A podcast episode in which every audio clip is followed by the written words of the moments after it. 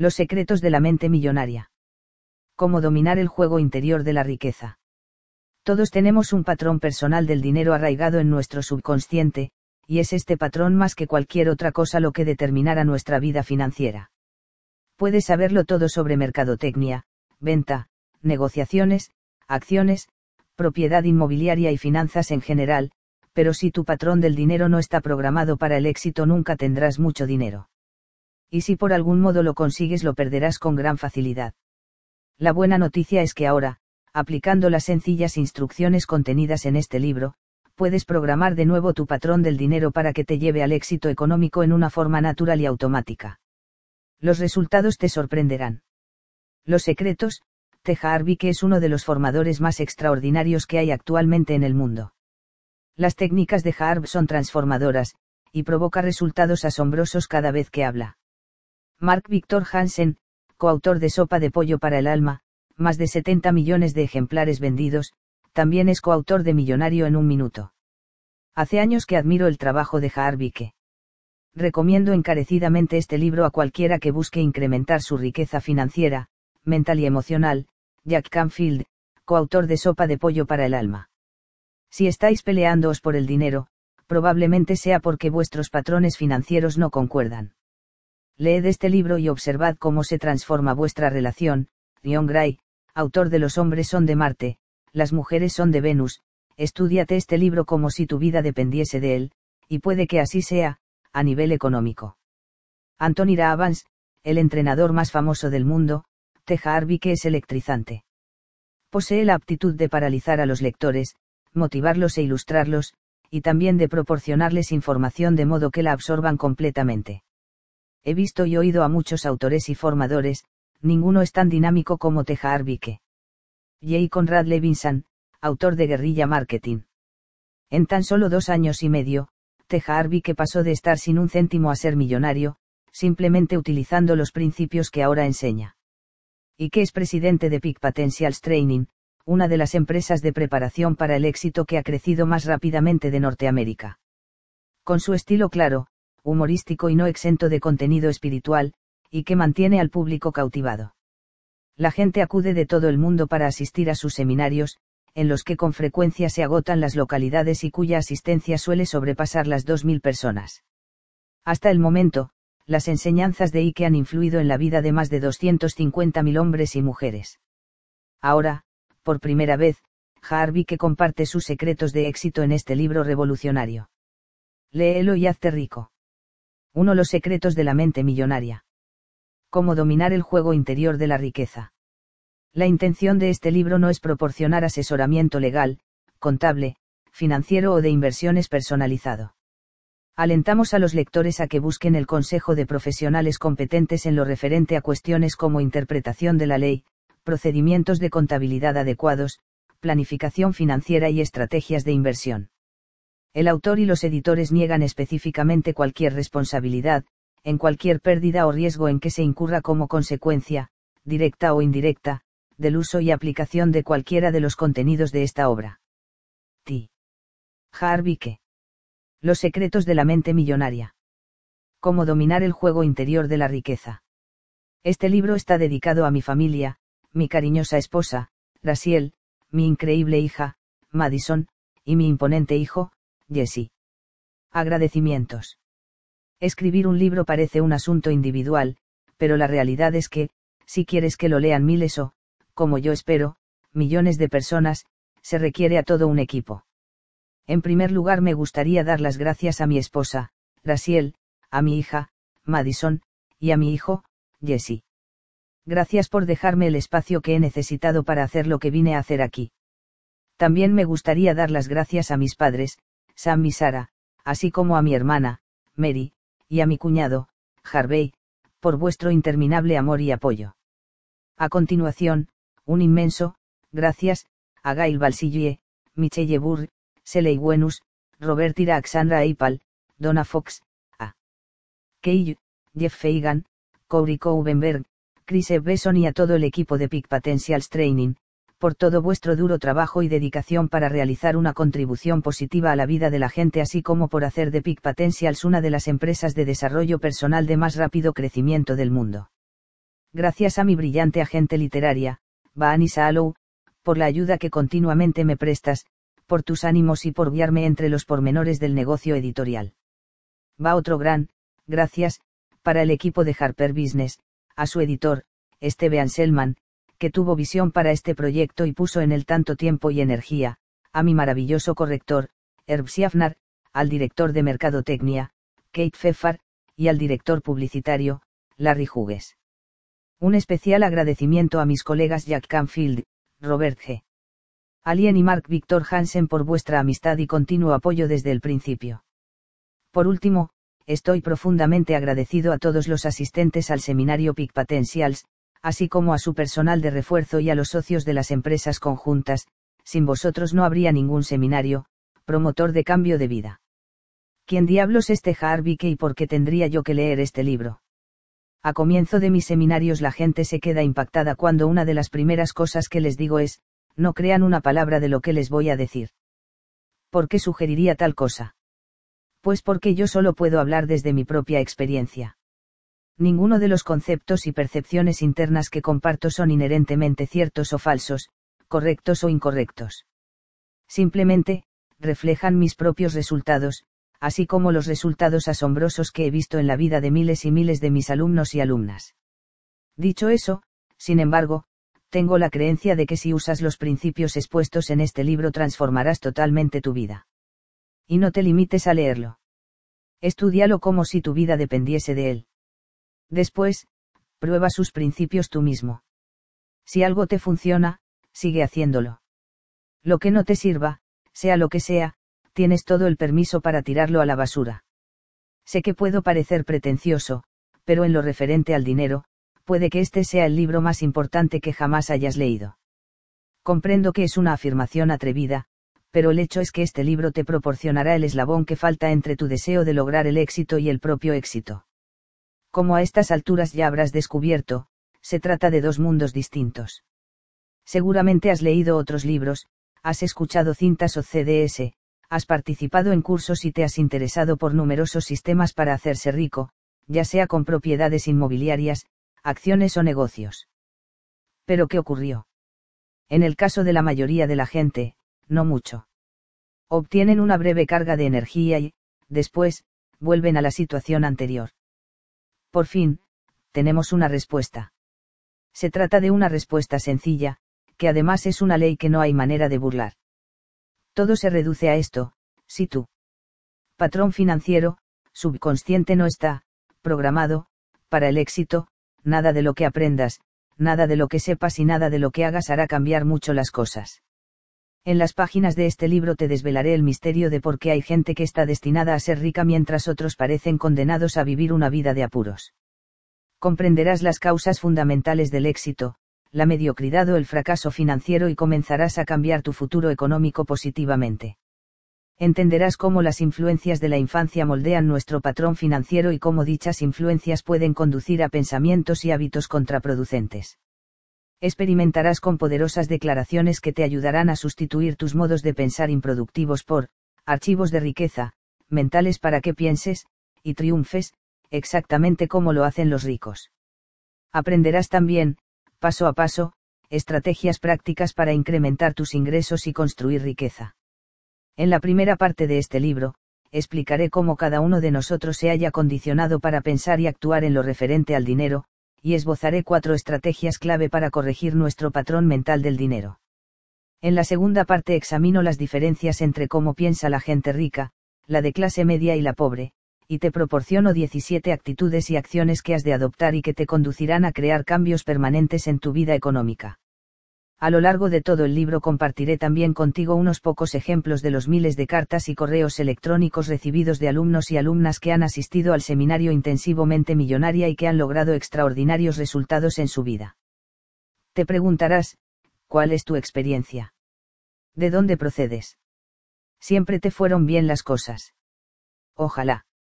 Al igual que muchos de vosotros, yo tenía supuestamente un gran, potencial, pero la verdad es que me reportaba muy poco. Me leía todos los libros, escuchaba todas las cintas e iba a todos los seminarios. Quería de verdad, de verdad, de verdad ser próspero. No sé si era por el dinero, por la libertad, por la sensación de logro o simplemente para demostrar a mis padres mi valía. Estaba casi obsesionado por convertirme en un hombre de éxito. De los 20 a los 30 años inicié varios negocios distintos, cada uno de ellos con el sueño de hacer fortuna, pero mis resultados iban de mal en peor. Trabajé sin descanso, pero seguía corto de dinero. Tenía la enfermedad del monstruo del lago Ness, había oído hablar de algo llamado beneficios, pero nunca veía ninguno. No dejaba de pensar, en cuanto empiece en el negocio adecuado, en cuanto me suba al caballo adecuado, obtendré beneficios. Pero estaba equivocado. Nada estaba funcionando. Al menos para mí. Y fue la última parte de esa frase lo que finalmente me hizo caer en la cuenta. ¿Cómo es que otros triunfaban exactamente en el mismo negocio en el que me encontraba y sin embargo yo seguía arruinado? ¿Qué le estaba pasando al SR gran potencial? Así que comencé seriamente a hacer algo de introspección. Examiné mis auténticas creencias y vi que, aun cuando dijese que de verdad quería ser rico, tenía al respecto algunas preocupaciones profundamente arraigadas. Más que nada, sentía miedo. Miedo al fracaso o lo que es aún peor, miedo a triunfar y después, de algún modo, perderlo todo. Entonces sí sería un perfecto imbécil que se había cargado lo único que tenía a su favor, el gran potencial. Y si descubría que no tenía lo que realmente había que tener y que mi destino era vivir una vida de apuros. Quiso entonces la suerte que recibiese unos consejos de un amigo de mi padre que era extremadamente rico. Había ido a la casa de mi familia a jugar a las cartas con mi padre y sus amigos, y, al pasar yo, advirtió mi presencia. Era ya la tercera vez que me había mudado a casa de mis padres y estaba viviendo en la suite inferior, también conocida como sótano. Supongo que papá se había quejado de mi lamentable existencia, porque cuando me vio tenía en los ojos la expresión de condolencia reservada normalmente para los afligidos en un funeral.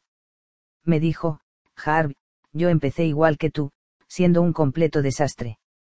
Fantástico, pensé cínicamente, ya me siento mucho mejor. Él prosiguió, pero después me dieron unos consejos que cambiaron mi vida, y me gustaría pasártelos a ti. Vaya, aquí viene otra vez el sermón de padre a hijo, y él ni siquiera era mi padre. Finalmente soltó, Harv, si no te está yendo todo lo bien que te gustaría, lo único que quiere decir es que hay algo que no sabes. Como en aquella época era un joven con gran desparpajo, yo pensaba que lo sabía prácticamente todo, pero, ay, mi cuenta bancaria reflejaba algo muy distinto. De modo que al fin comencé a escuchar. Él continuó, sabías que la mayoría de los ricos, en cierto aspecto, piensan de forma muy parecida. Yo respondí, no, en realidad nunca me lo había planteado. Él siguió, no es que sea una ciencia exacta, pero en general la gente rica piensa de una determinada manera y los pobres lo hacen de forma completamente distinta. Esos modos de pensar orientan sus acciones y, por tanto, determinan sus resultados. Luego prosiguió, si pensaras cómo lo hacen los ricos e hicieras lo que hacen ellos, ¿crees que tú también podrías hacerte rico? Recuerdo que contesté con toda la confianza de una patata, creo que sí. Pues, respondió él, lo único que tienes que hacer es copiar el modo de pensar de la gente rica. En aquel tiempo yo era muy escéptico, por lo que le pregunté, ¿y qué estás tú pensando en este momento? A lo que él contestó, estoy pensando que los ricos cumplen sus compromisos y ahora mismo mi compromiso es con los muchachos y con tu padre, que me están esperando para jugar a las cartas. Nos vemos. Y se fue, pero lo que había dicho caló en mí. En aquel momento no tenía ninguna otra cosa que hacer con mi vida, así que me lancé con entusiasmo a estudiar a la gente rica y cómo pensaban. Aprendí todo cuanto pude acerca de los funcionamientos internos de la mente, pero me concentré principalmente en la psicología del dinero y del éxito. Descubrí que algo era cierto, los ricos sí piensan, realmente, de forma muy distinta a cómo lo hacen los pobres e incluso de manera diferente a la gente de clase media. Al final, me di cuenta de cómo mis propios pensamientos estaban manteniéndome apartado de la riqueza. Y lo que es más importante, aprendí varias técnicas y estrategias eficaces para reprogramar mi mente a fin de pensar de la misma manera en que lo hace la gente rica. Finalmente, dije, ya está bien de teorías, pasemos a la práctica. Y de este modo decidí intentar un negocio más. Dado que estaba muy metido en todo lo referente a la salud y el ejercicio físico, abrí una de las primeras tiendas de fitness de Norteamérica. No tenía dinero, de modo que tuve que tomar prestados dos mil dólares de mi tarjeta Visa para iniciar el negocio. Comencé a utilizar lo que había aprendido tomando como modelo de referencia a los ricos, tanto en términos de sus estrategias empresariales como de sus estrategias de pensamiento. Lo primero que hice fue comprometerme a lograr mi éxito y jugar a ganar. Juré que me centraría y no me plantearía siquiera abandonar este negocio hasta que fuese millonario. Aquello era algo radicalmente distinto a mis anteriores esfuerzos, en los que, por pensar siempre a corto plazo, me desviaba constantemente, unas veces atraído por lo que parecían buenas oportunidades y otras, cuando las cosas se complicaban. Comencé también a poner a prueba mi enfoque mental para evitar desvíos hacia actitudes económicamente negativas o contraproducentes. En el pasado, tenía la creencia de que lo que me dictaba mi mente era siempre la verdad. Aprendí que, en muchos aspectos, mi mente era mi mayor obstáculo para lograr el éxito, por lo que tomé la decisión de no alimentar pensamientos que no estimularan mi visión de la riqueza. Empleé todos y cada uno de los principios que tú vas a aprender en este libro. Te estás preguntando si funcionó. Vaya si funcionó. El negocio fue tan bien que abrí 10 tiendas en tan solo dos años y medio. Entonces vendí la mitad de las acciones de la empresa a una gran compañía, por unos 600.000 dólares. Después de eso, me mudé a la soleada ciudad de San Diego me tomé un par de años sabáticos para pulir mis estrategias y comencé a hacer consultoría empresarial individualizada. Supongo que a la gente le resultaba bastante efectiva porque no dejaban de traer amigos, compañeros y socios a nuestras sesiones. Pronto estuve entrenando a 10 y en ocasiones hasta a 20 personas a la vez. Uno de mis clientes sugirió que podría abrir una escuela. Pensé que era una magnífica idea, así que lo hice fundé la Street Smart Business School y enseñé a miles de personas de toda Norteamérica estrategias empresariales para lograr el éxito, con alta velocidad. Mientras viajaba por todo el continente ofreciendo mis seminarios, me di cuenta de algo extraño, podía tener a dos personas sentadas una al lado de la otra en la misma habitación, aprendiendo exactamente los mismos principios y estrategias, una de ellas tomaba estas herramientas y salía catapultada hacia el éxito. Sin embargo, ¿sabes lo que podría ocurrirle a la persona sentada justo a su lado? La respuesta es, no mucho. Fue entonces cuando se me hizo obvio que puedes contar con las mejores, herramientas, del mundo, pero si hay un agujero diminuto en tu, caja de herramientas, ahora mismo estoy señalando mi cabeza, tienes un problema. De modo que diseñé un programa titulado, Mente Millonaria Intensiva, basándome en el juego interior del dinero y el éxito. Cuando combiné el juego interior, la caja de herramientas, con el juego exterior, las herramientas, los resultados de prácticamente todo el mundo se disparaban. Y eso es lo que vas a aprender en este libro, a dominar el juego interior del dinero para ganar el juego del dinero, vas a aprender a pensar en rico para hacerte rico. La gente me pregunta a menudo si mi éxito fue un golpe de suerte, algo excepcional, o si ha continuado. Déjame que lo exprese de este modo, utilizando los principios exactos que yo enseño, he ganado millones y millones de dólares y soy varias veces multimillonario. Prácticamente todas mis inversiones y empresas parecen despegar como cohetes. Hay gente que me dice que soy, como el rey Midas, que todo lo que toco se convierte en oro. Tienen razón, pero de lo que puede que no se den cuenta es de que ser como el rey Midas es, simplemente, otra forma de decir que se tiene un, patrón financiero, programado para el éxito, que es exactamente lo que tú tendrás una vez que aprendas estos principios y hagas este trabajo. Durante el comienzo de nuestro seminario intensivo Mente Millonaria, generalmente pregunto al auditorio, ¿cuántos de ustedes han venido aquí para aprender? Se trata de una pregunta con un poco de trampa, pues, como dijo Josh Billings, no es lo que ignoramos lo que nos impide prosperar, lo que constituye nuestro mayor obstáculo es lo que creemos que sabemos y luego resulta que no es así. Este libro no trata tanto de aprender como de, desaprender. Es esencial que reconozcas de qué modo tus viejas formas de pensar y de actuar te han llevado exactamente donde te encuentras en este momento. Durante el comienzo de nuestro seminario intensivo Mente Millonaria, generalmente pregunto al auditorio, ¿cuántos de ustedes han venido aquí para aprender? Se trata de una pregunta con un poco de trampa, pues, como dijo Josh Billings, no es lo que ignoramos lo que nos impide prosperar, lo que constituye nuestro mayor obstáculo es lo que creemos que sabemos y luego resulta que no es así. Este libro no trata tanto de aprender como de, desaprender. Es esencial que reconozcas de qué modo tus viejas formas de pensar y de actuar te han llevado exactamente donde te encuentras en este momento. Aun cuando te sugiera que, no creas una palabra de lo que te diga, y quiera que pongas a prueba estos conceptos en tu propia vida, voy a pedirte que confíes en las ideas que estás leyendo. No porque me conozcas personalmente, sino porque miles y miles de personas han transformado ya su vida como resultado de los principios que se exponen en este libro. Y hablando de confianza, esto me recuerda uno de mis chistes favoritos. Se trata de un hombre que va caminando junto a un precipicio cuando, de repente, pierde el equilibrio, resbala y cae. Por suerte, tiene el suficiente aplomo para agarrarse al saliente, y se queda allí colgado, aferrándose desesperadamente con la punta de los dedos al saliente de la roca, mientras su cuerpo cuelga en el vacío. Casi sin fuerzas, al final grita, hay alguien ahí arriba que pueda ayudarme. De pronto se percibe una voz poderosa como un trueno, soy Dios. Yo puedo ayudarte. Tú suéltate y confía. A continuación se oye, hay alguien más ahí arriba que pueda ayudarme. La lección es sencilla, si quieres pasar a un nivel superior de vida tienes que estar dispuesto a desprenderte de algunos de tus antiguos modos de pensar y de ser, y a adoptar otros nuevos. Los resultados, a la larga, hablarán por sí mismos. Primera parte tu patrón del dinero.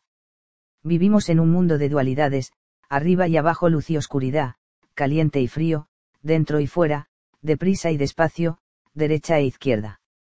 Estos no son sino unos pocos ejemplos de los miles de polos opuestos. Para que exista un polo debe existir también el otro. Es posible que haya una derecha sin una izquierda. Ni por casualidad. Por consiguiente, al igual que hay leyes, externas, del dinero, debe haber leyes, internas. Entre las primeras hay cosas como las técnicas empresariales, la administración financiera y las estrategias de inversión. Son todos asuntos esenciales. Pero el juego interior es todavía más importante. Una analogía sería un carpintero y sus herramientas. Tener herramientas de buena calidad resulta imprescindible, pero ser un carpintero de primera que las utilice magistralmente es aún más importante. Yo tengo un dicho, no basta con estar en el lugar adecuado en el momento justo. Tienes que ser la persona adecuada en el lugar adecuado en el momento justo. Así pues, ¿quién eres tú?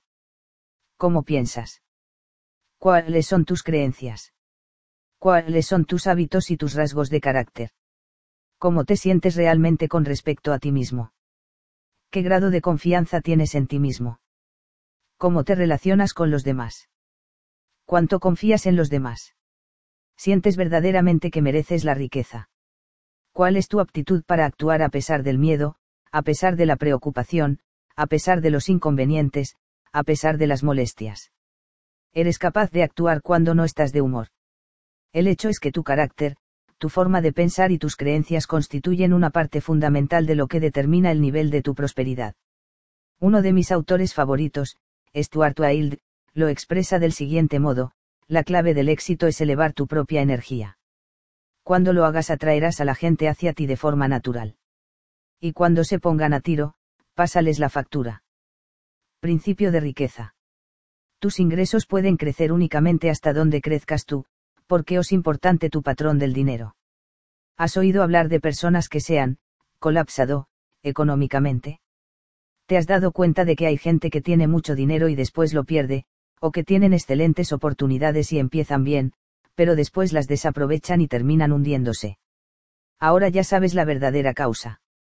Visto desde fuera puede parecer mala suerte, una coyuntura económica negativa, un socio pésimo, lo que sea. Sin embargo, por dentro es otro asunto. Por eso, si entraras en contacto con cantidades de dinero importantes sin estar mentalmente preparado para ello, lo más probable es que la riqueza te durase poco y que finalmente terminaras perdiéndola.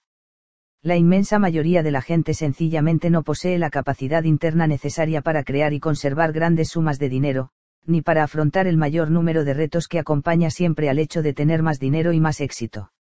Esa, amigos míos, es la principal razón por la que no tienen más dinero. Un ejemplo perfecto son los que ganan la lotería. Las investigaciones han demostrado una y otra vez que, independientemente del tamaño de sus ganancias, la mayoría de las personas que ganan en la lotería al final acaban volviendo a su estado económico original, es decir, a la situación que les resulta cómodo manejar.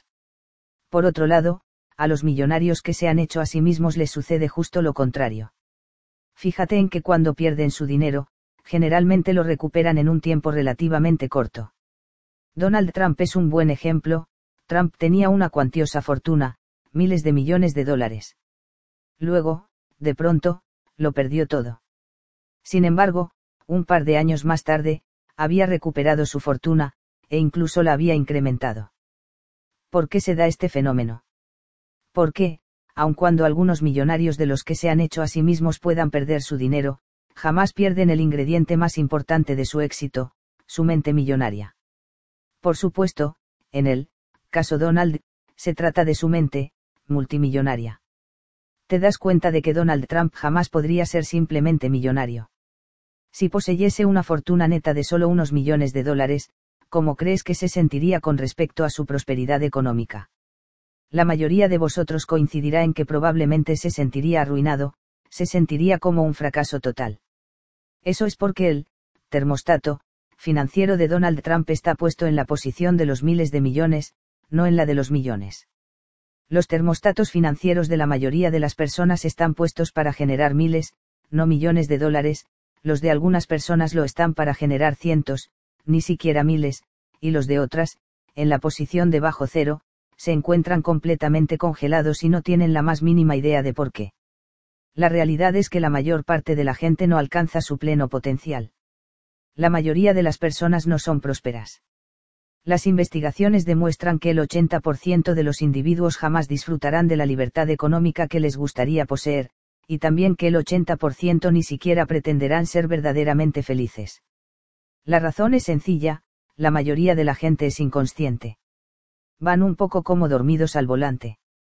Trabajan y piensan a un nivel superficial de la vida, basándose tan solo en lo que ven.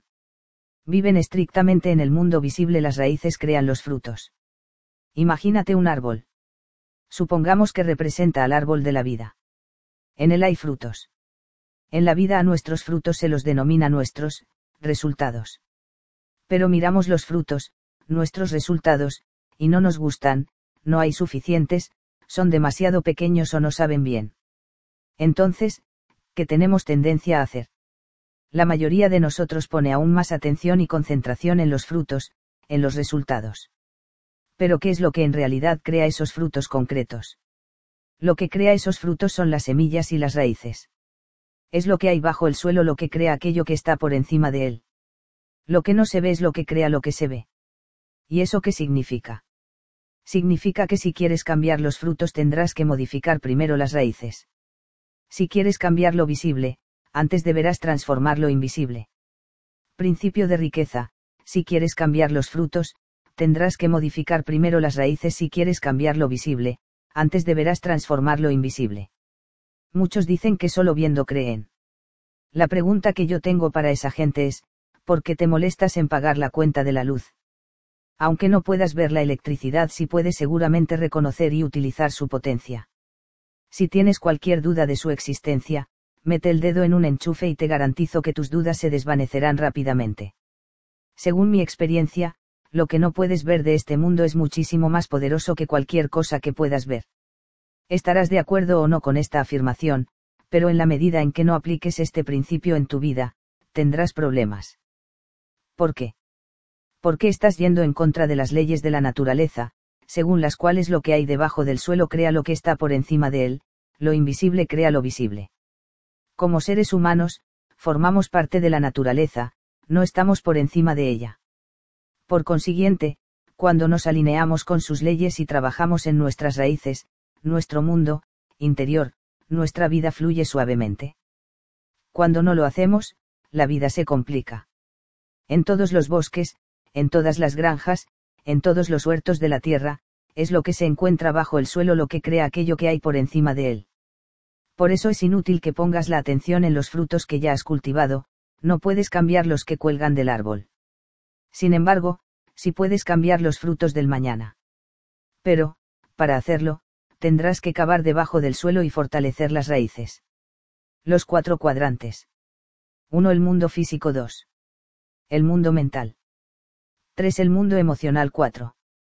El mundo espiritual una de las cosas más importantes que puedas llegar a comprender en esta vida es que no vivimos en un único plano de existencia, lo hacemos en al menos cuatro esferas distintas a la vez. Estos cuatro cuadrantes son el mundo físico, el mundo mental, el mundo emocional y el mundo espiritual. La mayoría de la gente jamás se da cuenta de que la esfera física es simplemente una impresión de las otras tres.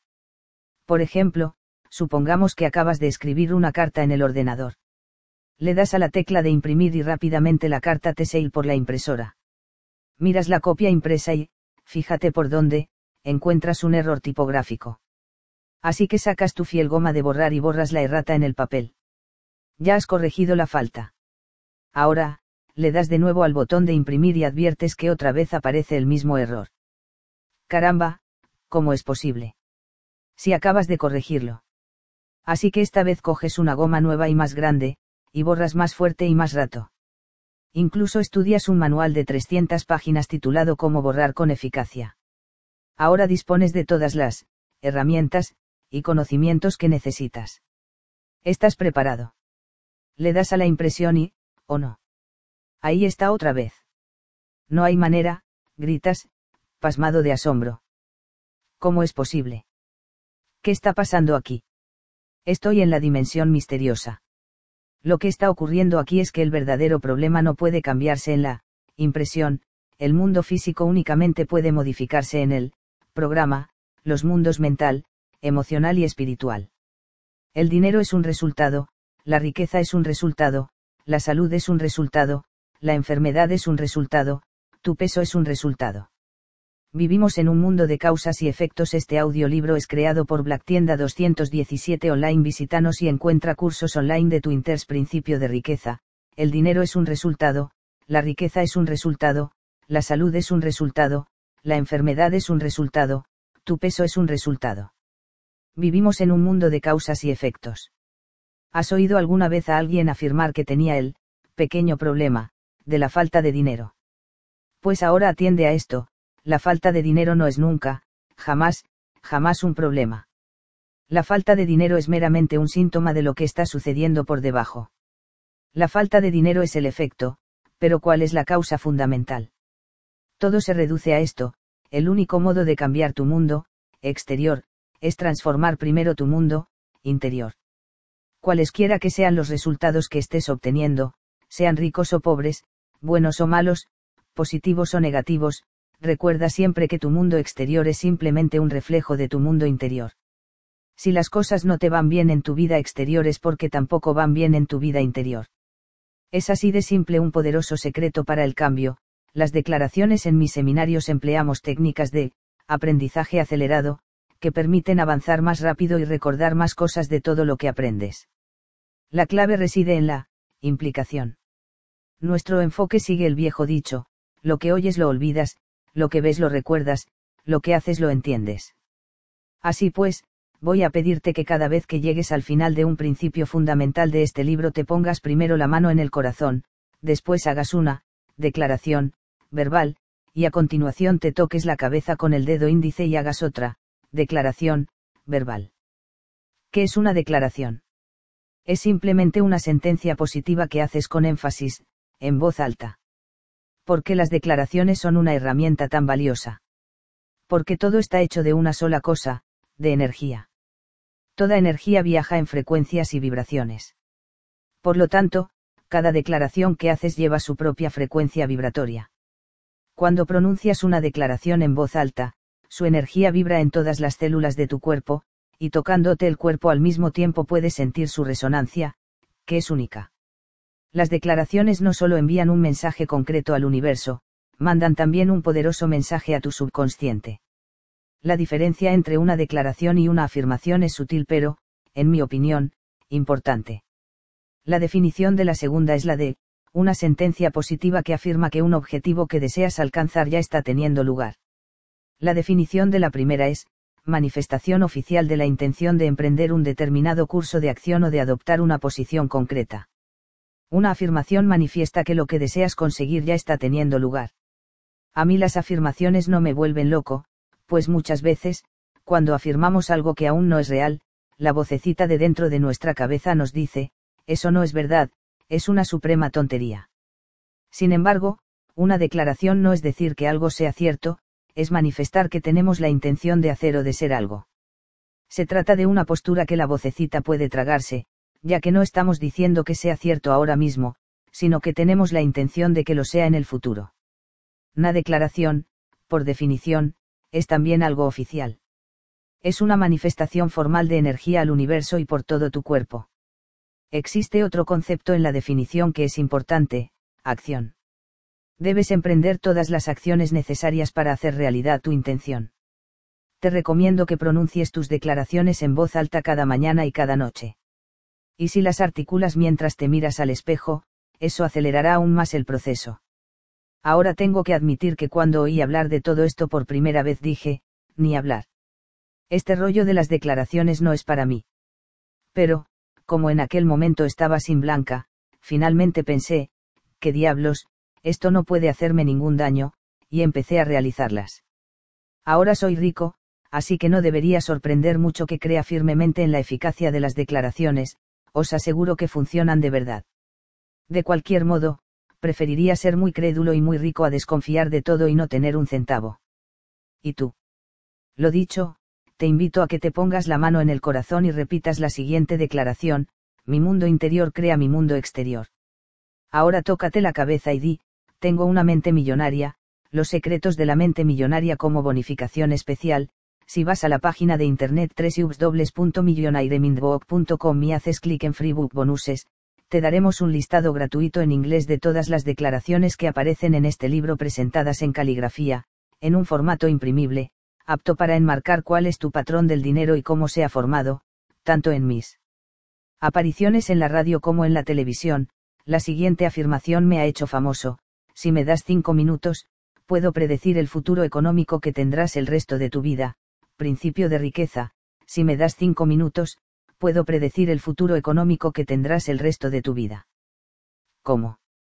En una breve conversación puedo identificar lo que se denomina tu, patrón, del dinero y del éxito.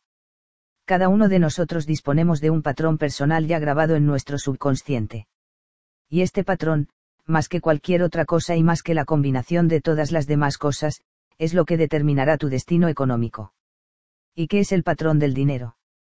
Como analogía, consideremos el patrón de una casa, que es un plano o un diseño de esa casa en concreto, de igual manera, tu patrón del dinero es simplemente tu programa o modo de ser en relación con el dinero.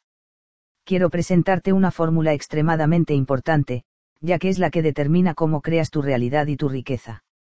Muchos de los maestros más respetados en el campo del potencial humano han empleado esta fórmula como base para sus enseñanzas.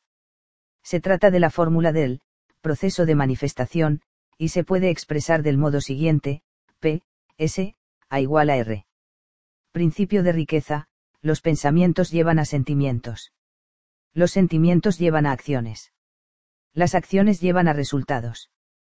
Tu patrón financiero está compuesto por una combinación de tus pensamientos, tus sentimientos y tus acciones en relación con el dinero. ¿Y cómo se formó tu patrón del dinero? Muy sencillo, tu patrón financiero consta principalmente de la información o, programación, que recibiste en el pasado, y especialmente de niño, cuando eras todavía muy pequeño. ¿Quiénes fueron las principales fuentes de esa programación o de ese condicionamiento?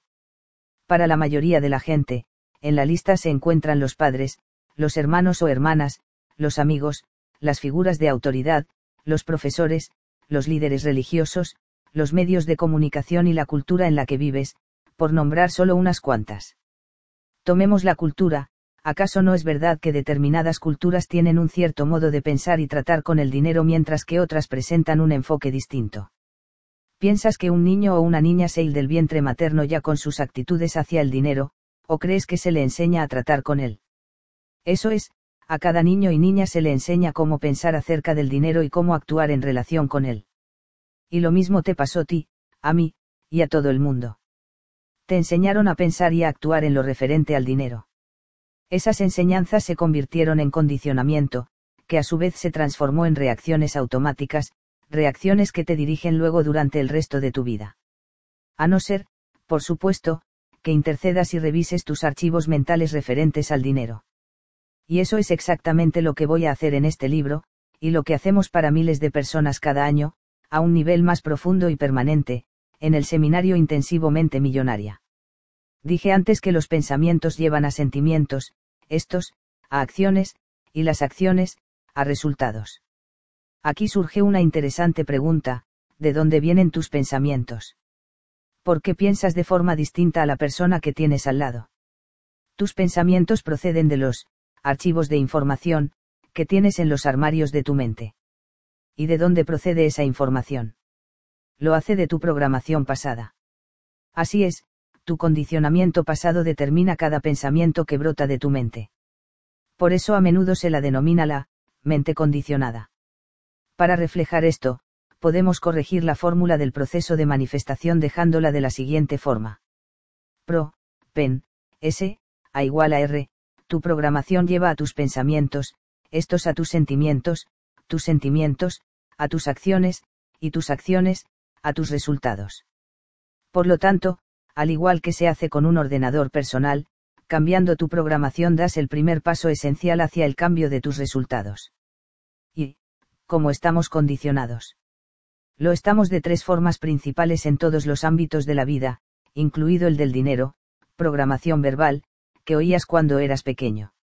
Modelos de referencia, que veías cuando eras pequeño.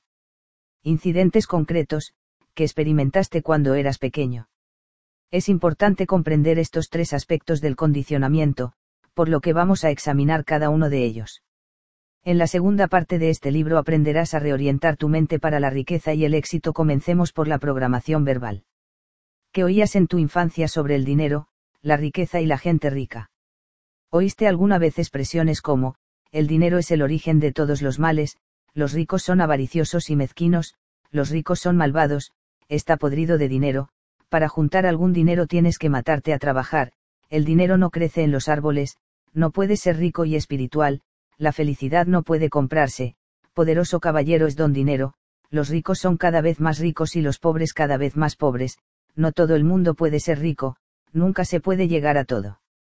Y la infame eso no es para nosotros. En mi casa, cada vez que pedía dinero a mi padre le oía despotricar, ¿de qué estoy hecho yo? De dinero. Yo respondía en broma, ojalá. Me llevaría un brazo, una mano o hasta un dedo. Jamás se rió ni una sola vez. Aquí reside el problema, todas las afirmaciones que oíste sobre el dinero cuando eras niño permanecen en tu subconsciente como parte del patrón que está rigiendo tu vida económica. El condicionamiento verbal es extremadamente poderoso. Por ejemplo, cuando mi hijo, Jesse, tenía tres años un día vino corriendo hacia mí y me dijo nervioso, papi, vamos a ver la película de las tortugas ninja. La ponen muy cerca de casa. Por nada del mundo podía imaginar cómo aquel niño era capaz de conocer la ubicación de los cines. Un par de horas después, la respuesta me vino en forma de anuncio de televisión de la película, al final del cual se decía el habitual eslogan, ya puedes verla en un cine muy cerca de tu casa.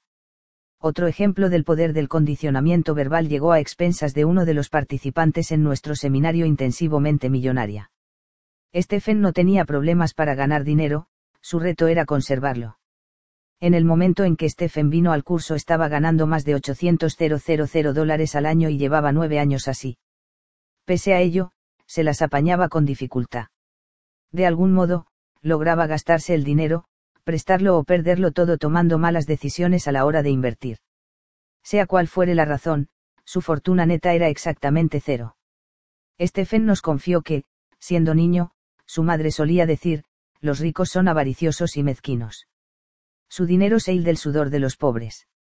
Se debería tener solo lo suficiente para ir tirando. Si tienes más, eres un cerdo no hay que ser científico de la NASA para deducir lo que estaba ocurriendo dentro del subconsciente de Stephen. No es de extrañar que estuviese arruinado. Se hallaba verbalmente condicionado por su madre para creer que los ricos son avariciosos y mezquinos. Por lo tanto, su mente establecía una conexión entre rico, avaricioso y mezquino, que, por supuesto, es malo. Como él no quería ser malo, subconscientemente no podía ser rico. Stephen amaba a su madre y no quería que tuviese un mal concepto de él. Obviamente, según las creencias de ella, si se hiciese rico no lo aprobaría. Por lo tanto, no tenía otra opción que deshacerse de cualquier dinero de más que traspasara los límites de él, solo para ir tirando, de lo contrario sería un cerdo. Bueno, tú pensarías que, en caso de tener que elegir entre ser rico o contar con la aprobación de mamá, o de cualquiera, en realidad, la mayoría preferiría ser rico. Todo lo contrario. La mente, simplemente, no funciona así. Parece que la riqueza debería ser la elección lógica. Pero cuando el subconsciente debe elegir entre emociones profundamente arraigadas y la lógica, casi siempre ganan las primeras, principio de riqueza, cuando el subconsciente debe elegir entre emociones profundamente arraigadas y la lógica, casi siempre ganan las primeras. Volvamos a nuestra historia, en el curso, en menos de 10 minutos, empleando unas cuantas técnicas extremadamente eficaces, el patrón del dinero, de Stephen cambió de forma espectacular. En solo dos años pasó de estar casi arrumado a convertirse en millonario. En el seminario, Stephen comenzó a comprender que sus creencias no productivas eran de su madre, y que estaban basadas en la programación mental de ella, y no en la de él. Así que fuimos un paso más allá y le ayudamos a crear una estrategia por medio de la cual no perdería la aprobación de su madre si se hacía rico. Fue sencillo. A su madre le encantaba Hawái. Por tanto, Stephen invirtió en un apartamento frente a la playa, en Maui, al que ahora manda a su madre todo el invierno. Ella está en la gloria y él, también. En primer lugar, ahora a ella le encanta que su hijo sea rico y cuenta a todo el mundo lo generoso que es, en segundo lugar, él no tiene que aguantar a su madre durante seis meses al año. Magnífico. En mi propia vida, tras un comienzo lento, empezó a irme bien en los negocios, pero nunca ganaba dinero con mis acciones. Al adquirir conciencia de mi patrón del dinero, recordé que cuando yo era joven, cada día después de trabajar, mi padre se sentaba a la mesa con el periódico, comprobaba las páginas bursátiles, daba un puñetazo en la mesa y gritaba, malditas acciones. Después se pasaba la media hora siguiente despotricando de lo estúpido que es todo el sistema y afirmando que uno tiene más oportunidades de ganar dinero jugando a las máquinas tragaperras en Las Vegas. Ahora que ya comprendes el poder del condicionamiento verbal, ves cómo no es nada extraño que no pudiese ganar en el mercado de valores. Estaba literalmente programado para fracasar, programado para escoger inconscientemente las acciones equivocadas, al precio equivocado, en el momento equivocado. ¿Por qué? Para dar subconscientemente validez a mi patrón del dinero, que decía, malditas acciones. Todo cuanto puedo decir es que al cavar para sacar esa mala hierba enorme y venenosa de mí, jardín financiero, interior los frutos comenzaron a surgir. Prácticamente el día después de reprogramarme mentalmente, las acciones que elegí comenzaron a despegar, y desde entonces he continuado teniendo un éxito asombroso en el mercado de valores. Parece increíblemente extraño, pero cuando comprendes de verdad cómo funciona el patrón del dinero, todo tiene sentido tu condicionamiento subconsciente determina tu pensamiento, tu pensamiento, tus decisiones, y estas, tus acciones, que al final determinan tus resultados. Existen cuatro elementos clave para el cambio, cada uno de ellos esencial en la reprogramación de tu patrón financiero. Son sencillos, pero profundamente poderosos. El primer elemento de cambio es la conciencia, no puedes cambiar algo a menos que conozcas su existencia. El segundo es la comprensión. Entendiendo cuál es el origen de tu forma de pensar, puedes conocer que ésta procede de fuera de ti. El tercero es la disociación, una vez que te das cuenta de que esta forma de pensar no eres tú, puedes separarte de ella y decidir en el presente si conservarla o desprenderte de ella, basándote en quién eres hoy y en dónde quieres estar mañana. Puedes observar esta forma de pensar y verla como lo que es, un archivo, de información que quedó guardado en tu mente hace mucho, mucho tiempo, y que ya no puede contener verdad ni valor alguno para ti. El cuarto elemento del cambio es el reacondicionamiento. Iniciaré este proceso en la segunda parte de este libro, en la que te presentaré los archivos mentales que generan riqueza. En el caso de que quisieras avanzar un paso más en esto, te invito a que asistas al seminario Intensivamente Millonaria, donde se te conducirá a través de una serie de potentes técnicas que reconectarán los cables de tu subconsciente a nivel celular y de una forma permanente, entrenando de nuevo a tu cerebro para que responda de una forma productiva en términos de dinero y éxito. Los elementos de frecuencia y apoyo continuado resultan también importantes para que se produzca un cambio duradero, de modo que tengo otro regalo para ayudarte, Si entras en www.millionairemindbook.com y haces clic en Freebook Bonuses, puedes suscribirte al Pensamiento de la Semana, de la Mente Millonaria, y cada siete días recibirás una valiosa lección que puede contribuir a tu prosperidad.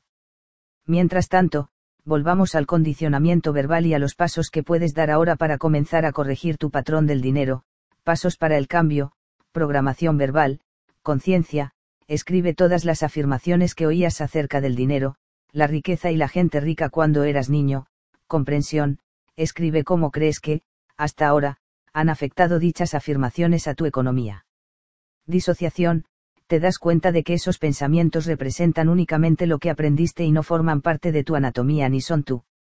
Te das cuenta de que en el momento presente tienes la opción de ser distinto, declaración, pon la mano sobre el corazón y di. Lo que oí acerca del dinero no es necesariamente cierto decido adoptar nuevas formas de pensar que contribuyan a mi felicidad y a mi prosperidad. Tócate la cabeza y di. Tengo una mente millonaria.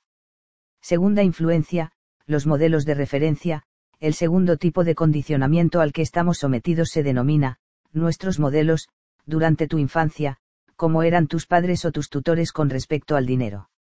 Uno de ellos o ambos administraban bien su dinero o lo hacían mal. Gastaban mucho o eran ahorradores. Eran hábiles inversores o no invertían. Asumían riesgos o eran conservadores. Había constantemente dinero o era este más bien escaso. El dinero llegaba con facilidad a tu familia, o era siempre una lucha conseguirlo. Era una fuente de alegría en casa o causa de amargas discusiones. ¿Por qué resulta importante esta información? Probablemente hayas oído la expresión, mono de repetición. Así somos los humanos. De pequeños, aprendemos todo de los modelos que tenemos alrededor. Aunque la mayoría de nosotros odiaríamos admitirlo, hay bastante verdad en el viejo dicho, de tal palo, tal astilla. Esto me recuerda el chiste de una mujer que prepara las rebanadas de jamón cocido para cenar cortándoles los dos extremos. Su marido, que ya había observado dicha práctica, le pregunta un día por qué corta los extremos del jamón. Ella le contesta, así lo hacía mi madre. Resulta que la madre de ella venía esa noche a cenar. Así que le pregunta por qué cortaba los extremos del jamón, a lo que ella responde, mi madre lo hacía siempre así. De modo que deciden llamar a la abuela por teléfono para hacerle la misma pregunta. ¿Cuál creéis que fue su respuesta? ¿Por qué mi sartén era demasiado pequeña? La depresión. Todos los días trataba de obtener empleos o de vender cosas y venía a casa con las manos vacías. Ojalá yo hubiera entendido lo de los modelos de referencia y los patrones del dinero 40 años atrás. Qué pérdida de tiempo, tanto aprender y tantos conocimientos. Comenzó a llorar aún más fuerte. Yo le respondí, ni hablar de que sus conocimientos sean una pérdida de tiempo. Simplemente, han estado latentes, esperando en un banco mental, esperando que surgiera la oportunidad. Ahora que ya ha formulado usted un patrón del éxito, todo lo que ha aprendido en su vida se volverá utilizable y saldrá catapultado hacia el éxito. La mayoría de nosotros, cuando oímos la verdad ya la sabemos. El hombre empezó a relajarse y comenzó, de nuevo, a respirar profundamente. Entonces apareció en su rostro una gran sonrisa. Me dio el mayor de los abrazos y dijo, gracias, gracias, gracias. La última vez que supe de él todo le iba viento en popa, ha acumulado más riqueza en los últimos 18 meses que en los últimos 18 años. Me encanta. Insisto, puedes tener todos los conocimientos y experiencia del mundo, pero si tú, patrón, no está programado para el éxito, estás condenado a fracasar económicamente. Muchas veces nos vienen participantes a los seminarios cuyos padres se vieron involucrados en la Segunda Guerra Mundial o que vivieron en tiempos de la depresión. Estas personas sufren a menudo un fuerte impacto cuando se dan cuenta de lo mucho que han influido las experiencias de sus padres en sus creencias y en sus hábitos en torno al dinero. Algunos gastan como locos porque, podrías perder fácilmente todo tu dinero, así que más vale que lo disfrutes mientras puedas. Otros siguen el camino contrario, van guardando el dinero y, ahorran para cuando llegue la época de las vacas flacas. Unas sabias palabras, ahorrar pensando en que pueden llegar malos tiempos podría parecer una decisión sensata, pero puede crear grandes problemas. Uno de los principios que enseñamos en otro de nuestros cursos es el poder de la intención, si estás ahorrando tu dinero para cuando lleguen las vacas flacas, ¿qué es lo que vas a tener? Pues vacas flacas. Deja de hacer eso. En lugar de ahorrar para un día de penuria económica, concéntrate en ahorrar para un día de júbilo o para lograr pronto tu libertad financiera. Entonces, en virtud de la ley de la intención, eso es exactamente lo que obtendrás. Antes decía que, en lo referente al dinero, la mayoría de nosotros tendemos a ser idénticos a uno o a ambos de nuestros progenitores, pero también existe la otra cara de la moneda, algunos de nosotros acabamos siendo exactamente lo contrario de lo que fueron uno o ambos de nuestros padres. ¿Por qué tendría que ocurrir eso? R. P. Suenan las palabras ira y rebeldía. Resumiendo depende, simplemente, del enfrentamiento que hubieras mantenido con ellos. Por desgracia, cuando éramos niños no podíamos decir a nuestros padres, mamá y papá, sentaos. Quiero comentaros algo. No me gusta la forma en que estáis administrando vuestro dinero ni, en realidad, vuestra vida, y, por lo tanto, cuando sea adulto haré las cosas de forma completamente distinta. Espero que lo entendáis. Ahora, que paséis buena noche y tengáis dulces sueños. No, no, no, la cosa no es así en absoluto. En lugar de eso, cuando nos aprietan el botón, por lo general, se nos va la olla, y lo que se suena más como, os odio. Nunca seré como vosotros. Cuando crezca, voy a ser rico. Entonces tendré lo que yo quiera tanto si os gusta como si no. Después nos vamos corriendo a nuestra habitación, damos un portazo y empezamos a aporrear la almohada o cualquier objeto que tengamos a mano, para descargar nuestra frustración. Mucha gente que procede de familias pobres se llena de rabia y rebeldía por ello. En muchos casos salen de casa y se hacen ricos o, al menos, tienen la motivación para hacerlo. Pero hay un pequeño contratiempo, que, en realidad, constituye un gran bache, tanto si este tipo de personas se hacen ricas como si se rompen la crisma tratando de llegar a ser prósperas, normalmente no son felices. ¿Por qué? Porque la raíz de su riqueza o de su motivación por el dinero es la ira y el resentimiento. Por consiguiente, dinero e ira quedan vinculados en su mente, y cuanto más dinero tienen, o luchan por conseguir, este tipo de individuos se vuelven más iracundos, tu patrón del dinero, al final, su yo interior dice, estoy cansado de ser irascible y de ir estresado por la vida. Solo quiero estar tranquilo y ser feliz. De modo que preguntan a la misma mente que creó la vinculación que deben hacer ahora con respecto a esta situación, a lo que su mente responde, si quieres deshacerte de tu ira, vas a tener que deshacerte de tu dinero. Y eso es lo que hacen. Inconscientemente, se deshacen de su dinero. Gastan más de la cuenta, realizan una mala inversión, caen en un divorcio económicamente desastroso o sabotean su prosperidad de alguna otra forma. Pero no importa, porque ahora estos tipos son felices. ¿Verdad? Mentira. Las cosas están aún peor porque ahora no solo son iracundos, están arruinados e iracundos. Se equivocaron al elegir aquello de lo que deshacerse. Se deshicieron del dinero en lugar de la ira, del fruto en lugar de la raíz.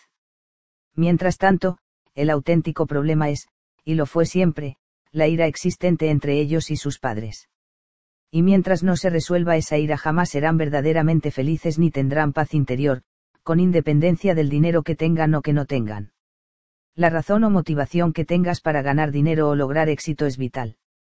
Si tu motivación para adquirirlos procede de una raíz no productiva, como el miedo, la rabia o la necesidad de, demostrar lo que vales, el dinero nunca te reportará felicidad, principio de riqueza.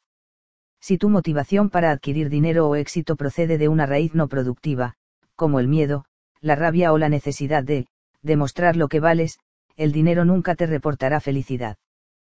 ¿Por qué? Porque no puedes solucionar ninguna de estas cuestiones con dinero. Tomemos por ejemplo el miedo. Durante mis seminarios pregunto al auditorio, ¿cuántos de ustedes citarían el miedo como su principal motivación para el éxito? No hay mucha gente que levante la mano.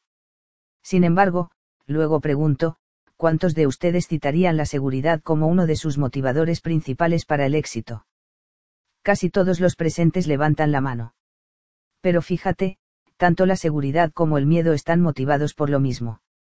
El hecho de buscar seguridad viene de la inseguridad, que a su vez se basa en el miedo. Así pues, más dinero disipará el miedo. ¿Qué más quisieras? La respuesta es, absolutamente no. ¿Por qué? Porque el dinero no es la raíz del problema, es el miedo. Lo que es aún peor es que el miedo no es solo un problema, sino también un hábito. Por lo tanto, tener más dinero únicamente cambiará el tipo de miedo que tenemos. Cuando estábamos sin Blanca lo más probable es que temiésemos no conseguir jamás ningún dinero o no tener nunca el suficiente. Una vez que logramos tenerlo, nuestro temor normalmente pasa a ser, ¿y si pierdo lo que he ganado? o, todos van a querer lo que tengo, o, los impuestos me van a acribillar. Resumiendo, hasta que lleguemos a la raíz de este problema y disipemos el miedo no habrá cantidad de dinero alguna que pueda ayudarnos. Por supuesto, si nos dan a elegir, la mayoría de nosotros preferiría preocuparse por tener dinero y perderlo que por no tener en absoluto, pero ni lo uno ni lo otro son modos de vivir demasiado inteligentes. Al igual que quienes actúan movidos por el miedo, muchas personas se sienten motivadas a alcanzar el éxito a nivel económico para demostrar su valía. Trataré de este desafío con detalle en la segunda parte del libro, pero por ahora limítate a darte cuenta de que no hay cantidad de dinero que pueda jamás aumentar tu valía, el dinero no puede convertirte en algo que ya eres. De nuevo, al igual que ocurre con el miedo, la cuestión de tener siempre que demostrar lo que vales, se convierte en tu forma habitual de vivir. Ni siquiera reconoces que está dirigiéndote. Te tienes a ti mismo por alguien que desarrolla al máximo su potencial, que siempre obtiene excelentes resultados, que es avezado y resuelto, y todos estos rasgos están bien. La única pregunta es, ¿por qué? ¿Cuál es el motor fundamental que guía todo esto? Para la gente que actúa movida por la necesidad de demostrar su valía no hay cantidad de dinero que pueda aliviar el dolor de esa herida interna que hace que todo y todos los que hay en su vida, no basten. Ninguna cantidad de dinero, ni ninguna otra cosa, en realidad, será jamás suficiente para las personas que sienten que no valen lo suficiente. Como ves, siempre se trata de ti mismo. Recuerda, tu mundo exterior es en todo momento un reflejo de tu mundo interior. Si crees que no eres suficiente, aceptarás esa creencia y liarás que en tu vida nunca haya suficiente. Sin embargo, si crees que eres mucho, validarás esa creencia y crearás mucha abundancia. ¿Por qué?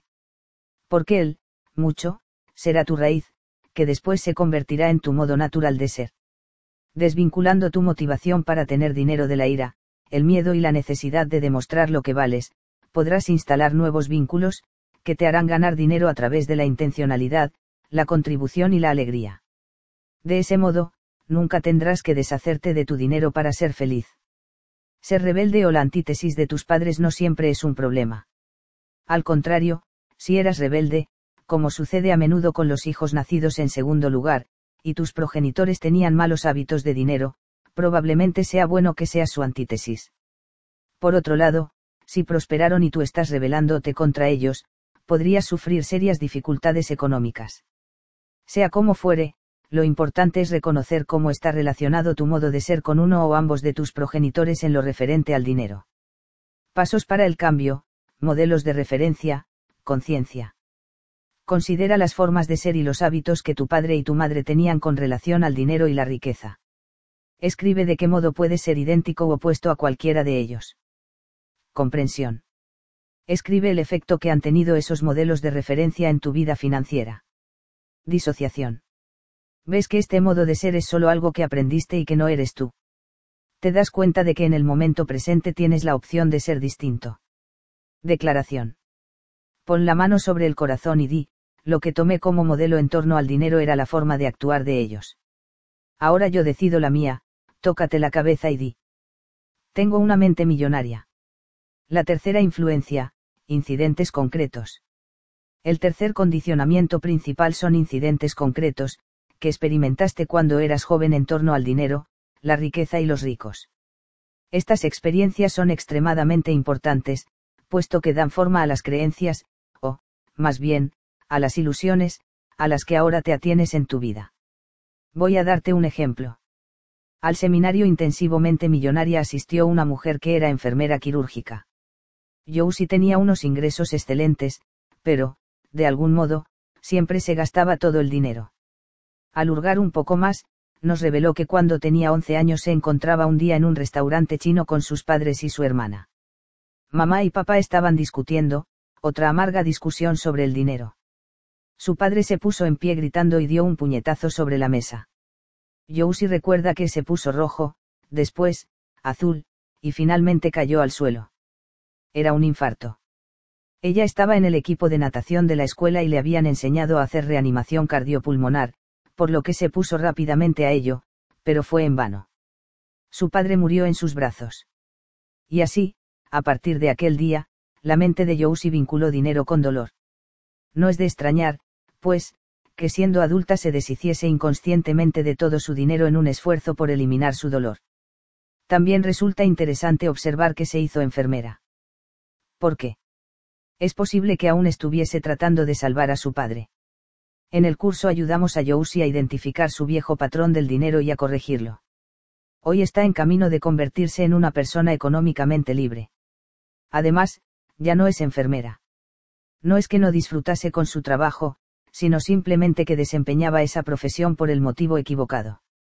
Ahora es planificadora financiera, sigue ayudando a la gente, pero esta vez les hace comprender de qué modo su programación pasada dirige cada aspecto de su vida económica. Déjame ponerte otro ejemplo de un incidente concreto, uno que me resulta más próximo. Cuando mi esposa tenía ocho años y oía el sonido de las campanillas del camión de los helados bajando por la calle, corría hacia su madre y le pedía una moneda de 25 centavos. Su madre contestaba, Lo siento, cariño, yo no tengo dinero. Ve a pedírselo a papá. Es papá el que tiene todo el dinero. Entonces mi esposa iba a pedírselo a su padre. Este le daba la moneda, ella iba a comprarse el helado de cucurucho y tan campante. Una semana tras otra se repetía el mismo suceso. Así pues, que aprendió mi esposa sobre el dinero. En primer lugar, que son los hombres los que tienen todo el dinero. De modo que, una vez que estuvimos casados, ¿qué crees que esperaba de mí? Exacto, dinero. Y sabes qué, ya no pedía monedas de 25 centavos. En cierto modo, se había licenciado. En segundo lugar, aprendió que las mujeres no tienen dinero. Si su madre, la deidad, no lo tenía, era obvio que así es como debería ser ella. Y para validar ese modo de ser se deshacía de forma inconsciente de todo su dinero. Además, lo hacía con absoluta precisión, si le dabas 100 dólares se gastaba 100 dólares, si le dabas 200, se gastaba 200, si le dabas 500, se gastaba 500, y si le dabas mil, se gastaba mil. Luego se apuntó a uno de mis cursos y aprendió todo acerca del arte del apalancamiento financiero. Entonces le di dos mil dólares, y se gastó diez cero Traté de explicarle, no, cariño, apalancamiento, significa que somos nosotros los que se supone que debemos obtener los diez dólares, no gastarlos. Indudablemente había algo que no estaba asimilando lo único por lo que llegamos a pelearnos fue por el dinero. Casi nos costó nuestro matrimonio. Lo que en aquel momento no sabíamos era que los significados que cada uno de nosotros atribuía al dinero eran radicalmente distintos, para mi esposa significaba placer inmediato, como cuando disfrutaba de su helado, yo, por otro lado, crecí con la creencia de que el dinero era para acumularlo como un medio para crear libertad. En lo que a mí se refería, siempre que mi esposa gastaba dinero no estaba gastando dinero, sino nuestra futura libertad. Por su parte, ella sentía que cada vez que yo la contenía para que no derrochase estaba quitándole el placer de su vida. Menos mal que aprendimos a corregir cada uno nuestros patrones del dinero y, lo que es más importante, a crear un tercer patrón del dinero pensando específicamente para nuestra relación. Todo esto funciona. Permíteme expresarlo de este modo, yo he presenciado tres milagros en mi vida. 1. El nacimiento de mi hija. 2. El nacimiento de mi hijo 3. Mi esposa y yo sin discutir ya más por el dinero. Las estadísticas demuestran que la causa número uno de todas las rupturas de relaciones es el dinero. La razón más grande que hay detrás de las peleas que tiene la gente por el dinero no es el dinero en sí, sino la disparidad de sus patrones. No importa el dinero que tengas o dejes de tener, si tu patrón no concuerda con el de relato recibido de Débora Chamitov. De, Débora Chamitov para, T. Que. Asunto, económicamente libre, Harvey. Actualmente, dispongo de 18 fuentes de ingresos pasivos y ya no necesito ningún, empleo. Sí, soy rica, pero lo más importante es que es mi vida la que está enriquecida y llena de alegría y abundancia. Pero no siempre ha sido así. Antes el dinero era una carga para mí. Confié en extraños para que llevasen mis asuntos económicos simplemente para no tener que tratar yo con ellos. Lo perdí casi todo durante el último descalabro bursátil, y ni siquiera me di cuenta hasta que fue demasiado tarde. Y lo que es más importante, me perdí el respeto a mí misma. Paralizada por el miedo, la vergüenza y la desesperanza, me aparté de todos y de todo cuanto me rodeaba. No dejé de castigarme continuamente hasta que me elevaron a rastras al mente millonaria. Durante aquel fin de semana transformador, reclamé mi poder y decidí tomar el control de mi propio destino económico. Abracé las declaraciones de riqueza y me perdoné por los errores pasados, creyendo verdaderamente que merecía ser rica. Y ahora, de hecho, me lo estoy pasando muy bien administrando mi propio dinero. Soy económicamente libre y sé que siempre lo seré porque tengo una mente millonaria. Gracias, Harv, gracias. La persona con quien estás relacionándote, tendrás un reto mayúsculo. Esto vale tanto para parejas casadas o que están saliendo como para relaciones familiares e incluso socios. La clave es comprender que estás tratando con patrones, no con el dinero. Una vez que reconoces el patrón del dinero de la persona, puedes relacionarte con tu pareja o con tu socio de un modo que funcione para ambos puedes comenzar por adquirir conciencia de que los archivos de dinero de tu pareja o de tu socio probablemente no sean los mismos que los tuyos. En lugar de enfadarte, opta por entenderlo.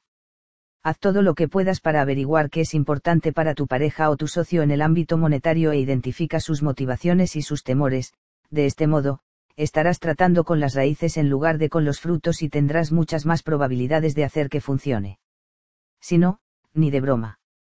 Una de las cosas más importantes que aprenderás, en el caso de que decidieses asistir al seminario intensivamente millonaria, es a reconocer el patrón del dinero de tu pareja o socio, así como a crear uno totalmente nuevo entre ambos que os ayude como pareja o socios a obtener lo que realmente queréis. Es verdaderamente una bendición poder hacer esto, ya que alivia una de las mayores causas de dolor para la mayoría de la gente. Pasos para el cambio, incidentes concretos. El siguiente es un ejercicio que puedes hacer con tu pareja o socio.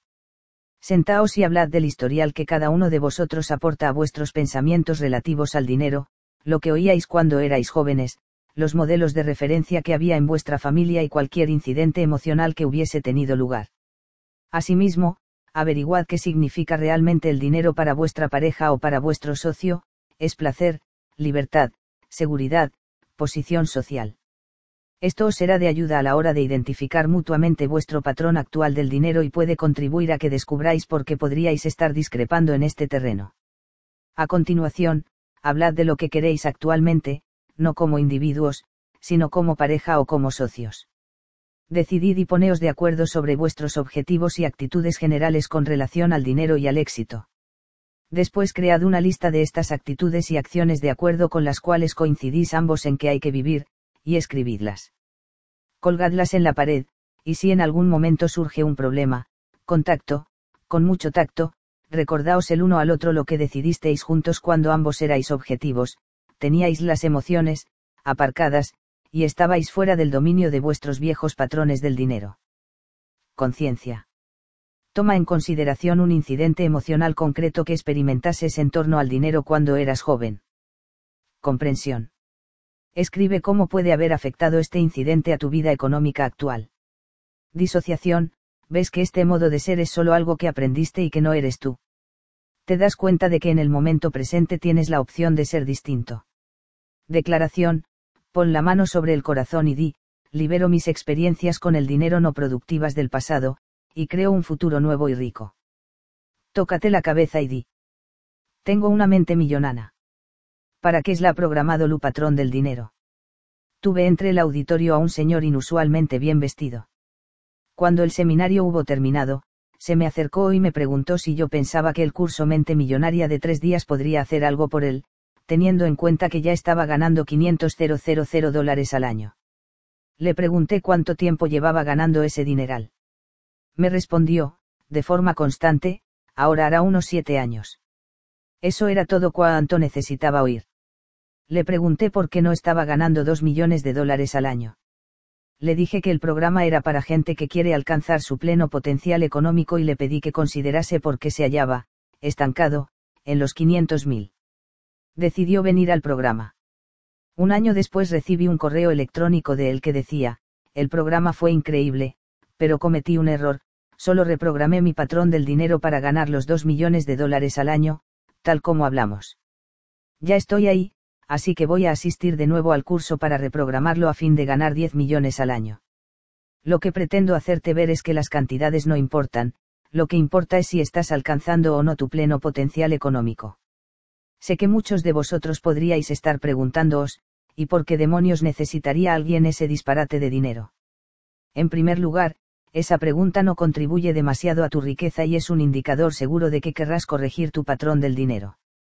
En segundo lugar, la principal razón por la que este señor quería ganar inmensas cantidades de dinero era la de sustentar su obra como enorme donante de una sociedad benéfica que ayuda a víctimas del SIDA en África. Para seguir creyendo que la gente rica es siempre egoísta y avariciosa. Sigamos, estás programado para ahorrar dinero o para gastarlo. Estás programado para administrar bien tu dinero o para administrarlo mal. Estás programado para escoger inversiones ganadoras o desastres. Tú podrías preguntarte, cómo es posible que el hecho de que gane o pierda dinero en el mercado bursátil o en la propiedad inmobiliaria forme parte de mi patrón del dinero. Muy sencillo, ¿quién escoge las acciones o la propiedad? Tú. ¿Quién escoge cuándo comprarlas? Tú. ¿Quién escoge cuándo venderlas? Tú. Imagino que algo tendrás tú que ver con el resultado. Tengo un conocido en San Diego llamado Larry. Larry es un imán para el dinero. Definitivamente, posee un patrón de ingresos elevados. Pero en lo relativo a invertirlo, parece que tiene el beso de la muerte.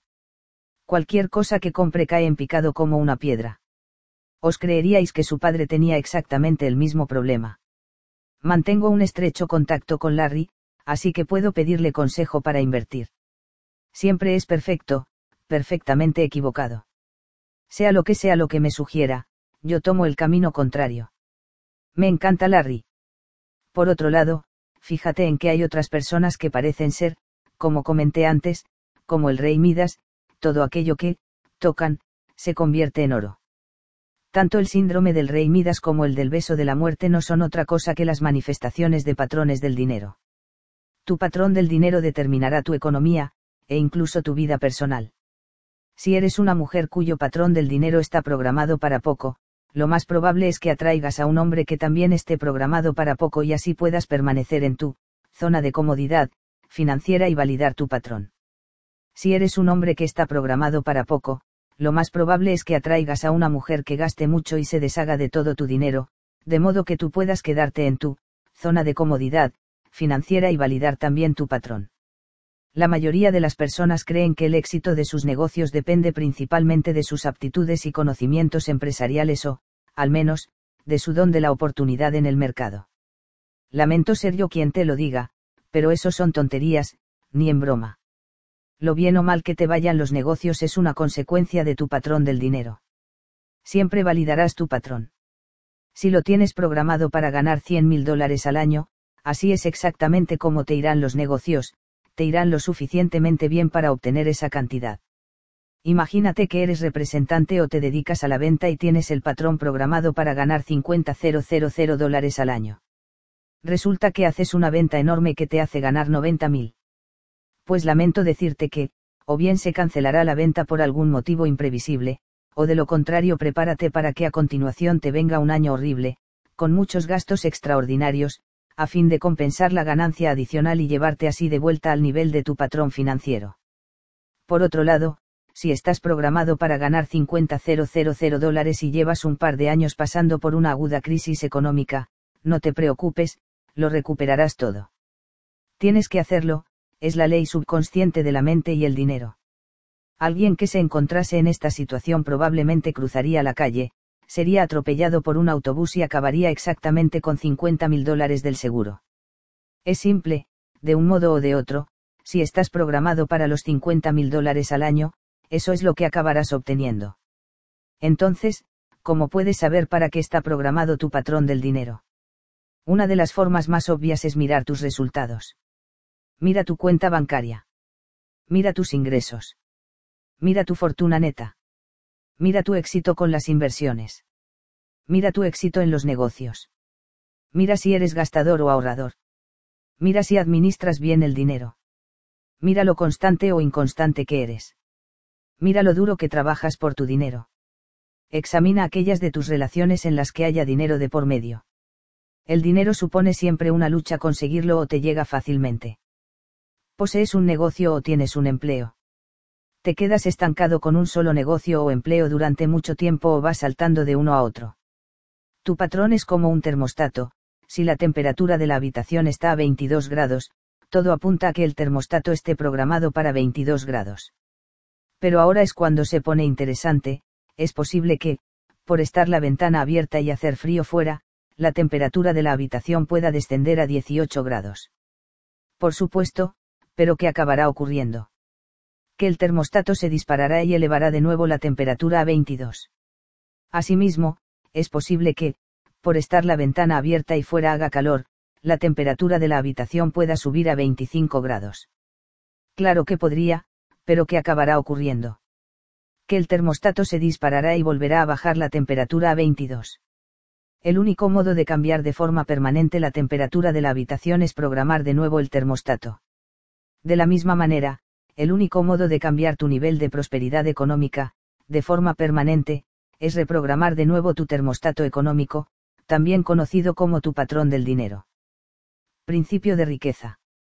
El único modo de cambiar de forma permanente la temperatura de la habitación es programar de nuevo el termostato.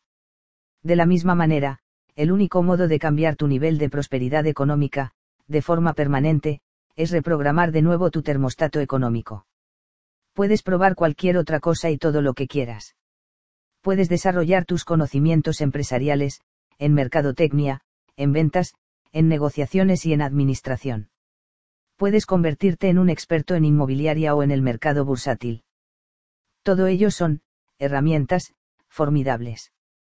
Pero, al final, sin una, caja de herramientas, interior lo bastante grande y lo bastante fuerte para que puedas crear y mantenerte en grandes sumas de dinero, todas las herramientas del mundo te resultarán inútiles.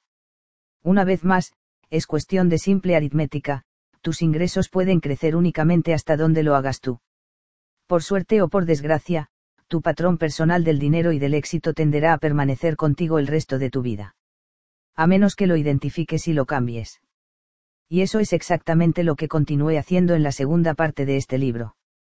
Recuerda que el primer elemento de todo cambio es la conciencia, obsérvate a ti mismo, sé consciente, observa tus pensamientos, tus miedos, tus creencias, tus hábitos, tus acciones e incluso tus inacciones. Ponte bajo un microscopio. Estudiate. La mayoría de nosotros creemos que vivimos nuestra vida sobre la base de lo que vamos eligiendo. Generalmente, no es así. Aun cuando estemos muy iluminados, durante un día normal haremos solo unas pocas elecciones que sean un reflejo de la conciencia que tenemos de nosotros mismos en el momento actual. En general somos como robots, vamos, con el automático, puesto, y estamos regidos por nuestro condicionamiento pasado y nuestros viejos hábitos. Ahí es donde entra la conciencia. Ser consciente es observar tus pensamientos y tus acciones de modo que en el momento actual puedas vivir eligiendo verdaderamente, en lugar de que te dirijan programaciones del pasado. Principio de riqueza. Ser consciente es observar tus pensamientos y tus acciones de modo que en el momento actual puedas vivir eligiendo verdaderamente, en lugar de ser dirigido por programaciones del pasado. Siendo conscientes podemos vivir basándonos en quienes somos hoy en lugar de hacerlo según quienes éramos ayer. De este modo, seremos capaces de responder de forma adecuada a las situaciones, aprovechando todo el abanico y todo el potencial de nuestras aptitudes y talentos, en lugar de reaccionar de forma inadecuada a los acontecimientos, arrastrados por los miedos y las inseguridades del pasado. Una vez que eres consciente puedes ver tu programación como lo que es, simplemente, una grabación de información que recibiste y creíste en el pasado, en un momento en que eras demasiado joven para poder discernir. Te das cuenta de que ese condicionamiento no es quien tú eres, sino quien aprendiste a ser. Ves que tú no eres la grabación, sino la grabadora. No eres el contenido del vaso, sino el vaso mismo. No eres el software, sino el hardware. Ciertamente, la genética puede desempeñar un papel, y también los aspectos espirituales pueden entrar en juego, pero gran parte de lo que da forma a quien tú eres procede de creencias e información de otras personas. Tal como sugería antes, las creencias no son necesariamente verdaderas o falsas ni correctas o incorrectas, sino que, con independencia de su validez, son opiniones que han sido transmitidas una y otra vez, de generación en generación, hasta llegar a ti. Sabiendo esto, puedes optar conscientemente por liberarte de cualquier creencia o forma de ser que no contribuya a tu riqueza y sustituirla por una que sí lo haga. En nuestros cursos enseñamos que, no hay ningún pensamiento que viva en tu cabeza sin pagar alquiler, cada pensamiento que tengas será o bien una inversión o un coste. O bien te llevará hacia la felicidad y la prosperidad o te alejará de ellas. O bien te infundirá poder o te lo quitará. Por eso, es imprescindible que elijas sabiamente tus pensamientos y tus creencias tu patrón del dinero. Ten presente que tus pensamientos y tus creencias no son quien tú eres, y que no se hallan necesariamente adscritos a ti. Por muy valiosos que creas que son, no tienen mayor importancia y mayor significado que los que tú les das. Nada tiene significado excepto el que se le da. Recuerdas que al principio de este libro te sugería que no creyeses ni una palabra de lo que te diga. Bien, si de veras quieres despegar en tu vida, no creas una palabra de lo que tú digas. Y si quieres iluminación instantánea, no te creas ni un pensamiento de los que tengas. Mientras tanto, si eres como la mayoría de la gente y vas a creerte algo, más vale que adoptes creencias que te ayuden, creencias ricas. Recuerda, los pensamientos llevan a sentimientos, estos llevan a acciones y estas a resultados. Puedes optar por pensar y actuar como lo hace la gente rica y, por lo tanto, crear los resultados que crean los ricos. La pregunta es, cómo piensa y actúa la gente rica. Eso es exactamente lo que descubrirás en la segunda parte de este libro. Si quieres cambiar tu vida económica para siempre, sigue leyendo. Declaración, pon la mano sobre el corazón y di, observo mis pensamientos y tomo únicamente en consideración aquellos que me infundan poder. Tócate la cabeza y di. Tengo una mente millonaria. Relato recibido de Randa y Bob Baines. De, Randa y Bob Baines para, Teja Harvey qué asunto, nos sentimos libres. Fuimos al mente millonaria intensivo sin saber realmente lo que podíamos esperar. Quedamos muy impresionados con los resultados. Antes de asistir al seminario estábamos teniendo muchos problemas de dinero. Parecía que nunca progresábamos. Continuamente estábamos endeudados y no sabíamos por qué. Liquidábamos los gastos de nuestras tarjetas de crédito, por lo general, con el dinero de una bonificación grande obtenida en el trabajo, solo para volver a endeudarnos al cabo de seis meses. No importaba cuánto dinero ganásemos. Estábamos muy frustrados y discutíamos mucho. Entonces asistimos al mente millonaria. Mientras te escuchábamos, mi marido y yo no dejábamos de apretamos mutuamente la pierna y de sonreír y miramos. Oímos una gran cantidad de información que nos hacía decir, no me extraña, ah, es por eso, ahora todo tiene sentido. Estábamos muy emocionados. Aprendimos lo distinto que pensamos él y yo en lo referente al dinero, él gastaba y yo ahorraba, qué horrible combinación. Después de oír la información, dejamos de culparnos uno al otro, empezamos a comprendernos mutuamente y, ahí a larga, comenzamos a apreciarnos y amarnos más. Ha pasado casi un año y seguimos sin discutir por el dinero, solo hablamos de lo que aprendimos. Ya no estamos endeudados, de hecho, tenemos dinero ahorrado, por primera vez en 16 años, sí. Ahora no solo tenemos dinero para nuestro futuro, sino que también tenemos el suficiente para nuestros gastos normales de cada día, para juegos, educación, ahorros a largo plazo para una casa, e incluso para compartir y dar. Es una sensación maravillosa saber que podemos emplear dinero en esas áreas y no sentirnos culpables por haberlo destinado y dedicado a esos fines. Nos sentimos libres. Muchas gracias, Harv. Los archivos de riqueza. 17 formas de pensar y actuar de la mente rica, distintas de las de gente pobre y de dase medía, en la primera parte de este libro hablé del proceso de manifestación. Recuerda que los pensamientos llevan a sentimientos, estos, a acciones, y estas, a resultados. Todo comienza con tus pensamientos, que son producidos por tu mente no es sorprendente que nuestra mente constituya en buena medida la base de nuestra vida y, sin embargo, la mayoría de nosotros no tengamos ni la más mínima idea de cómo funciona este poderoso aparato. Así pues, empecemos por echar un sencillo vistazo a cómo funciona tu mente. De forma metafórica, no es más que un gran armario archivador, semejante a los que puedes encontrar en tu oficina o tu casa. Toda la información que entra es etiquetada y archivada en carpetas de modo que resulte fácil de recuperar para ayudarte a sobrevivir. ¿Te has dado cuenta? No he dicho prosperar, he dicho sobrevivir. Ante cualquier situación nueva a la que tengas que enfrentarte, acudirás a los archivos de tu mente para determinar cómo actuar. Pongamos por ejemplo que estás considerando una oportunidad económica, automáticamente vas a tu archivo etiquetado como dinero y desde allí decides qué hacer. Los únicos pensamientos que puedes tener acerca del dinero serán los que estén guardados en tu archivo de dinero. Eso es todo en lo que puedes pensar, ya que eso es todo lo que hay en tu mente bajo esa categoría. Decides basándote en lo que crees que es lógico, sensato y apropiado para ti en cada momento. Optas por la que piensas que es la elección correcta. El problema, sin embargo, es que tal vez tu elección correcta no sea una elección exitosa. De hecho, lo que para ti resulta perfectamente lógico puede producir resultados perfectamente nefastos. Por ejemplo, supongamos que mi esposa está en un centro comercial. Es algo que no me resulta demasiado difícil de imaginar. Y resulta que ve un bolso verde.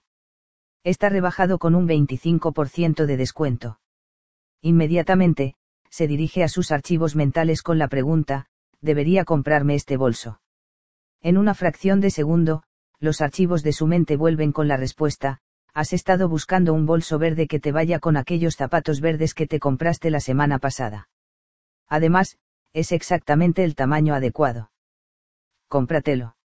Mientras se dirige a la caja para pagar, su mente no solo está feliz por haber adquirido ese bonito bolso, sino también henchida de orgullo por haber ahorrado un 25%. Para su mente, esta compra tiene perfecto sentido, lo quiere, cree que lo necesita y es, toda una ganga.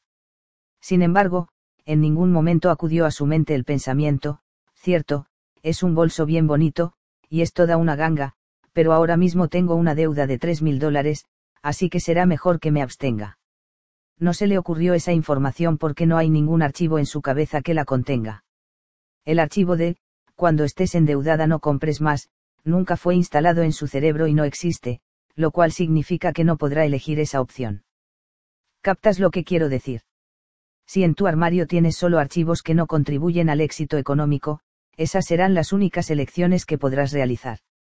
Para ti serán naturales, automáticas y tendrán perfecto sentido. Pero al final seguirán produciendo fracaso o, en el mejor de los casos, mediocridad financiera. A la inversa, si tienes archivos mentales que contribuyan a la prosperidad económica, tomarás de manera natural y automática decisiones que produzcan prosperidad. No tendrás que pensarlo. Tu forma normal de pensar derivará en prosperidad, algo así como Donald Trump, su forma normal de pensar produce riqueza. En lo referente al dinero, no sería increíble que pudieses pensar intrínsecamente del mismo modo que lo hacen los ricos. Como espero que hayas dicho, por supuesto, o algo equivalente. Bueno, pues sí puedes. Tal como decía antes, el primer paso hacia cualquier cambio es la conciencia. El primer paso para pensar del modo en que lo hace la gente rica es saber cómo piensa la gente rica. Los ricos piensan de forma muy distinta a los pobres o a cómo lo hace la gente de clase media.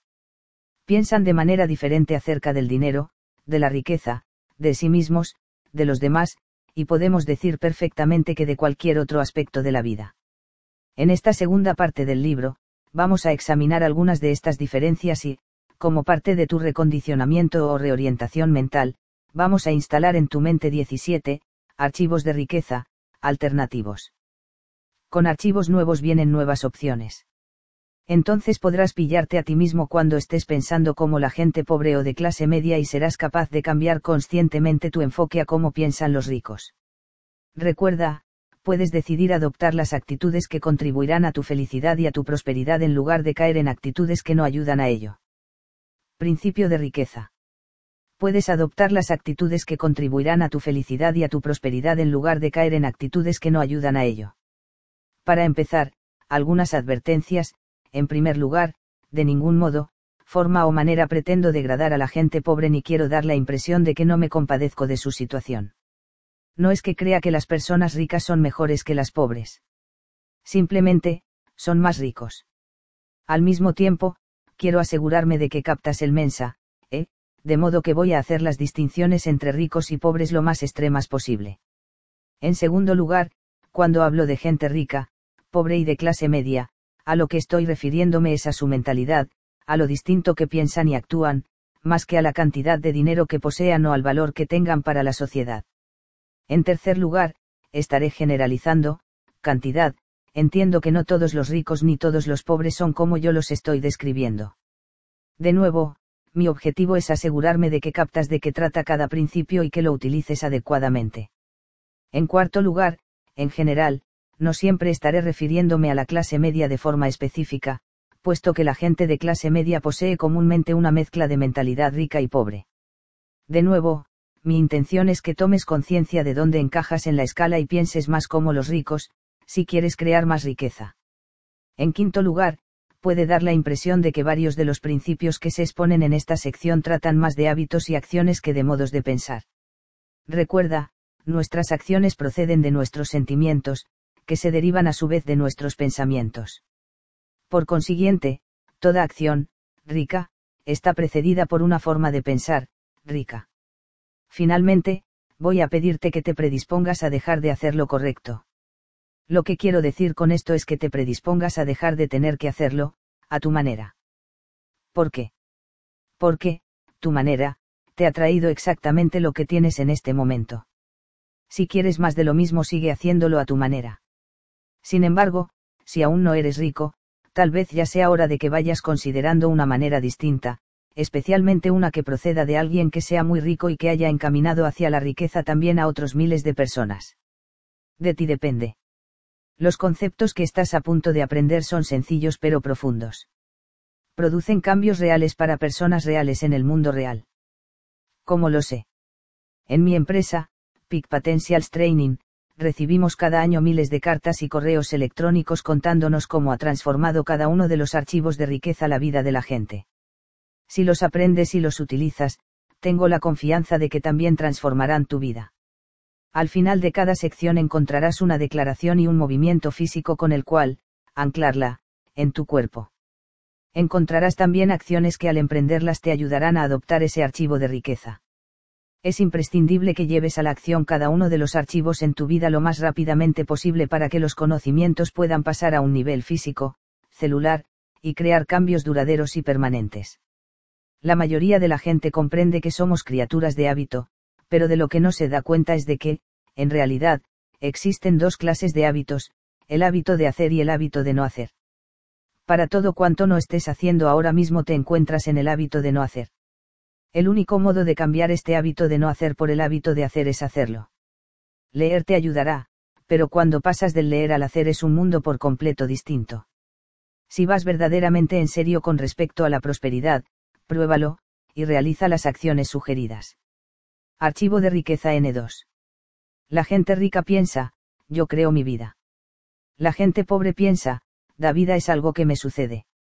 Si quieres crear riqueza, es imprescindible que tengas la creencia de que tú estás al volante de tu vida, especialmente de tu vida financiera.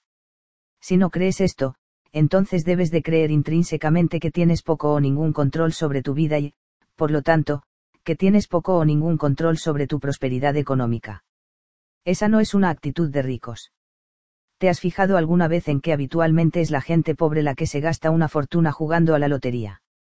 Creen de verdad que la riqueza les va a llegar de alguien que saque su nombre de un sombrero. Se pasan el sábado por la noche pegados al televisor, mirando nerviosos el sorteo, para ver si la riqueza va a aterrizar en ellos esta semana. Claro, todo el mundo quiere ganar la lotería, e incluso la gente rica juega por diversión de vez en cuando. Pero, en primer lugar, no se gastan la mitad de su sueldo en las apuestas o billetes de lotería y, en segundo lugar, ganar la lotería no constituye su principal estrategia para crear riqueza. Tienes que pensar que eres tú quien crea tu prosperidad, que eres tú quien crea tu mediocridad y que eres tú el que está creando tus apuros en torno al dinero y el éxito. Consciente o inconscientemente, sigues siendo tú. En lugar de aceptar ser responsables de lo que está sucediendo en su vida, la gente pobre elige el papel de víctima. El pensamiento predominante de una víctima es a menudo el de, pobre de mí. Así que, barra inversa voy la barra inversa, en virtud de la ley de la intención, eso es literalmente lo que consiguen las víctimas, consiguen ser, pobres. Fíjate en que he dicho que hacen el papel de víctima. No he dicho que lo sean. Yo no creo que nadie sea una víctima, sino que la gente se hace la víctima porque cree que le aporta algo. Enseguida comentaré esto más detalladamente. Dicho eso, ¿cómo puede saberse cuando está la gente haciéndose la víctima? Dejan tres pistas obvias. Pero antes de hablar de esas pistas, quiero que tengas presente que entiendo totalmente que ninguno de estos modos de ser tiene nada que ver con nadie que esté leyendo este libro. Pero tal vez, solo tal vez, podrías conocer a alguien que pueda identificarse con alguno de ellos. Y tal vez, solo tal vez, podrías conocer íntimamente a esa persona. En cualquier caso, te sugiero que prestes mucha atención a esta sección. Los archivos de riqueza. Pista N grados y de la víctima, la culpa. Cuando se trata del motivo por el cual no son ricos, la mayoría de las víctimas son profesionales del juego de la culpa. El objeto de este juego es ver a cuántas personas y circunstancias puedes señalar con el dedo sin mirarte nunca a ti mismo. Las víctimas, al menos, se lo pasan bien. Por desgracia, no resulta tan divertido para cualquier otra persona que tenga la mala suerte de encontrarse a su alrededor. Eso es porque aquellos que son más cercanos a las víctimas se convierten en blancos fáciles. Las víctimas culpan a la economía, culpan al gobierno, culpan al mercado bursátil, culpan a su agente, culpan a su tipo de negocio, culpan a su empleador, culpan a sus empleados, culpan a su jefe, culpan a la oficina central, culpan a la persona que tienen inmediatamente por encima o por debajo de ellos, culpan a los de atención al cliente, culpan al departamento de transporte, culpan a su socio, culpan a su cónyuge, culpan a Dios y, por supuesto, siempre culpan a sus padres. Siempre es alguna otra persona o alguna otra cosa a la que hay que culpar. El problema es cualquier cosa o cualquier persona excepto ellos. Pista N grados 2 de la víctima, las justificaciones. Si las víctimas no están echándole la culpa a alguien, las encontrarás a menudo justificando o racionalizando su situación con frases como, el dinero no es realmente importante. Déjame hacerte una pregunta, si tú dijeses que tu marido o tu esposa, tu novio o tu novia, o tu socio o tu amigo, no son tan importantes, alguno de ellos estaría mucho tiempo más junto a ti.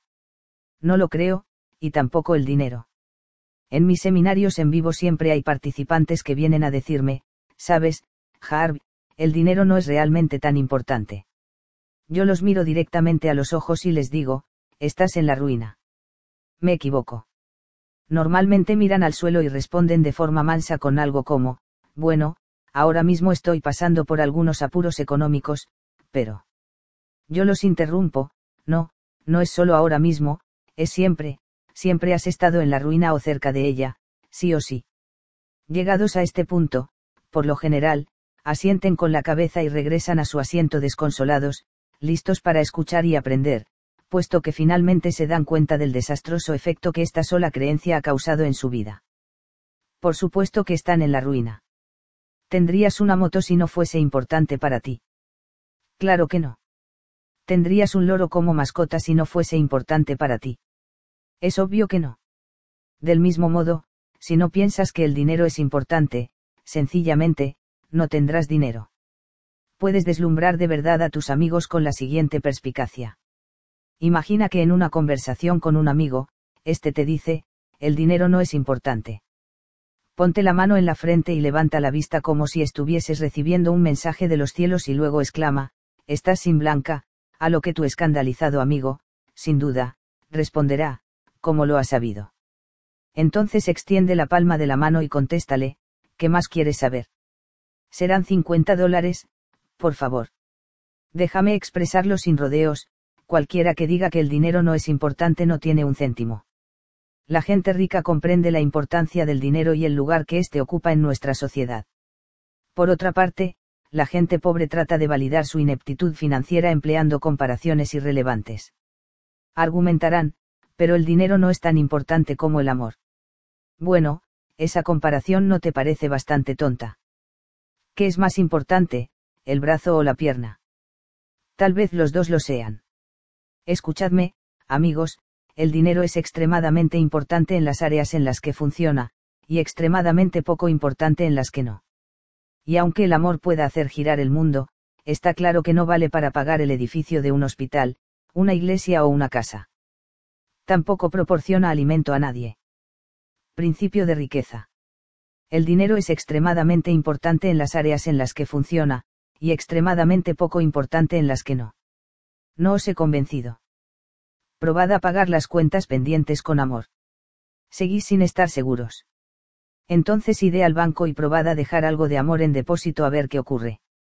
Os ahorraré la molestia, el cajero o la cajera os mirará como si acabaseis de ausentaros del manicomio sin permiso y gritará solamente una palabra, seguridad. No hay ninguna persona rica que crea que el dinero no es importante.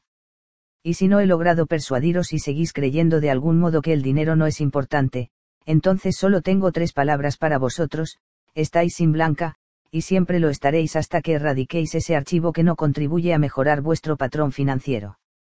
Pista N grados 3 de la víctima, las quejas, quejarte es absolutamente lo peor que podrías hacer por tu salud o tu riqueza. Lo peor. ¿Por qué? Yo soy un gran creyente en la ley universal que reza, aquello en lo que te centras se expande. Cuando te estás quejando, en qué estás centrándote, en lo que va bien en tu vida o en lo que va mal. Obviamente, te estás centrando en lo que va mal, y, dado que aquello en lo que te centras se expande, seguirás obteniendo más de lo que va mal. Muchos profesionales del desarrollo personal hablan de la ley de la atracción. Esta afirma que, lo semejante atrae a lo semejante, en el sentido de que cuando estás quejándote, lo que en realidad atraes a tu vida es desgracia. Principio de riqueza. Cuando te estás quejando te conviertes en un imán viviente para la desgracia. ¿Te has fijado alguna vez en que los que se quejan tienen generalmente una vida dura? Parece que todo lo que podría irles mal efectivamente, les va mal. Dicen, por supuesto que me quejo, mira qué porquería de vida tengo. Y ahora que ya lo sabes mejor, puedes explicarles, no, precisamente es debido a tus quejas por lo que tu vida es una porquería. Cállate, y no te me acerques. Y esto nos lleva a otro punto, debes asegurarte y reasegurarte de no ponerte en las proximidades de los que se quejan. Si te resulta absolutamente inevitable estar cerca, asegúrate de que traes un paraguas de acero o la desgracia y la porquería dirigida a ellos te alcanzará a ti también. Yo permanezco lo más lejos posible de los que se quejan, porque la energía negativa es infecciosa. Hay muchísima gente, sin embargo, a la que le encanta andar con personas quejicas y escucharlas. ¿Por qué? Muy sencillo, están esperando su turno. Y tú dices que eso es malo. Espera a escuchar lo que me pasó a mí. Aquí tienes unos, deberes para casa, que te prometo que cambiarán tu vida, en los próximos siete días, te desafío a no quejarte en absoluto. No solo en voz alta, sino tampoco mentalmente pero tienes que hacerlo los siete días completos. ¿Por qué?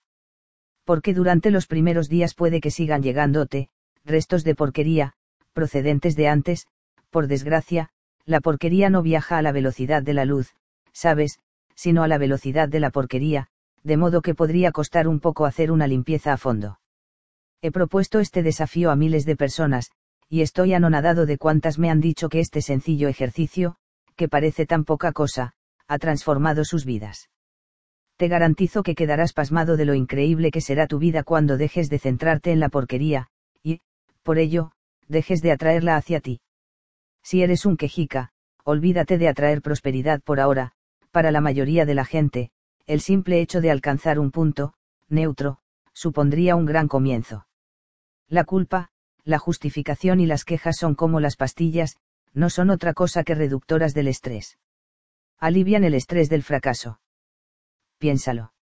Si una persona no estuviese fracasando de algún modo, tendría necesidad de culpar, de justificarse o de quejarse. La respuesta obvia es que no. De ahora en adelante, en cuanto te oigas culpar, justificarte o quejarte, para y desiste de inmediato. Recuérdate que tú estás creando tu vida y que en cada momento estarás atrayendo hacia ella o bien el éxito o bien la desgracia es imprescindible que elijas sabiamente tus pensamientos y tus palabras. Ahora ya estás preparado para oír uno de los mayores secretos del mundo. Listo.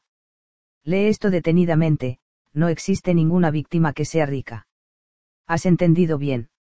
Lo diré otra vez, no existe ninguna víctima rica. Además, ¿quién la escucharía? Vaya, tengo un arañazo en el yate, a lo que cualquiera respondería, ¿y a quién diablos le importa? Principio de riqueza. No existe ninguna víctima que sea rica. Por otro lado, ser víctima tiene definitivamente sus recompensas. ¿Qué saca la gente de ser víctima? La respuesta es atención. Es importante la atención. Puedes apostar a que sí. De una forma u otra, es por lo que casi todo el mundo vive. Y el motivo de que la gente viva por la atención es que han cometido un error fundamental. Se trata del mismo error que prácticamente todos hemos cometido, hemos confundido la atención con el amor. Créeme, es casi imposible ser verdaderamente feliz y próspero cuando tienes unas constantes ansias de atención. Porque, si es atención lo que quieres, te hallas a merced de los demás. Por lo general, acabas como un, complacedor de la gente, mendigando su aprobación. La búsqueda de atención supone también un problema porque la gente tiende a cometer estupideces para conseguirla. Es imprescindible, disociar, la atención del amor, por numerosas razones. En primer lugar, serás más próspero, en segundo lugar, serás más feliz, y en tercer lugar, podrás hallar amor, verdadero, en tu vida. En general, cuando la gente confunde amor con atención no se aman unos a otros en el auténtico sentido espiritual del término, se aman unos a otros, en buena parte, desde el lugar de su propio ego, como en, me encanta lo que haces por mí. Por lo tanto, la relación trata en realidad sobre el propio individuo, y no sobre la otra persona o, al menos, sobre ambos. Desvinculando el amor de la atención quedarás liberado para amar a otra persona por quien es, y no por lo que haga por ti. Pues bien, como decía, no existe ninguna víctima rica. Así, para seguir siendo víctimas, los buscadores de atención se aseguran y reaseguran de no hacerse nunca ricos. Es el momento de decidir. Puede ser una víctima o puede ser rico, pero no ambas cosas. Escúchame. Cada vez, y quiero decir cada vez, que culpas, te justificas o te quejas estás degollándote económicamente hablando. Claro, estaría bien emplear una metáfora más simpática y agradable, pero olvídalo. Ahora mismo no me interesa ser simpático o agradable, me interesa ayudarte a que veas exactamente qué estás haciéndote a ti mismo. Más adelante, una vez que te hagas rico, podemos ser más simpáticos y agradables, ¿qué te parece? es hora de que tomes las riendas y reconozcas que tú creas todo lo que hay en tu vida y todo lo que no hay en ella. Ten presente que tú creas tu riqueza, tu no riqueza y todos los niveles intermedios. Declaración, pon la mano sobre el corazón y di. Yo creo el nivel exacto de mi prosperidad económica. Tócate la cabeza y di, tengo una mente millonaria. Acciones de la mente millonaria. Uno cada vez que te sorprendas culpando, justificando o quejándote, deslízate el dedo índice de un lado a otro del cuello, como gesto desencadenante del recuerdo de que estás degollándote financieramente hablando. Una vez más, aun cuando este gesto pueda parecer un poco grosero para hacértelo a ti mismo, no lo es más que lo que te estás haciendo al culpar, justificarte o quejarte, y al final funcionará para paliar estos destructivos hábitos. 2 Azun, informe. Al final de cada día, anota una cosa que haya ido bien y una que haya ido mal. Después escribe la respuesta a la siguiente pregunta, ¿cómo he creado cada una de estas situaciones? Si había otras personas implicadas, pregúntate, ¿cuál ha sido mi parte de responsabilidad al crear cada una de estas situaciones? Este ejercicio te mantendrá como responsable de tu vida y te hará consciente de las estrategias que te están funcionando y de las que no.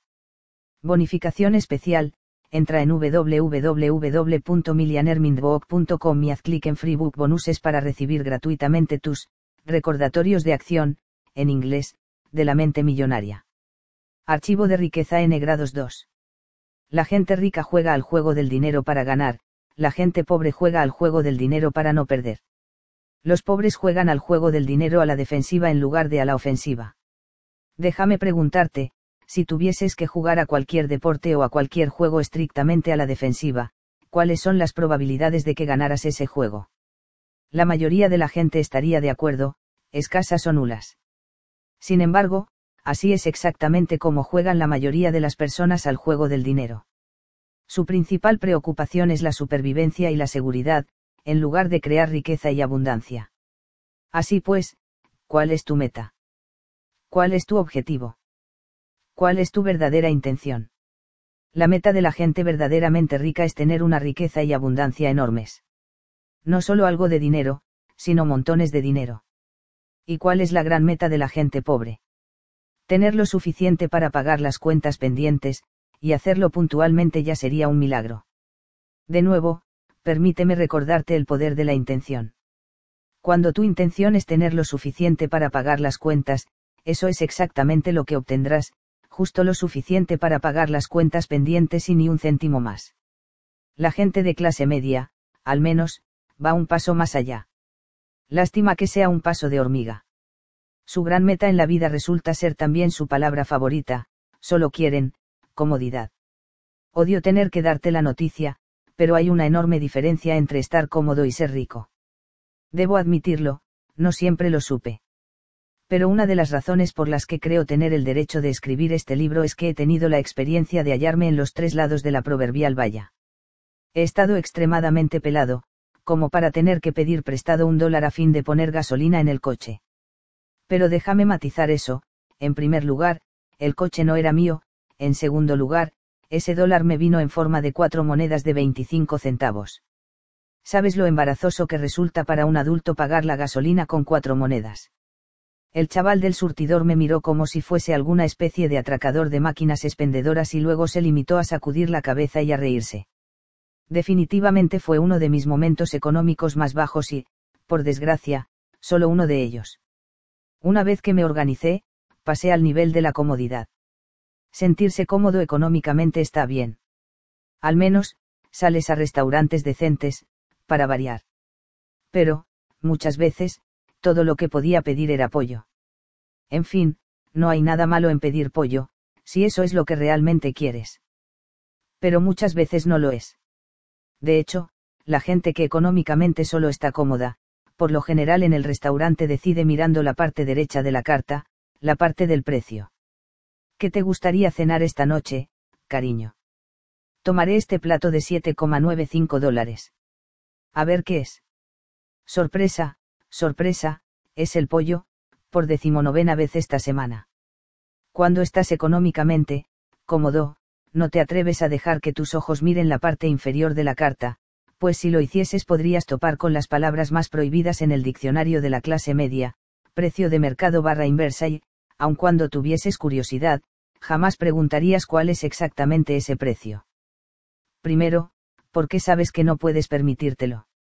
Y segundo, resulta de lo más embarazoso cuando el camarero te dice que el plato vale 49 dólares, con los acompañamientos aparte, y tú respondes, no sé por qué, pero esta noche se me ha antojado comer pollo, aunque sabes perfectamente que el camarero no se ha tragado lo de tu repentino antojo. Debo decir que para mí, personalmente, una de las mejores cosas de ser rico es no tener que mirar ya más los precios de la carta, como exactamente lo que quiero comer, sin tener en cuenta el precio. Puedo asegurarte que no hacía eso cuando estaba sin blanca o cuando estaba económicamente cómodo. En resumidas cuentas, si tu meta es estar cómodo económicamente, lo más probable es que jamás te hagas rico. Pero si tu meta es ser rico, lo más probable es que acabes estando inmensamente cómodo. Principio de riqueza.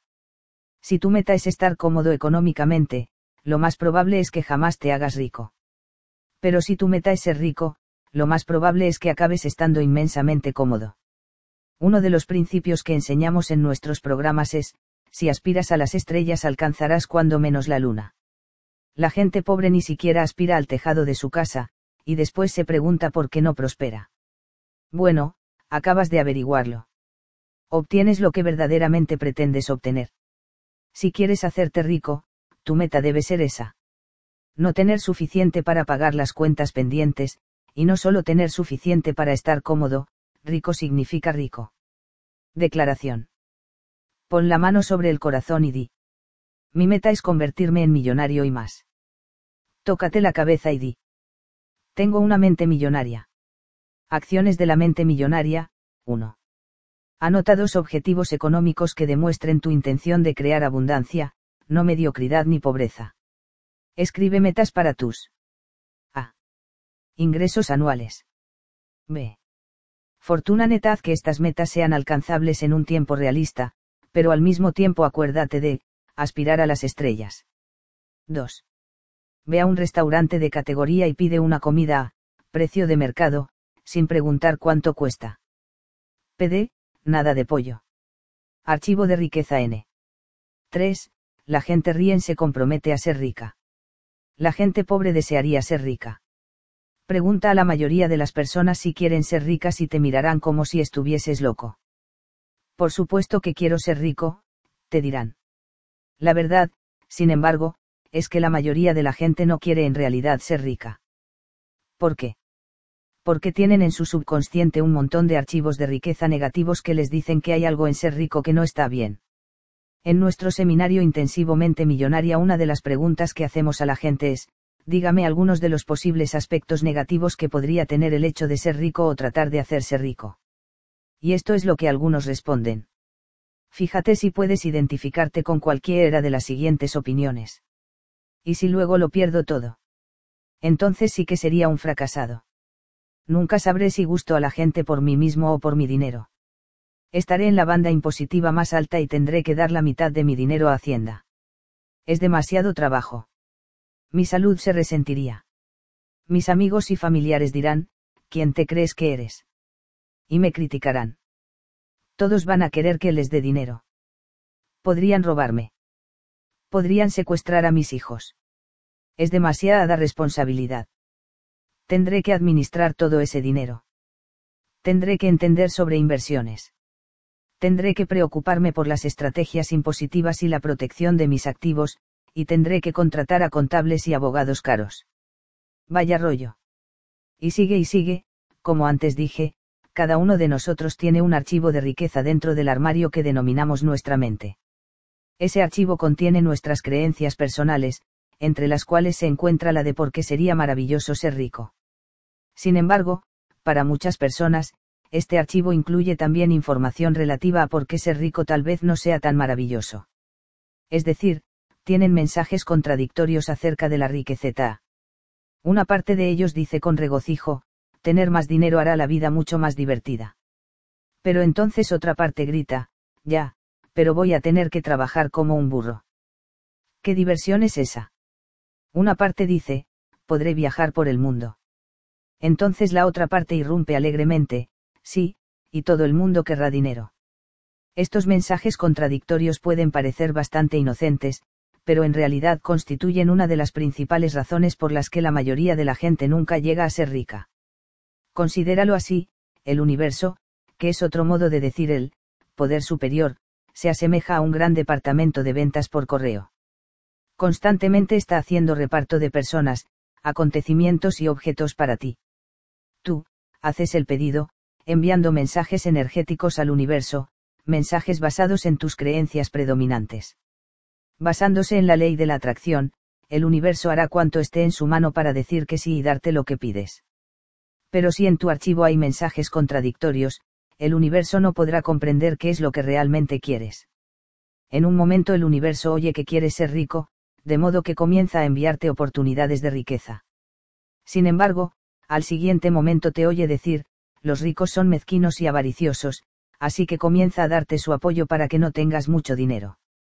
Pero entonces piensas, tener mucho dinero hace que puedas disfrutar mucho más de la vida, de modo que el pobre universo, mareado y confundido, empieza otra vez a mandarte oportunidades de tener más dinero.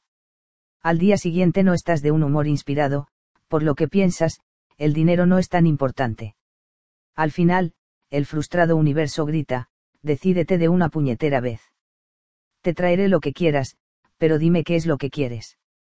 La razón número uno por la que la mayoría de la gente no obtiene lo que quiere es que no sabe lo que quiere. La gente rica es totalmente franca en cuanto a decir que quiere riqueza. Ellos son firmes en su deseo. Están completamente comprometidos a crear riqueza. Mientras sea legal, moral y ético, harán lo que haga falta para tener riqueza. Los ricos no envían mensajes contradictorios al universo. La gente pobre sí. A propósito, si al leer ese último párrafo una bouchicita en el interior de tu cabeza te dijese algo así como, a los ricos no les importa si es legal, moral o ético, eso significa que, definitivamente, estás haciendo lo correcto al leer este libro. Pronto descubrirás lo perjudicial que resulta esa forma de pensar. Principio de riqueza. La razón número uno por la que la mayoría de la gente no obtiene lo que quiere es que no sabe lo que quiere. La gente pobre tiene muchas buenas razones en cuanto a por qué podría suponer un problema hacerse y, de hecho, ser rico. Por consiguiente, no tiene al 100% la certeza de que realmente quiera ser rica. El mensaje que mandan al universo es confuso. Su mensaje a los demás es confuso. ¿Y por qué se produce toda esta confusión? Porque el mensaje que se mandan a sí mismos es confuso. Antes hablé del poder de la intención. Sé que podría resultar difícil de creer, pero siempre obtienes lo que quieres, lo que quieres subconscientemente, no lo que dices que quieres. Tú podrías negar esto rotundamente y responder, eso es una locura. ¿Por qué querría yo pasar apuros? Y lo que yo te pregunto es exactamente lo mismo, no lo sé. ¿Por qué querrías pasar apuros? Dicho claramente, si no estás obteniendo la riqueza que dices que deseas, es muy probable que sea porque, en primer lugar, subconscientemente no quieres en realidad riqueza o, en segundo lugar, porque no estás dispuesto a hacer lo que haga falta para crearla. Exploremos esto más a fondo. Existen, en realidad, tres niveles de lo que se denomina querer. El primer nivel es el de, quiero ser rico. Eso es otra forma de decir, si me cae como llovido del cielo, lo cogeré. El solo hecho de querer no sirve de nada. ¿Te has fijado en que querer no lleva necesariamente a, tener? Fíjate también en que lo primero sin lo segundo lleva a más de lo primero. Querer se convierte en algo habitual y conduce únicamente a sí mismo, creando un círculo perfecto que va exactamente a ninguna parte. La riqueza no viene del mero hecho de desearla. ¿Cómo sabes que esto es cierto? Con una simple comprobación de la realidad, miles de millones de personas quieren ser ricas, pero relativamente pocas lo son. El segundo nivel de querer es el de, elijo ser rico. Esto implica decidir convertirse en una persona rica. Elegir constituye una energía mucho más fuerte y va a la par con ser responsable de crear tu realidad. La palabra decisión procede del término latino decidere, que significa, eliminar cualquier otra alternativa. Elegir es mejor, pero no lo mejor. El tercer nivel de querer es el de, me comprometo a ser rico. La definición del verbo comprometerse es, dedicarse sin reservas. Esto significa no retener absolutamente nada, dar el 100% de todo lo que tienes para obtener riqueza. Significa estar dispuesto a hacer lo que haga falta durante el tiempo que haga falta. Este es el camino del guerrero, no hay excusas, no hay ningún, pero, que valga, ningún, quizás, ningún, tal vez, y el fracaso no es una opción. El camino del guerrero es simple, seré rico o moriré en el intento. Me comprometo a ser rico.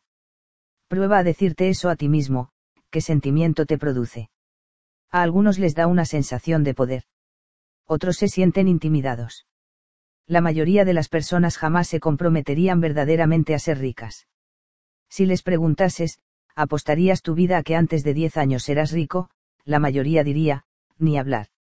Esa es la diferencia entre los ricos y los pobres es precisamente porque la gente no piensa comprometerse de verdad en ser rica por lo que no lo es, y lo más probable es que no llegue a serlo nunca. Alguien podría decir, Harv, ¿de qué estás hablando? Yo me dejo el alma en ello, lo estoy intentando con todas mis fuerzas. Por supuesto que estoy comprometido en ser rico. Y yo le contestaría, eso de que lo estás intentando significa bien poco. La definición de compromiso es dedicarse sin reservas. Las palabras clave son sin reservas, lo cual significa que estás poniendo en ello todo, y quiero decir todo lo que tienes.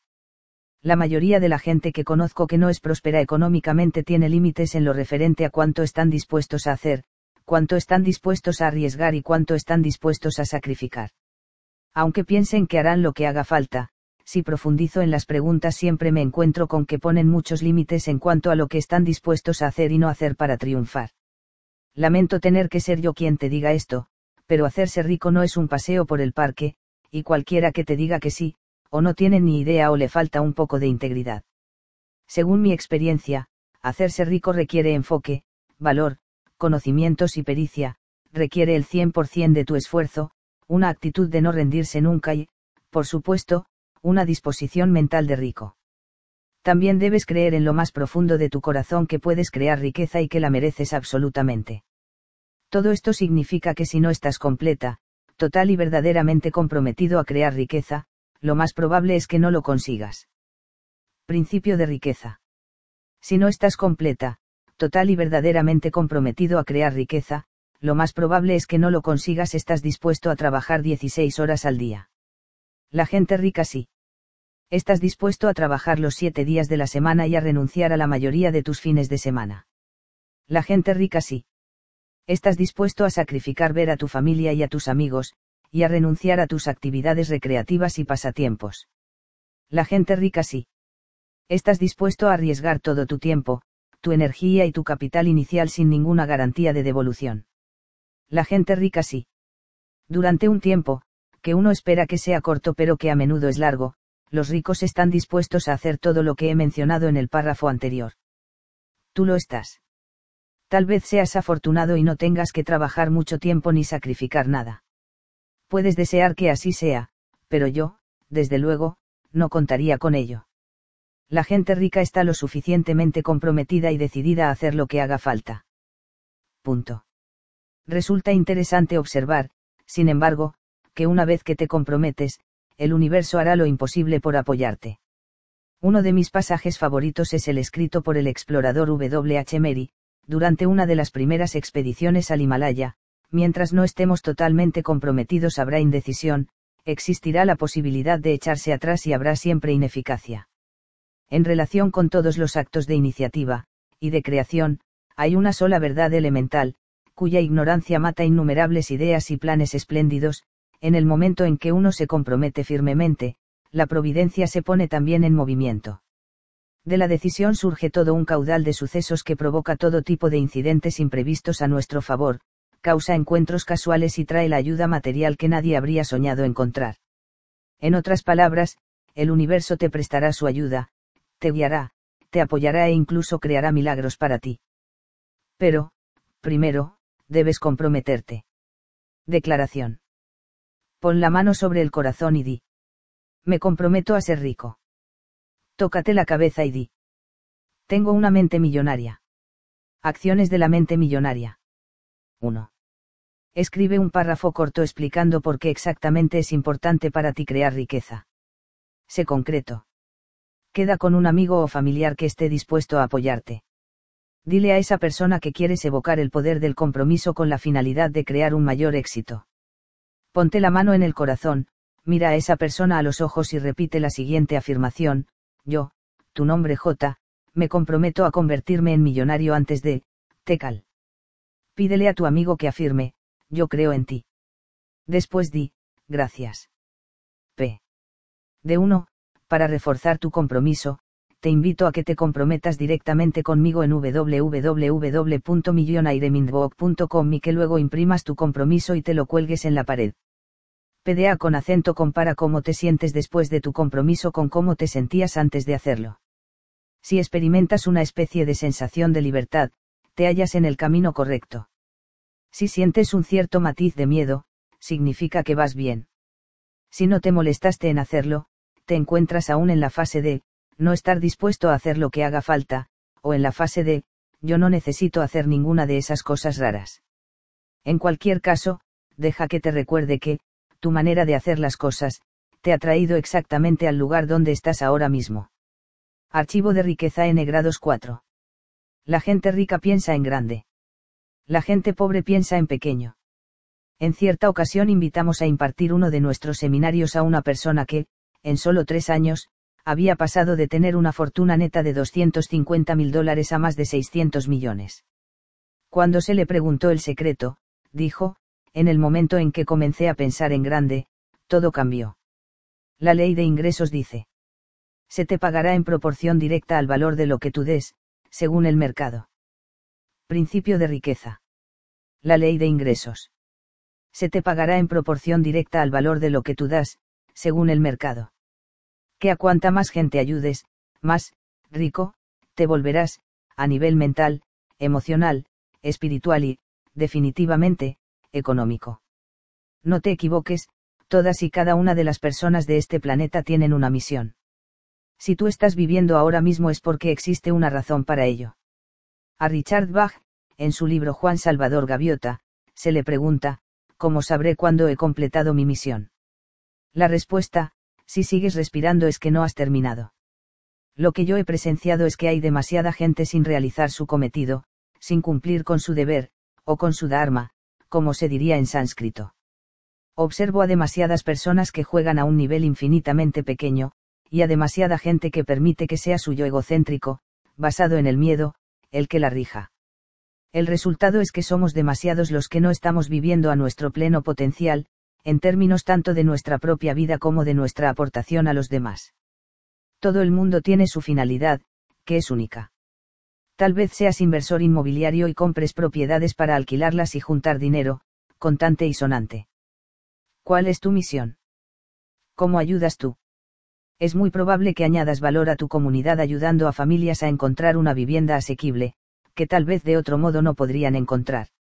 Ahora la pregunta es, ¿a cuántas familias y personas puedes ayudar? ¿Estás dispuesto a ayudar a 10 en lugar de una, a 20 en lugar de 10, a 100 en lugar de 20? Esto es a lo que me refiero con lo de jugar en grande. En su maravilloso libro Volver al Amor, la autora Marianne Williamson lo expresa del siguiente modo, eres hijo de Dios que juegues a ser pequeño no sirve al mundo.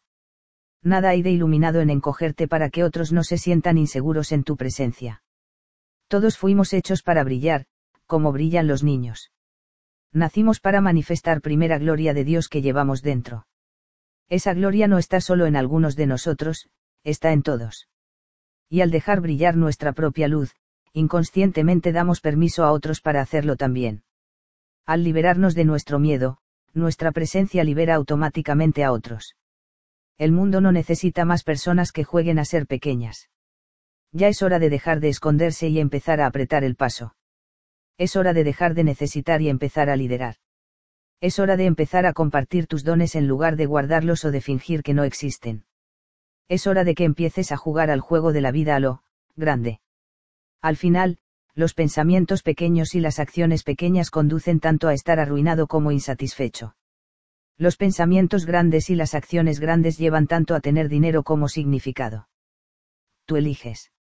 Relato recibido de Jim Rosemary de, Jim Rosemary para, Teja que si alguien me hubiese dicho que yo podría duplicar mis ingresos y, simultáneamente, disponer del doble de tiempo libre, le habría dicho que eso no podía ser.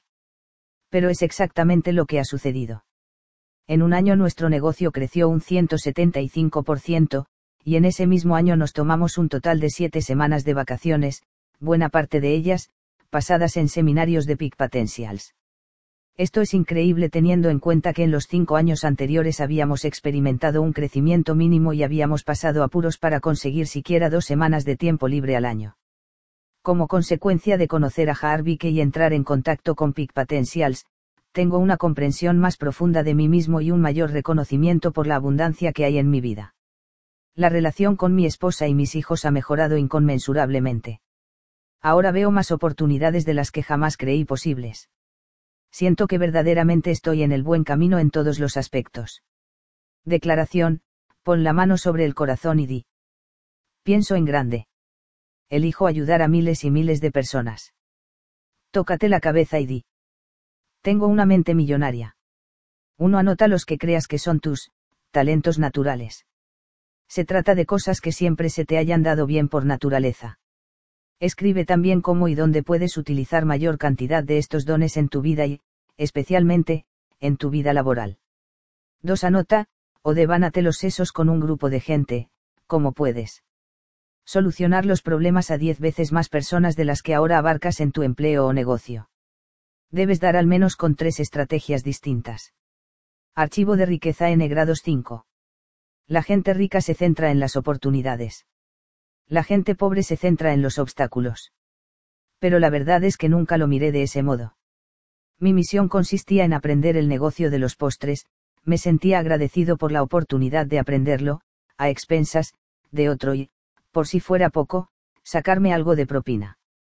Durante mi ocupación como ayudante de camarero de pasteles, pasaba el máximo tiempo posible charlando con el gerente sobre ingresos y beneficios, inspeccionando cajas para averiguar los nombres de los proveedores y ayudando al pastelero a las 4 de la madrugada, para aprender sobre equipo, ingredientes y problemas que podían presentarse. Pasó una semana y yo diría que debí de cumplir bastante bien con mi trabajo, porque el gerente me sentó, me dio un poco de tarta y me ascendió a. Cajerol me lo pensé exactamente durante una fracción de segundo. Finalmente respondí, gracias, pero no. En primer lugar, no iba a aprender mucho atascado detrás de una caja registradora. Y en segundo, ya había aprendido lo que fui a aprender. Misión cumplida. Y a eso es a lo que me refiero con lo de estar, en el ruedo. Significa introducirte en el campo en el que quieres estar en el futuro, en calidad de lo que sea, para empezar. Este es, con muchísima diferencia, el mejor modo de aprender acerca de un negocio, porque lo ves desde dentro. En segundo lugar, puedes hacer los contactos que necesitas, que no podrías haber hecho jamás desde fuera. En tercer lugar, una vez que estás en el ruedo pueden abrírsete otras muchas puertas. Es decir, una vez que eres testigo de lo que pasa realmente, puedes descubrir un hueco para ti que no habías reconocido antes. En cuarto lugar, puedes descubrir también que en realidad no te gusta este campo, y menos mal que lo descubriste antes de meterte demasiado a fondo. Y bien, ¿cuál de todas estas cosas crees que me sucedió a mí? Cuando hube terminado con Madar Butler, no podía soportar el olor ni la visión de una tarta. Segundo, el pastelero lo dejó al día siguiente de marcharme yo, me llamó por teléfono y me explicó que acababa de enterarse de un aparato de preparación física recién salido conocido como, botas de inversión, guía de gravedad, puede que hayas visto a Richard Gere colgando boca abajo en ellas en la película American Gigolo, y quería saber si me interesaría verlas. Examiné cómo estaban las cosas y decidí que las botas eran una bomba, pero él no, de modo que me involucré yo solo. Comencé a vender las botas a tiendas de material deportivo y a grandes almacenes. Me di cuenta de que todos esos puntos de venta al por menor tenían algo en común, un material de preparación física horrible. Las campanas de mi cerebro se volvieron locas, oportunidad, oportunidad, oportunidad. Es gracioso cómo suceden las cosas. Esta fue mi primera experiencia vendiendo material de preparación física, la cual me llevó, a la larga, a abrir una de las primeras tiendas al por menor de fitness de Norteamérica y a hacerme con el primer millón de mi vida. Y pensar que todo empezó siendo ayudante de camarero en la pastelería Madar Butler. La moraleja es simple, échate al ruedo. Nunca sabes por dónde saldrá el toro. Yo tengo un lema, la acción siempre derrota a la inacción. La gente rica se pone en marcha confían en que, una vez que estén dentro del juego podrán tomar decisiones inteligentes en el momento presente, podrán hacer correcciones e ir ajustando las velas sobre la marcha. Los pobres no confían en sí mismos ni en sus capacidades, de modo que creen que deben saberlo todo con antelación, lo cual es prácticamente imposible. Mientras tanto no mueven ni un dedo. Al final, con su actitud positiva de, preparados, fuego, apunten, los ricos pasan a la acción y, por lo general, ganan. Por el contrario, diciéndose a sí mismos, yo no hago nada hasta haber identificado cada posible problema y saber exactamente qué hacer al respecto, la gente pobre nunca pasa a la acción y, por lo tanto, siempre pierde. Los ricos ven una oportunidad, se abalanzan sobre ella y se hacen más ricos aún. ¿Y los pobres? Ellos siguen, preparándose. Declaraciones. Pon la mano sobre el corazón y di, me centro en las oportunidades por encima de los obstáculos. Me preparo, disparo, apunto. Tócate la cabeza y di. Tengo una mente millonaria. Acciones de la mente millonaria. 1. Entra en el juego. Piensa en una situación o proyecto que hayas querido poner en marcha. Olvida cualquier cosa que hayas estado esperando. Comienza ahora desde donde te encuentres y con lo que tengas. A ser posible, hazlo mientras trabajes para otra persona o con otra persona, para aprender cómo funciona todo. Si ya estás enterado, basta de excusas, a por ello. 2. Practica el optimismo, hoy, retormula como una oportunidad cualquier cosa que alguien diga que es un problema o un obstáculo. Volverás loca a la gente negativa, pero oye, ¿y qué? De todos modos, es lo que están haciéndose constantemente a sí mismos. 3. Céntrate en lo que tienes, no en lo que no tienes. Haz una lista de 10 cosas que hay en tu vida por las que puedas estar agradecido y léela en voz alta. Después léela cada mañana durante los próximos 30 días. Si no aprecias lo que tienes, no obtendrás nada más y no necesitas más. Archivo de riqueza N grado 6.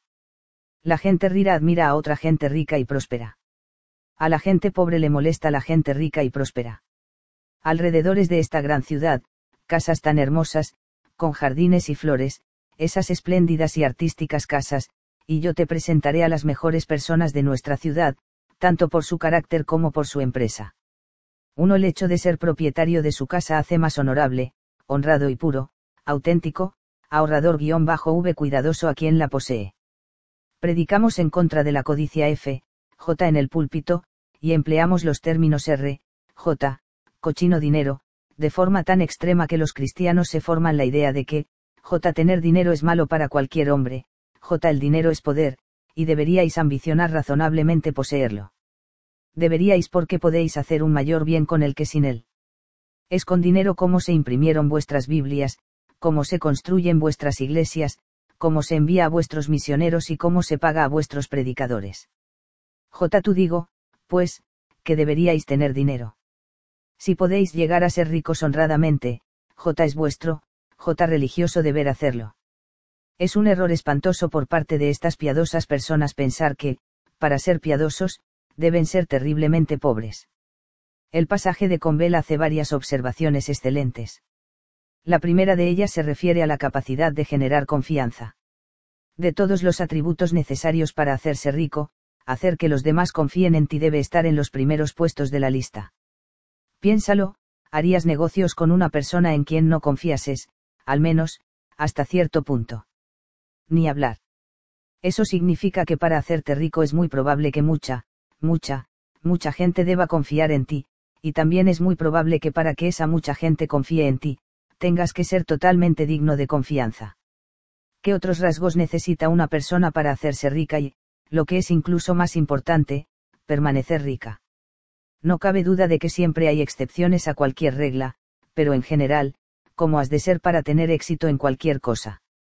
Pruébate algunas de estas características, a ver cómo te quedan, positivo, fiable, centrado, decidido, persistente, trabajador, enérgico, bueno con los demás, comunicador competente, medianamente inteligente y experto en, al menos, un área o un tema concreto. Otro elemento interesante del pasaje de Convel es que haya tanta gente condicionada para creer que no se puede ser rico y buena persona o espiritual. Antes también yo pensaba así como a muchos de nosotros, a mí me enseñaron, amigos, profesores, medios de comunicación y el resto de la sociedad, que la gente rica era, de alguna manera, mala, que eran todos mezquinos y avariciosos. Una vez más, otra forma de pensar que acabó siendo pura tontería. Respaldado por mi propia experiencia del mundo real, más que por el viejo mito basado en el miedo, me he encontrado con que las personas más ricas que conozco son también las más agradables. Cuando me trasladé a San Diego, nos mudamos a una casa situada en una de las partes más ricas de la ciudad. Nos encantaba la belleza de la casa y de la zona, pero yo me sentía inquieto porque no conocía a nadie y tenía la sensación de no haber encajado aún. Mi plan era permanecer en un discreto segundo término y no mezclarme mucho con aquellos ricos snobs. Sin embargo, mientras el universo registraba mis intenciones, mis hijos, que entonces tenían cinco y siete años, se hicieron amigos de los otros niños del vecindario, y tardé bien poco en estar llevándolos en coche a aquellas mansiones para dejarlos a jugar. Me recuerdo llamando a una puerta de madera increíblemente tallada que tenía, al menos, seis metros de altura. La mamá abrió y, con la voz más cordial que jamás había oído, dijo, Harv, cuánto me alegro de conocerte, pasa. Yo estaba un poco desconcertado mientras ella me servía un poco de telado y me traía un cuenco de fruta. ¿Dónde está el truco? seguía queriendo saber mi escépticamente. Entonces entró su marido, que venía de jugar con sus hijos en la piscina.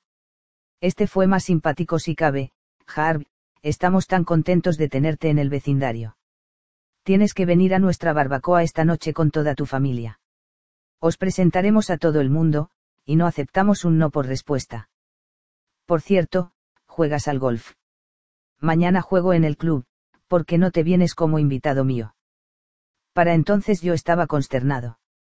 ¿Qué pasó con los snobs con los que estaba seguro de que iba a encontrarme? Me marché y volví a casa para decirle a mi esposa que íbamos a la barbacoa. Ay, madre. Dijo ella, ¿qué me pondré? No, cariño, no lo entiendes, le respondí, esta gente es increíblemente agradable y totalmente informal. Tú sé cómo eres. Fuimos a la barbacoa y aquella noche conocimos a algunas de las personas más acogedoras, amables, generosas y encantadoras de nuestra vida. En cierto momento la conversación derivó a una campaña benéfica que estaba encabezando una de las invitadas. Uno tras otro, salieron los talonarios. Yo no podía creerlo, estaba viendo literalmente una cola de gente para dar dinero a aquella mujer. Pero cada cheque venía con trampa, el acuerdo era que habría reciprocidad y que la mujer contribuiría a la organización benéfica en la que estuviese involucrado el ola donante. Exacto, como anillo al dedo, todas las personas que había allí o bien encabezaban o bien desempeñaban un papel relevante en una obra benéfica. Los amigos que nos habían invitado estaban en varias. De hecho, cada año se proponían como meta ser los que hiciesen la donación más relevante de toda la ciudad al fondo del hospital infantil. No solo daban decenas de miles de dólares ellos mismos, sino que todos los años organizaban una fiesta cena que recaudaba cientos de miles más. Después estaba el médico, de las venas. También intimamos bastante con su familia. Se encontraba entre los primeros médicos que operaban de varices del mundo e hizo una fortuna, se movía entre los 5.000 y los 10.000 dólares por cada intervención quirúrgica que practicaba, y realizaba cuatro o cinco al día. Y lo menciono porque todos los martes eran días, gratis, en los que operaba a personas de la ciudad que no podían permitirse pagar sumas tan elevadas. Ese día de la semana trabajaba desde las 6 de la mañana hasta las 10 de la noche realizando hasta 10 intervenciones, todas gratuitamente. Además, encabezaba su propia organización, cuya misión consistía en conseguir que otros médicos hiciesen también días gratis para la gente en sus respectivas comunidades. Huelga decir que mi vieja y condicionada creencia de que los ricos eran todos unos snobs mezquinos y avariciosos se disipó a la luz de la realidad. Ahora sé que lo cierto es lo contrario. Según mi experiencia, las personas más ricas que conozco son las más agradables. También son las más generosas. No estoy diciendo que los no ricos no sean agradables ni generosos. Pero puedo afirmar con seguridad que la idea de que toda la gente rica es, en cierto modo, mala, no es otra cosa que ignorancia. El hecho es que albergar resentimiento hacia los ricos es una de las formas más seguras de permanecer en la ruina. Somos criaturas de hábito, y para vencer este o cualquier otro hábito necesitamos practicar, en lugar de albergar resentimiento hacia la gente rica, quiero que practiques el sentir admiración por ellos, quiero que practiques la bendición para con la gente rica y quiero que practiques el amor hacia la gente rica. De ese modo, inconscientemente sabes que cuando te vuelvas rico otras personas te admirarán, te bendecirán y te amarán en lugar de maldecirte con el mismo resentimiento que ahora tú pudieses albergar hacia ellos. Una de las filosofías por las que me rijo en mi vida proviene de la antigua sabiduría Juna, las enseñanzas originarias de los ancianos de Hawái. Dice así, bendice aquello que quieras. Si ves a una persona con una hermosa casa, bendice a esa persona y bendice esa casa. Si ves a una persona con un bonito coche, bendice a esa persona y bendice ese coche. Si ves a una persona con una familia encantadora, bendice a esa persona y bendice a esa familia. Si ves a una persona con un hermoso cuerpo, bendice a esa persona y bendice su cuerpo. Principio de riqueza. Bendice aquello que quieras. Filosofía Juna El tema es que si te molesta lo que tiene la gente, de ningún modo podrás tenerlo. Y si ves a un tipo con un flamante jaguar negro con el techo corredizo abierto, no le tires latas de cerveza, declaraciones. Pon la mano sobre el corazón y di. Admiro a la gente rica. Bendigo a la gente rica. Amo a la gente rica. Y yo también voy a ser una de esas personas ricas. Tócate la cabeza y di. Tengo una mente millonaria. Acciones de la mente millonaria. Uno practica la filosofía Juna de, bendice aquello que quieras. Date una vuelta en coche o cómprate revistas, mira casas bonitas, coches lujosos y lee sobre negocios prósperos. Bendice lo que te guste de todo lo que veas, y también a quienes lo posean o a las personas involucradas en ello. 2. Escribe y envía una carta breve o un correo electrónico a alguien de quien sepas, no tienes por qué conocerle personalmente, que es sumamente próspero en cualquier terreno, diciéndole cuánto le admiras y le honras por sus logros, archivo de riqueza N grado 7. La gente rica se relaciona con personas positivas y prósperas. La gente pobre se relaciona con personas negativas y sin éxito damos. En la primera parte de este libro decíamos que, por lo general, acabamos identificándonos con uno o ambos de nuestros progenitores, o bien rebelándonos contra uno o ambos de ellos, dependiendo de cómo, enmarquemos, sus acciones. De ahora en adelante, quiero que enmarques la negatividad de otras personas como un recordatorio de cómo no debe ser, cuanto más negativos sean ellos, más recordatorios tienes tú sobre lo poco atractiva que resulta esa forma de ser. No estoy sugiriendo que se lo digas, tú limítate a hacerlo, sin condenarlos por ser como son. Y si comienzas a juzgarlos, criticarlos y rebajarlos por ser como son y por lo que hacen, eso significa que no eres mejor que ellos. En el peor de los casos, si ves que ya no puedes con su energía negativa, si te está haciendo descender hasta el punto en que no eres capaz de crecer, puede que debas tomar algunas valerosas decisiones acerca de quién eres y cómo quieres vivir el resto de tu vida. No estoy sugiriendo que cometas ninguna imprudencia, pero yo, por lo pronto, nunca viviría con una persona que fuese negativa y desdeñase mi deseo de aprender y crecer, ya sea a nivel personal, espiritual o económico. No me haría eso a mí mismo porque me respeto a mí y a mi vida, y merezco ser tan feliz y próspero como sea posible. Según calculo, habrá más de 6.300 millones de personas en el mundo y de ningún modo voy a cargar con alguien que no esté a mi nivel. O prospera o yo sigo mi camino. La energía es contagiosa, o haces más fuertes a los demás o los debilitas. Y al contrario, o la gente te afecta, te insufla vigor y optimismo, o te infecta, te contamina. Permíteme una pregunta, ¿abrazarías y tomarías a una persona que sabes que padece un caso grave de sarampión?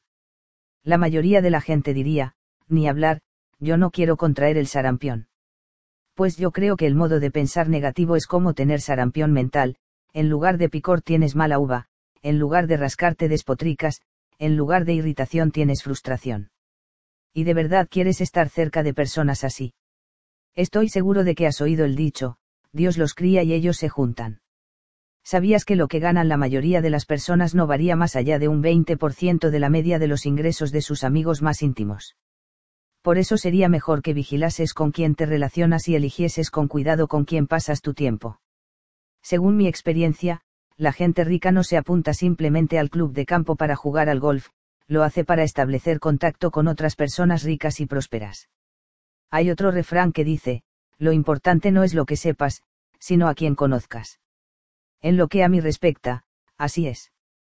Resumiendo, si quieres volar con las águilas, no nades con los patos. Yo procuro relacionarme únicamente con personas positivas y prósperas y, lo que es igual de importante, alejarme de las negativas.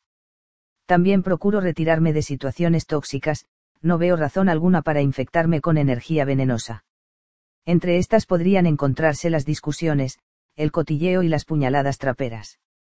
También incluiría ver televisión, para tontos, a menos que lo hagas específicamente como estrategia de relajación, en lugar de que sea tu única forma de entretenimiento.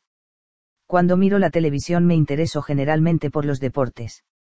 En primer lugar, porque disfruto viendo trabajar, o, en este caso, jugar, a expertos en cualquier cosa y, en segundo lugar, porque me gusta seguir las entrevistas posteriores a los juegos. Me encanta escuchar la disposición mental de los campeones, y para mí cualquiera que haya llegado a las finales de cualquier campeonato en cualquier deporte es un campeón. Cualquier deportista de ese nivel ha desbancado a decenas de miles de otros jugadores para llegar a ese punto, si llega, lo cual hace que cada uno de ellos me parezca increíble. Me encanta oír su actitud cuando ganan, ha sido un gran esfuerzo de todo el equipo. Lo hemos hecho bien, pero todavía nos quedan cosas por mejorar trabajar duro tiene su compensación. También me encanta escuchar su actitud cuando pierden, es un solo partido. Volveremos a la carga, simplemente, vamos a olvidarnos de este y a centrarnos en el próximo partido. Vamos a repasar lo hecho y a ver qué debemos mejorar. Vamos a hacer lo que sea para ganar. Durante los Juegos Olímpicos del 2004, la canadiense Perdita Felicien, entonces campeona mundial de los 100 metros vallas, era la gran favorita para ganar la medalla de oro. En la carrera final chocó con la primera valla y sufrió una aparatosa caída. Fue incapaz de terminar la carrera. Extremadamente disgustada, tenía lágrimas en los ojos mientras yacía allí, perpleja. Se había preparado para aquel momento seis horas diarias todos los días de la semana durante los cuatro años anteriores. A la mañana siguiente, vi su rueda de prensa. Ojalá la hubiese grabado. Fue increíble escuchar su perspectiva. Dijo algo así como, no sé por qué ocurrió, pero ocurrió, y voy a utilizarlo. Voy a centrarme aún más y trabajar todavía más durante los próximos cuatro años. ¿Quién sabe qué camino habría emprendido de haber ganado? Tal vez habría enturbiado mi deseo. No lo sé, pero sí sé que ahora tengo más ganas que nunca. Volveré todavía más fuerte. Al oírla hablar, todo cuanto pude articular fue, ostras. Se puede aprender mucho escuchando a campeones. La gente rica anda con ganadores. La gente pobre, con perdedores. ¿Por qué? Es una cuestión de comodidad, los ricos se sienten cómodos con otras personas prósperas. Se sienten completamente dignos de estar con ellas. Los pobres se encuentran incómodos con gente a la que le vaya muy bien económicamente, o bien les da miedo ser rechazados o se sienten como si no perteneciesen a la misma raza. Para protegerse, el ego se enfrasca entonces en el enjuiciamiento y la crítica. Si quieres hacerte rico, deberás cambiar tu patrón interior para creer plenamente que cada centímetro de ti mismo es tan bueno como cualquier millonario o multimillonario que pueda haber por ahí.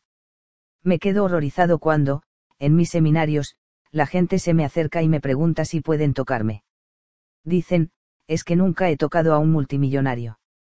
Normalmente soy educado y sonrío, pero por dentro estoy diciendo, espabila. Yo no soy mejor que tú ni distinto a ti, y mientras no empieces a entender eso te quedarás en la ruina para siempre. Amigos, no se trata de, tocar, a millonarios, se trata de daros cuenta de que vosotros sois igual de buenos y dignos que ellos, y luego actuar en consecuencia. Mi mejor consejo es este, si de verdad quieres tocar a un millonario, conviértete en uno. Espero que captes lo principal de la cuestión, en lugar de burlarte de los ricos, teños como modelos que debes imitar, en lugar de rehuir con vergüenza a los ricos, ve a conocerlos, en lugar de decir, ostras, es que son tan especiales, afirma, si ellos pueden hacerlo, yo también. Al final, si quieres tocar un millonario, podrás tocarte a ti mismo. Declaraciones. Pon la mano sobre el corazón y di. Imito a la gente rica y próspera. Me relaciono con gente rica y próspera. Si ellos pueden, yo puedo. Tócate la cabeza y di. Tengo una mente millonaria. Acciones de la mente millonaria. Uno ve a la biblioteca, a una librería o a internet y léete una biografía de alguien que sea o fuese extremadamente rico y próspero. Andrew Carnegie, Yondera Rockefeller, Mary Kay, Donald Trump, Warren Buffett, Jack Welch, Bill Gates y Ted Turner son unos cuantos buenos ejemplos.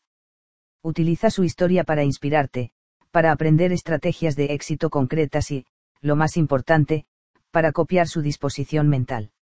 2. Apúntate a un club de alta categoría, ya sea de tenis, de salud, de negocios o de golf.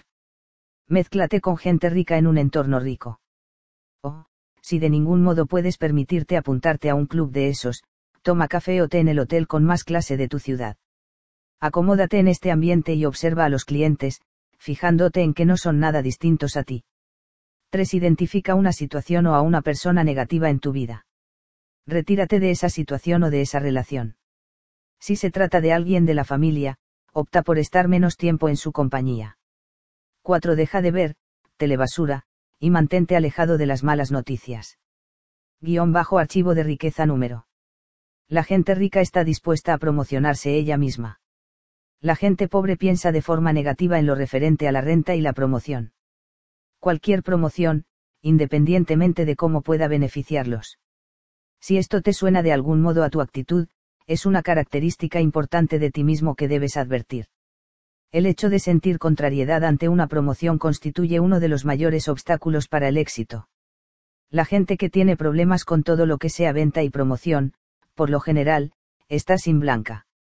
Es obvio, cómo puedes crear grandes ingresos en tu propio negocio o como representante de algún negocio si no estás dispuesto a hacer saber a la gente de tu existencia o la de tu producto o servicio.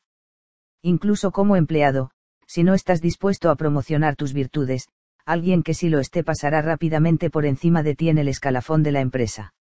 Existen varias razones por las que la gente tiene un problema con la promoción o la venta. Lo más probable es que pudieses reconocer una o más de las siguientes.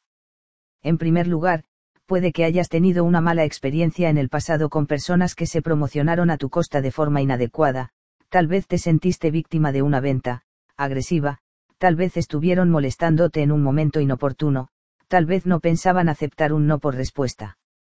En cualquier caso, es importante reconocer que esta experiencia se halla en el pasado y que puede que el hecho de conservarla no te esté sirviendo hoy. En segundo lugar, es posible que hayas vivido una experiencia desagradable al tratar de vender algo a alguien y ser totalmente rechazado por esa persona. En este caso, el hecho de que te desagrade la promoción no es más que una mera proyección de tu propio miedo al fracaso y al rechazo. De nuevo, ten presente que el pasado no es necesariamente igual al futuro. En tercer lugar, tu problema podría proceder de la programación de tus padres. A muchos de nosotros se nos dijo que es de mala educación, ensalzar lo propio. Bueno, eso está muy bien si te ganas la vida como experto en buenos modales, pero en el mundo real, en lo referente a negocios y dinero, si no ensalzas lo tuyo te garantizo que nadie lo hará. Los ricos están dispuestos a ensalzar sus virtudes y su valía ante cualquiera que tenga a bien escucharlos y, a poder ser, también harán negocios con ellos. Finalmente, hay personas que sienten que lo referente a promoción está por debajo de ellas. Yo llamo a esto el síndrome del arrogante, también conocido como la actitud de, ¿acaso no soy especial? En este caso el sentimiento es que si la gente quiere lo que tienes, debería encontrarte de algún modo y venir a ti. Las personas que tienen esta creencia están sin blanca o lo estarán pronto, eso es seguro. Pueden tener la esperanza de que todo el mundo vaya a recorrer cielo y tierra en su búsqueda, pero la verdad es que el mercado está abarrotado de productos y servicios, y aun cuando los suyos puedan ser los mejores nadie los sabrá jamás, porque ellos son demasiado estirados para decírselo a nadie. Probablemente te resulte familiar el dicho, construye la mejor ratonera y tendrás el mundo a tus pies. Bueno, eso solo es cierto si añades cinco palabras, si se enteran de ello. Los ricos casi siempre son excelentes promotores. Pueden y están dispuestos a promocionar sus productos, sus servicios y sus ideas con pasión y entusiasmo. Es más, son expertos en envolver su valía de modo que resulte extremadamente atractiva. Si piensas que hay algo de malo en eso, entonces prohibamos el maquillaje a las mujeres y, mientras estamos en ello, podríamos también deshacernos de los trajes para los hombres. Todo eso no es otra cosa que, envoltorio. Robert Kiyosaki, autor del Supervenías Padre Rico, Padre Pobre, libro que recomiendo encarecidamente, señala que toda empresa, incluida la de escribir libros, depende de la venta.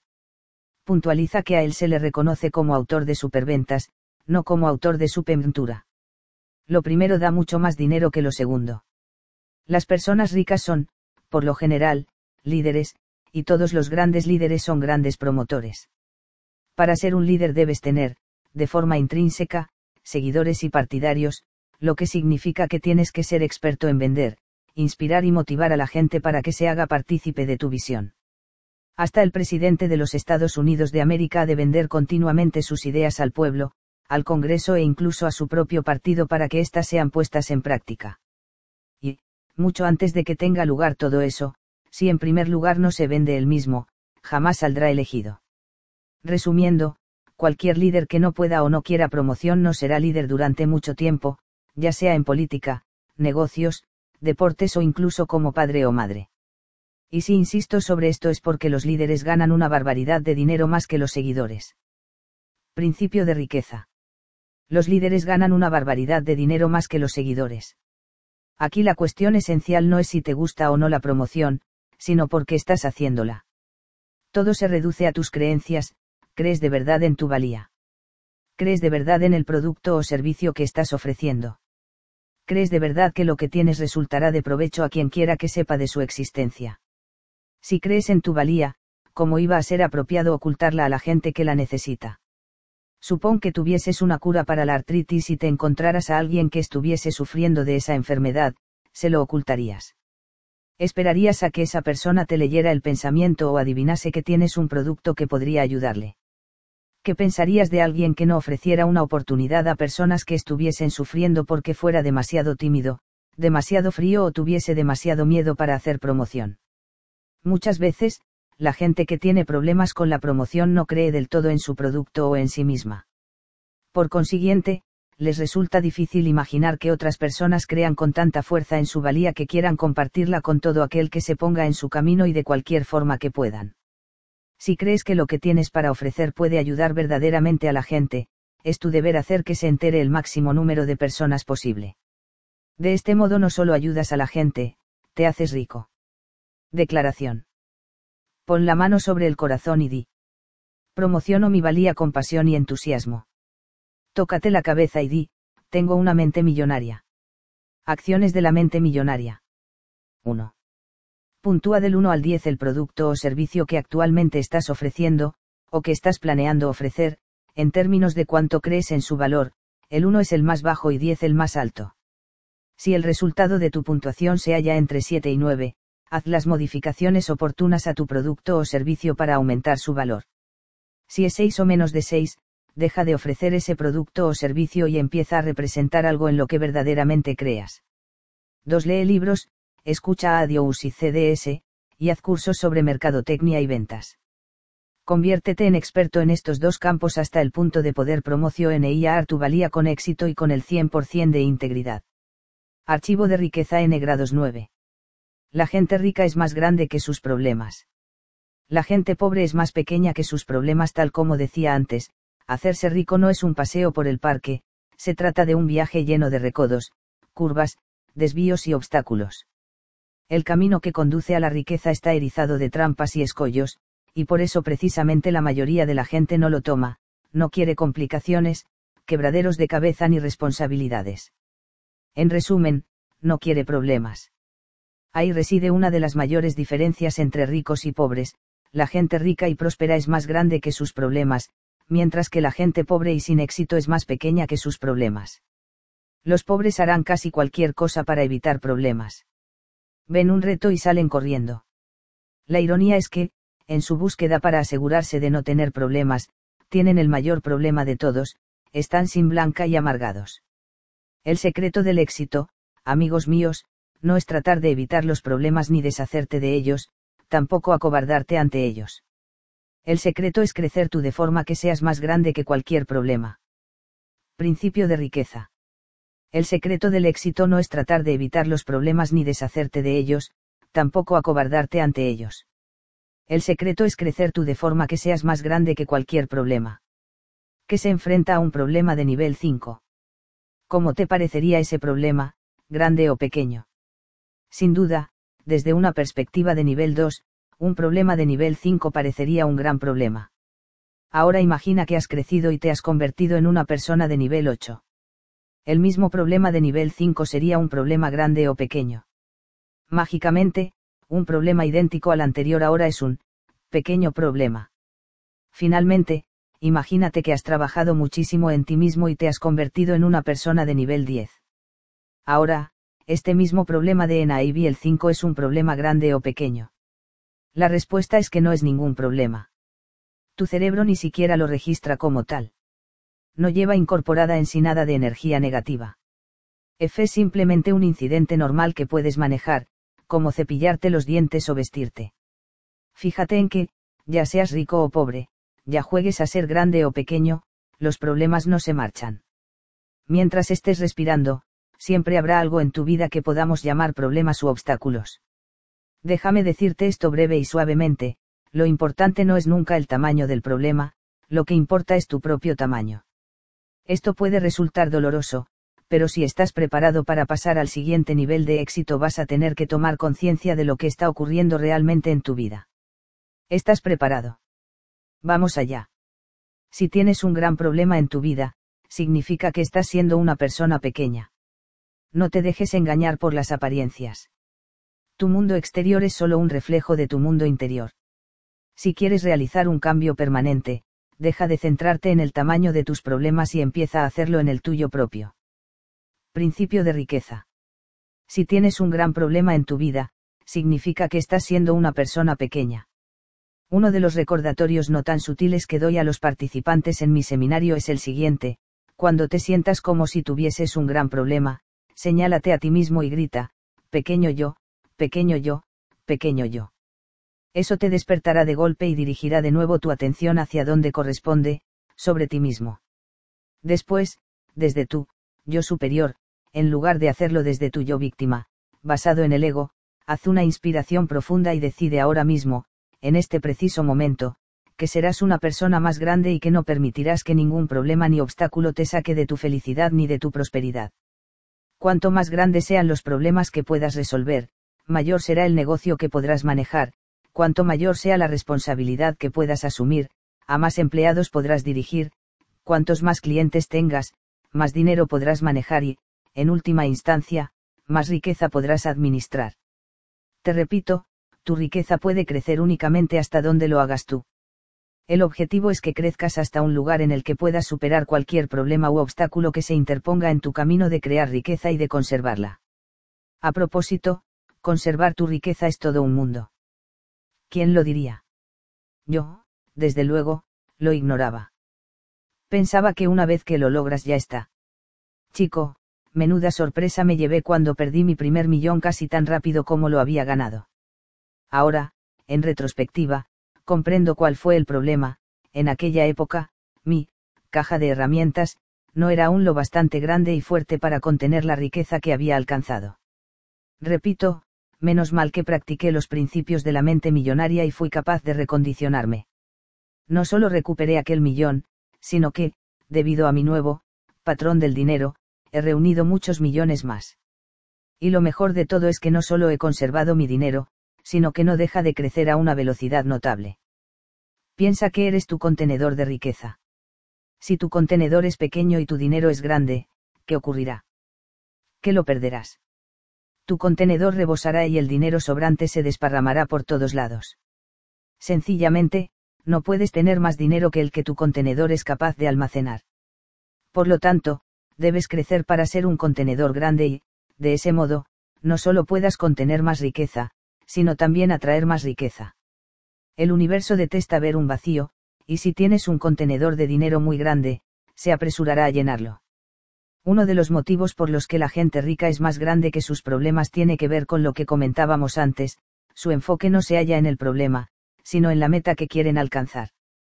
Por lo general, la mente se centra en una sola cosa a la vez. Quiero decir que o estás quejándote del problema o estás trabajando en la solución.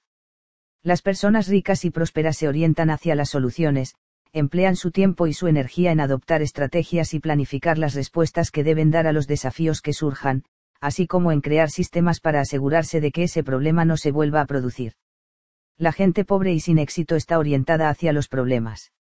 Gasta su tiempo y su energía refunfuñando y quejándose, y muy raras veces se les ocurre algo creativo para paliar el problema normalmente tampoco hacen nada para asegurarse de que no vuelva a suceder.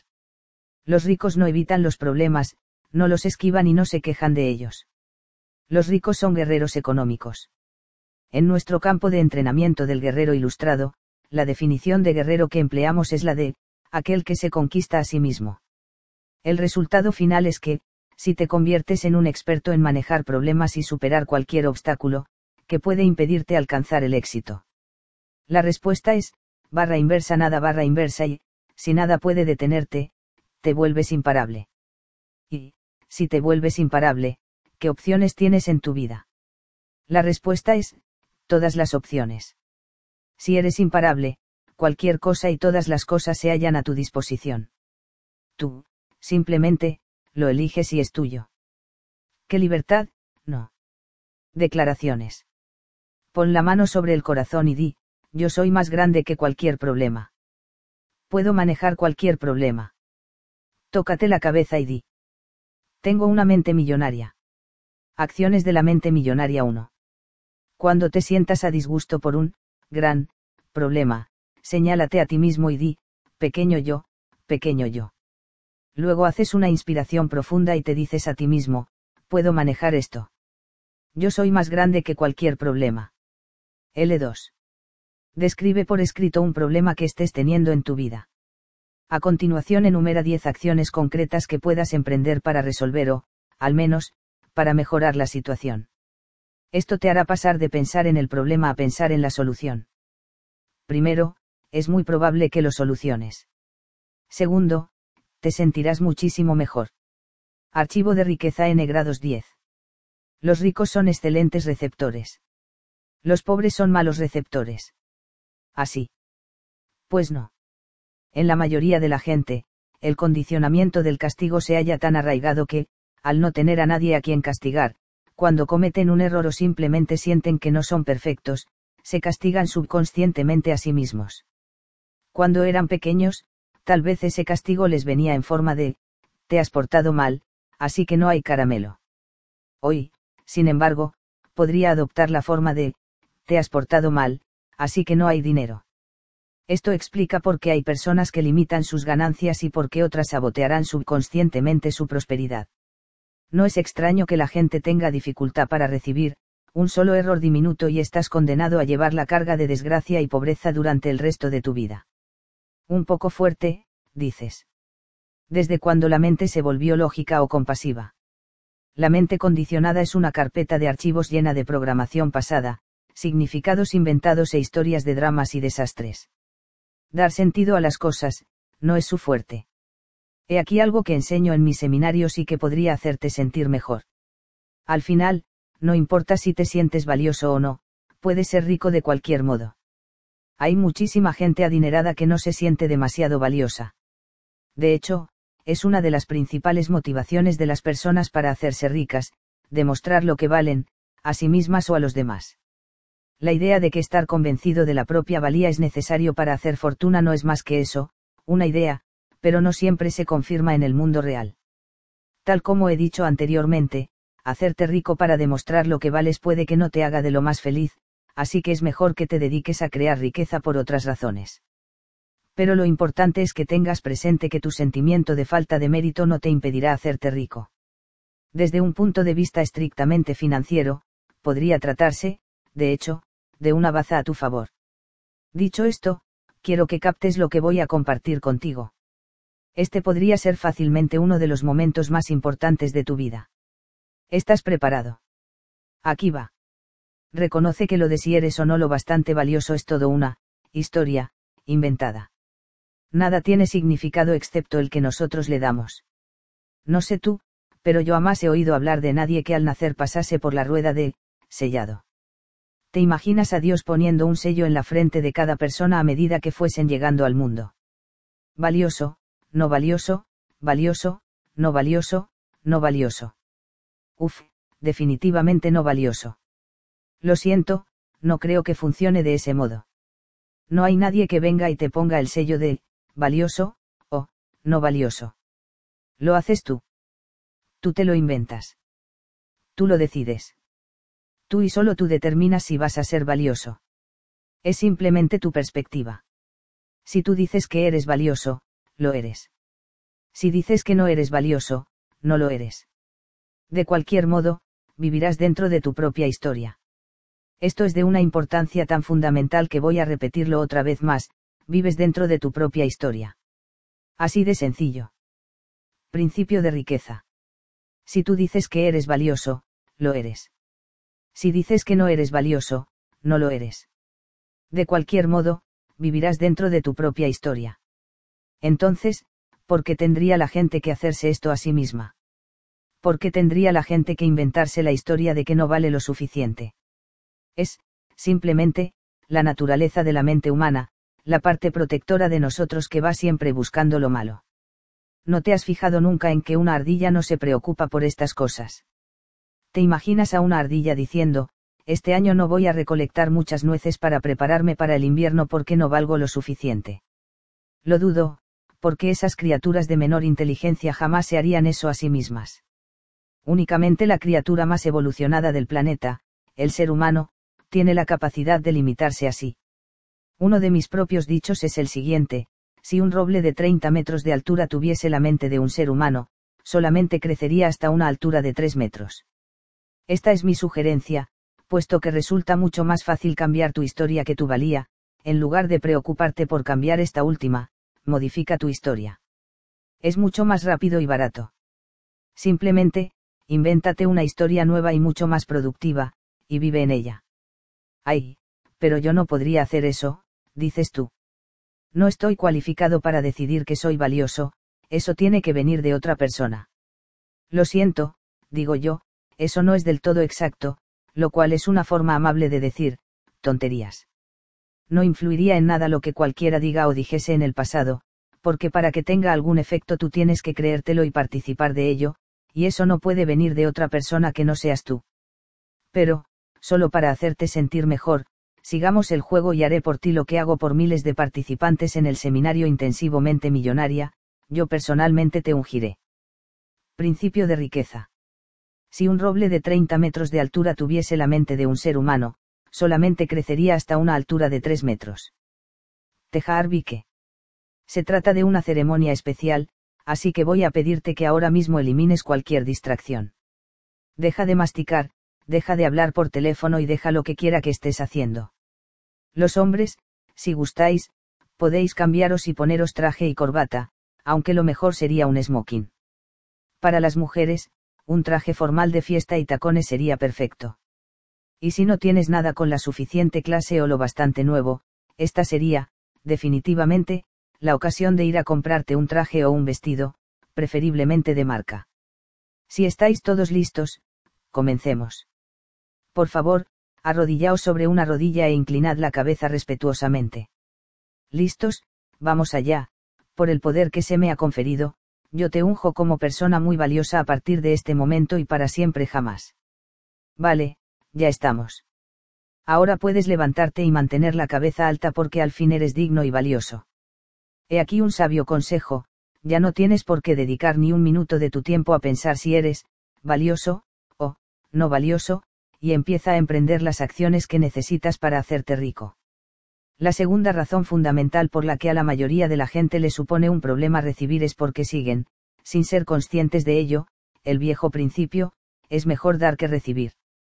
Dejadme que lo exprese del modo más elegante posible, vaya estupidez. Esa frase es ridícula y, por si no te habías dado cuenta, generalmente la propagan personas y grupos que quieren que tú des para ellos recibir. La idea en conjunto es absurda. ¿Qué es mejor, frío o calor, grande o pequeño, izquierda o derecha, dentro o fuera? Dar y recibir son dos caras de la misma moneda.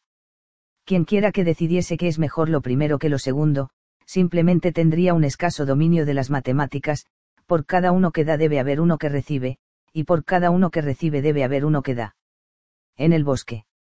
Preparándome para mi estancia de dos días, hice un cobertizo atando la parte superior de una lona a un árbol y después sujeté la inferior al suelo, creando así una cubierta de 45 grados sobre mi cabeza para dormir. Menos mal que preparé este mini apartamento, porque llovió toda la noche. Cuando salí de mi refugio por la mañana, comprobé con satisfacción que estaba seco, igual que los objetos situados bajo la lona pero al mismo tiempo, no pude evitar percatarme de un charco inusitadamente hondo que se había formado sobre el suelo, en la parte inferior de la lona. De repente oí la voz interior que me decía, la naturaleza es totalmente abundante, pero no sabe distinguir. Cuando la lluvia cae, tiene que ir a algún lugar, si una parte está seca, habrá otra que esté doblemente mojada. Plantado allí, sobre el charco, me di cuenta de que así es exactamente cómo funciona el dinero, hay muchísimo, billones de billones flotando por ahí, lo hay, sin duda, en abundancia, y tiene que ir a parar a alguna parte. Lo que ocurre es esto, si alguien no está dispuesto a recibir la parte que le corresponde, ésta irá a parar a quien quiera que lo esté. A la lluvia no le importa quién la reciba, y al dinero tampoco.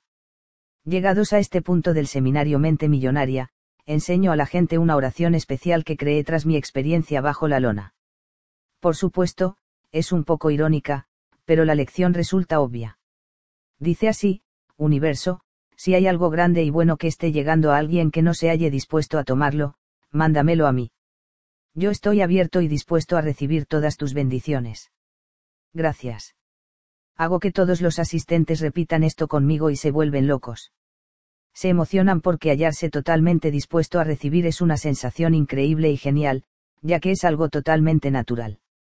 Cualquier cosa que te hayas inventado en sentido contrario es solo una, historia, que no te sirve ni a ti ni a nadie. Que se vaya tu historia y que venga tu dinero. La gente rica trabaja mucho y cree que es perfectamente apropiado ser bien recompensada por sus esfuerzos y por el valor que aporta a los demás. La gente pobre trabaja mucho, pero, debido a sus sentimientos de falta de mérito, cree que no es apropiado que sea bien recompensada por sus esfuerzos y el valor que aporta. Esta creencia hace que los pobres vayan por el mundo como perfectas víctimas, y, por supuesto, como puedes ser una, buena, víctima si estás bien recompensado. Hay muchos pobres que realmente creen que son mejores personas por ser pobres. De algún modo, piensan que son más piadosas, más espirituales o más buenas. Tonterías. Lo único que es la gente pobre es pobre. En el curso hubo un señor que vino a mí llorando. Me dijo, no veo cómo podría sentirme bien por tener mucho dinero cuando otros tienen tan poco. Yo le hice unas cuantas preguntas sencillas, ¿qué bien hace usted a la gente pobre siendo uno de ellos? ¿A quién ayuda estando sin blanca? No es usted una boca más que alimentar. No sería más efectivo que creara riqueza para usted y entonces pudiera ayudar realmente a otros desde una posición de fuerza en lugar de debilidad. Dejó de llorar y dijo, por primera vez, lo he entendido. No puedo creer en qué estupideces he estado pensando. Harv, creo que ha llegado el momento de hacerme rico y, en el camino, ayudar a otros. Gracias. Volvió a su asiento siendo un hombre nuevo. No hace mucho recibí un correo electrónico suyo diciéndome que está ganando diez veces lo que ganaba antes y que se siente fenomenal por ello. Lo mejor de todo, dice, es la sensación tan formidable que le produce poder ayudar a algunos de sus amigos y familiares que siguen pasando apuros. Esto me lleva a una cuestión importante, si posees los medios para tener mucho dinero, ponte manos a la obra. ¿Por qué? Porque la verdad es que somos extremadamente afortunados de estar viviendo en esta sociedad, una sociedad en la que cada persona es, de hecho, rica en comparación con otras muchas partes del mundo. Hay gente que, simplemente, no tiene jamás la oportunidad de tener dinero. Si tú eres una de las personas con suerte que sí tienen esa capacidad, y cada uno de vosotros lo sois, de lo contrario no estaríais leyendo un libro como este, utiliza tus medios al máximo. Hazte muy rico y después ayuda a la gente que no tiene la oportunidad que tú tuviste, eso tiene mucho más sentido para mí que estar sin blanca y no ayudar a nadie. Por supuesto, hay quien dirá, el dinero me cambiará. Si me hago rico, podría convertirme en una especie de estúpido mezquino y avaricioso. En primer lugar, los únicos que dicen eso son la gente pobre. No es más que otra justificación para su fracaso, y no proviene sino de una más de las muchas malas hierbas, interiores, de su jardín financiero. No te lo tragues. En segundo lugar, es necesario que pongamos las cosas en su sitio. El dinero únicamente potenciará los rasgos de tu carácter, si eres mezquino, te ofrecerá la oportunidad de serlo más, si eres amable, te dará la oportunidad de ser más amable, si en el fondo eres un estúpido, con dinero puedes serlo aún más, si eres generoso, tener más dinero te permitirá, simplemente, ser todavía más generoso. Y cualquiera que te diga otra cosa está sin blancal. Principio de riqueza. El dinero únicamente potenciará los rasgos de tu carácter. Así pues, ¿qué puedes hacer? ¿Cómo te conviertes en un buen receptor? En primer lugar, comienza por, cuidarte. Recuerda, las personas somos criaturas de hábito y, por lo tanto, deberás practicar conscientemente recibir lo mejor que la vida tenga para ofrecerte. Uno de los elementos clave en el sistema de administración del dinero que enseñamos en el seminario intensivo Mente Millonaria es tener una cuenta, para caprichos, de la que llegues a gastar una cantidad determinada de dinero en cosas, que te gusten, y que te permitan, sentirte millonario. La idea de esta cuenta es mejorar tu sentimiento de que te mereces lo mejor y fortalecer tu músculo receptor. En segundo lugar, quiero que practiques el volverte loco de emoción y gratitud cada vez que encuentres o recibas algo de dinero.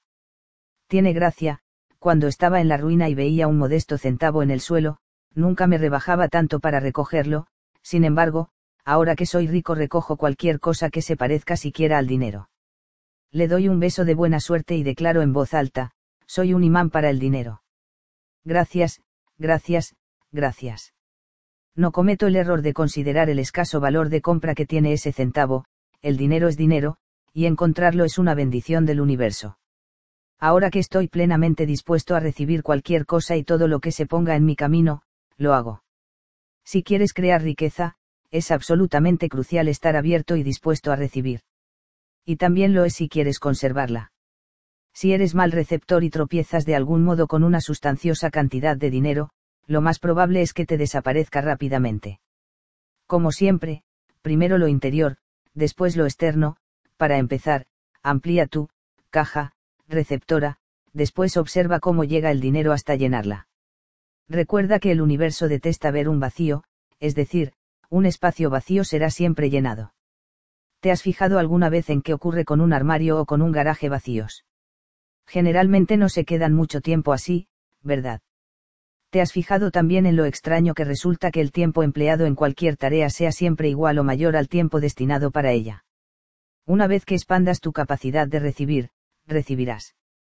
Asimismo, una vez que te abras verdaderamente a recibir, el resto de tu vida se abrirá. No solo recibirás más dinero, sino también más amor, paz y felicidad. ¿Por qué? Debido a otro principio que utilizo constantemente y que establece lo siguiente, el modo en que haces cualquier cosa es el modo en que lo haces todo. Principio de riqueza. El modo en que haces cualquier cosa es el modo en que lo haces todo. Tal como eres en un área determinada es generalmente como eres en todas. Si has estado bloqueándote ante la posibilidad de recibir dinero, lo más probable es que hayas estado bloqueándote a recibir todo lo demás de bueno que tiene la vida. Por lo general, la mente no delinea de forma específica dónde eres mal receptor. De hecho, es todo lo contrario, ya que la mente posee el hábito de generalizar y dice, así son las cosas. Siempre es lo mismo. Si eres mal receptor, lo eres en todas las áreas. La buena noticia es que cuando te conviertas en un receptor excelente, lo serás en todas partes. Y estarás abierto a recibir todo cuanto el universo tiene que ofrecerte en todas las áreas de tu vida. Ahora lo único de lo que deberás acordarte es de seguir diciendo, gracias, al recibir todas tus bendiciones. Declaración. Pon la mano sobre el corazón y di. Soy un excelente receptor. Estoy abierto y dispuesto a recibir enormes cantidades de dinero en mi vida. Tócate la cabeza y di. Tengo una mente millonaria.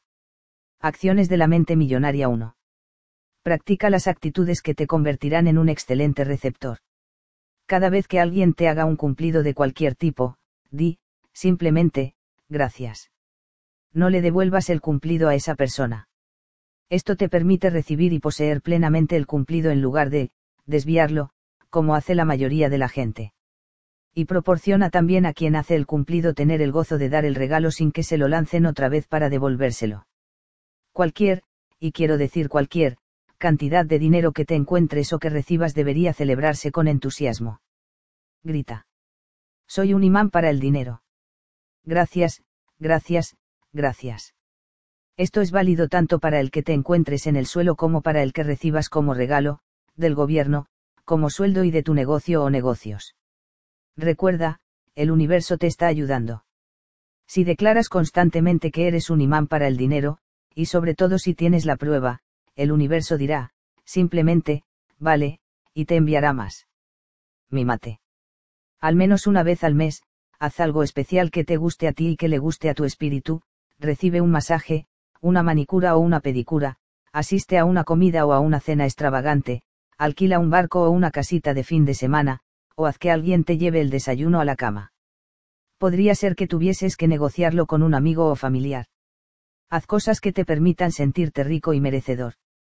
La energía que emitas por esta clase de experiencia enviará al universo el mensaje de que vives en la abundancia, por lo que el universo hará simplemente su trabajo y dirá, vale, y seguidamente te ofrecerá oportunidades de obtener más. Archivo de riqueza N grados 11 los ricos eligen que se les pague según los resultados. Los pobres eligen que se les pague según el tiempo empleado. ¿Has oído alguna vez este consejo? Ve a la escuela, saca buenas notas, consigue un buen trabajo con un sueldo fijo, sé puntual, trabaja mucho, y vivirás feliz toda tu vida. Por desgracia, este sabio consejo procede directamente del libro de cuentos de hadas, volumen 1, justo después del cuento del ratoncito Pérez. No voy a molestarme en desacreditar toda la frase, eso puedes hacerlo tú mismo revisando tu propia experiencia y la vida de todos los que te rodean. Lo que sí discutiré es la idea que se halla detrás del sueldo, fijo. No hay nada malo en obtener un sueldo fijo, a menos que interfiera en tu capacidad de ganar lo que mereces. El problema es que, generalmente, interfiere. Principio de riqueza. No hay nada malo en obtener un sueldo fijo, a menos que interfiera en tu capacidad de ganar lo que mereces. El problema es que, generalmente, interfiere. La gente pobre prefiere que se le pague un salario fijo o por horas. Necesitan la seguridad de saber que está entrando exactamente la misma cantidad de dinero en exactamente el mismo tiempo, un mes y otro también. De lo que no se dan cuenta es de que esa seguridad tiene un precio, y el coste es la riqueza. Vivir basándose en la seguridad es vivir basándose en el miedo. Lo que en realidad estás diciendo es, me da miedo no poder ganar lo suficiente de acuerdo con mi rendimiento, así que me conformaré con ganar lo justo para sobrevivir o estar cómodo. La gente rica prefiere que se le pague según los resultados que produce, si no totalmente, al menos en parte. Los ricos, por lo general, de alguna forma poseen sus propios negocios. Los ingresos les vienen de sus beneficios. Trabajan a comisión o con un porcentaje de los ingresos. Eligen la opción de comprar acciones y participar en los beneficios en lugar de recibir salarios más altos. Fíjate en que con ninguna de las formas de obtener dinero que se han mencionado en este párrafo existe garantía alguna. Como he dicho anteriormente, en el mundo financiero las recompensas son, generalmente, proporcionales al riesgo. La gente rica cree en sí misma cree en su valor y en su capacidad de entregarlo. La gente pobre, no, por eso necesita, garantías. Recientemente, traté con una asesora de relaciones públicas que quería que le pagase unos honorarios de cuatro mil dólares al mes. Le pregunté qué recibiría yo a cambio de esos cuatro mil dólares. Me contestó que mensualmente lograría una cobertura en los medios de comunicación superior a 20 mil dólares. Yo le dije, y si no produce usted esos resultados ni nada que se le acerque. Ella respondió que, aún así, estaría poniendo su tiempo, por lo que merecía que se le pagase así que contesté, a mí no me interesa pagarle por su tiempo, me interesa pagarle por un resultado concreto, y si no produce ese resultado, ¿por qué debería pagarle? Por otro lado, si produce resultados mayores debería cobrar más. Esta es mi propuesta, le daré el 50% del valor de la cobertura que origine en los medios de comunicación. Según sus cifras, eso significaría pagarle 10 mil dólares al mes, que es más del doble de sus honorarios. ¿Se avino a ello? No. Está sin blanca. Sí. Y lo estará el resto de su vida o hasta que entienda que para hacerte rico necesitarás cobrar en función de los resultados. Los pobres canjean su tiempo por dinero. El problema de esta estrategia es que tu tiempo es limitado. Eso significa que invariablemente acabas transgrediendo la regla de la riqueza n grados 1, que dice, jamás pongas techo a tus ingresos. Si eliges cobrar por tu tiempo, estás cargándote casi todas tus probabilidades de obtener riqueza. Principio de riqueza. Jamás pongas techo a tus ingresos. Esta regla puede aplicarse también a los negocios de servicio personal, en los que generalmente se te paga por tu tiempo, por eso los abogados, contables y asesores que no son aún socios de su firma, y, por lo tanto, no participan de los beneficios del negocio, se ganan la vida de una forma, a lo sumo, moderada. Supón que te dedicas negocio de los bolígrafos y recibes un pedido de 50.000 unidades. Si este fuese el caso, ¿qué harías? Simplemente, llamarías a tu proveedor, pedirías 50.000 bolígrafos, los despacharías y contabilizarías felizmente los beneficios. Ahora, supón que eres un terapeuta masajista lo bastante afortunado para tener a 50.000 personas haciendo cola frente a tu puerta porque todos quieren que les hagas un masaje. ¿Qué haces?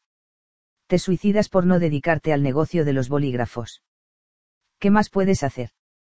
Trata de explicar a la última persona de la cola que puede que vayas, un poco retrasado, puesto que tiene hora el martes a las tres y cuarto, dentro de cuatro décadas. No estoy sugiriendo que haya nada malo en el servicio personal, simplemente, no esperes hacerte rico demasiado pronto, a menos que ideéis un modo de duplicarte a ti mismo. En mis seminarios, me encuentro a menudo con empleados asalariados o que cobran por horas que se quejan de que no se les está pagando lo que merecen. Mi respuesta es, en opinión de quién. Estoy seguro de que tu jefe piensa que te está compensando de forma justa.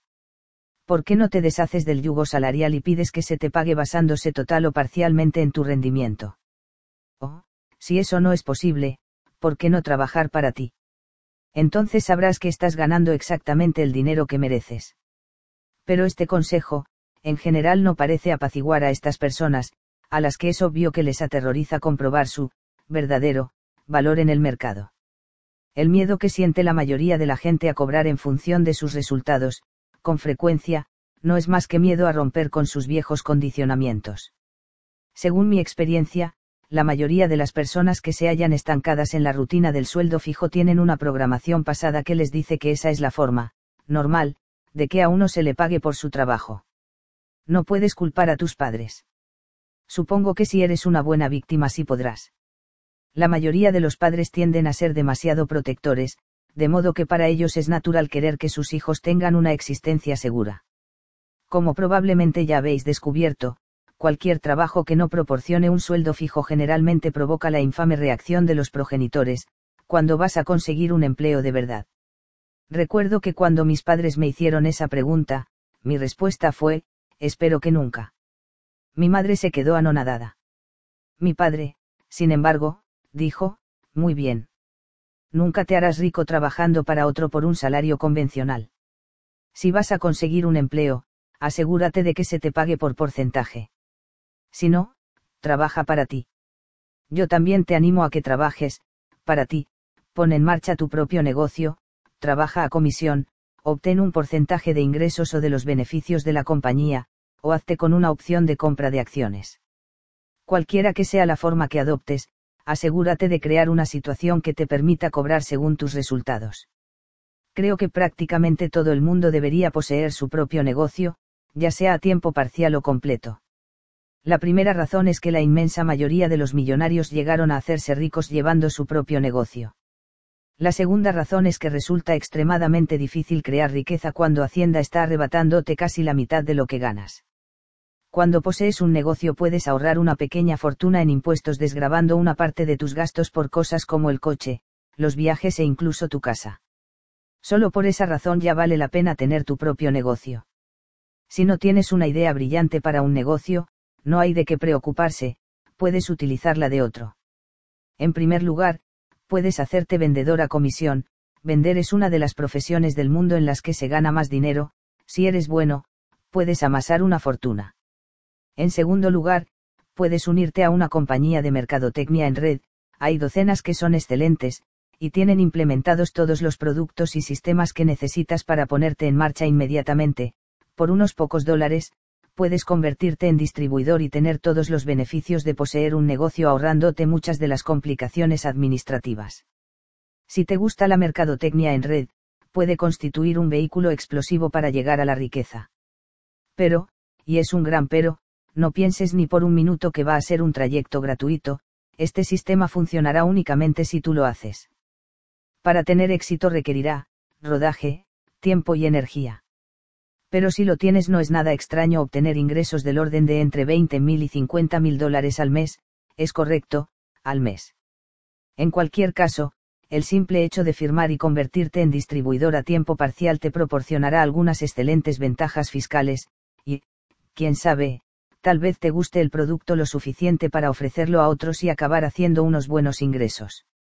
Otra opción es cambiar tu situación de, empleo, por una de, contrato, si tu empleador está dispuesto, puede contratar a tu compañía en lugar de a ti para hacer básicamente lo que tú estás haciendo ahora. Tienen que cumplirse unos cuantos requisitos legales, pero en general, si añades uno o dos clientes más, incluso a tiempo parcial, puedes cobrar como propietario de negocio en lugar de como empleado y disfrutar de los beneficios fiscales de los propietarios de negocios.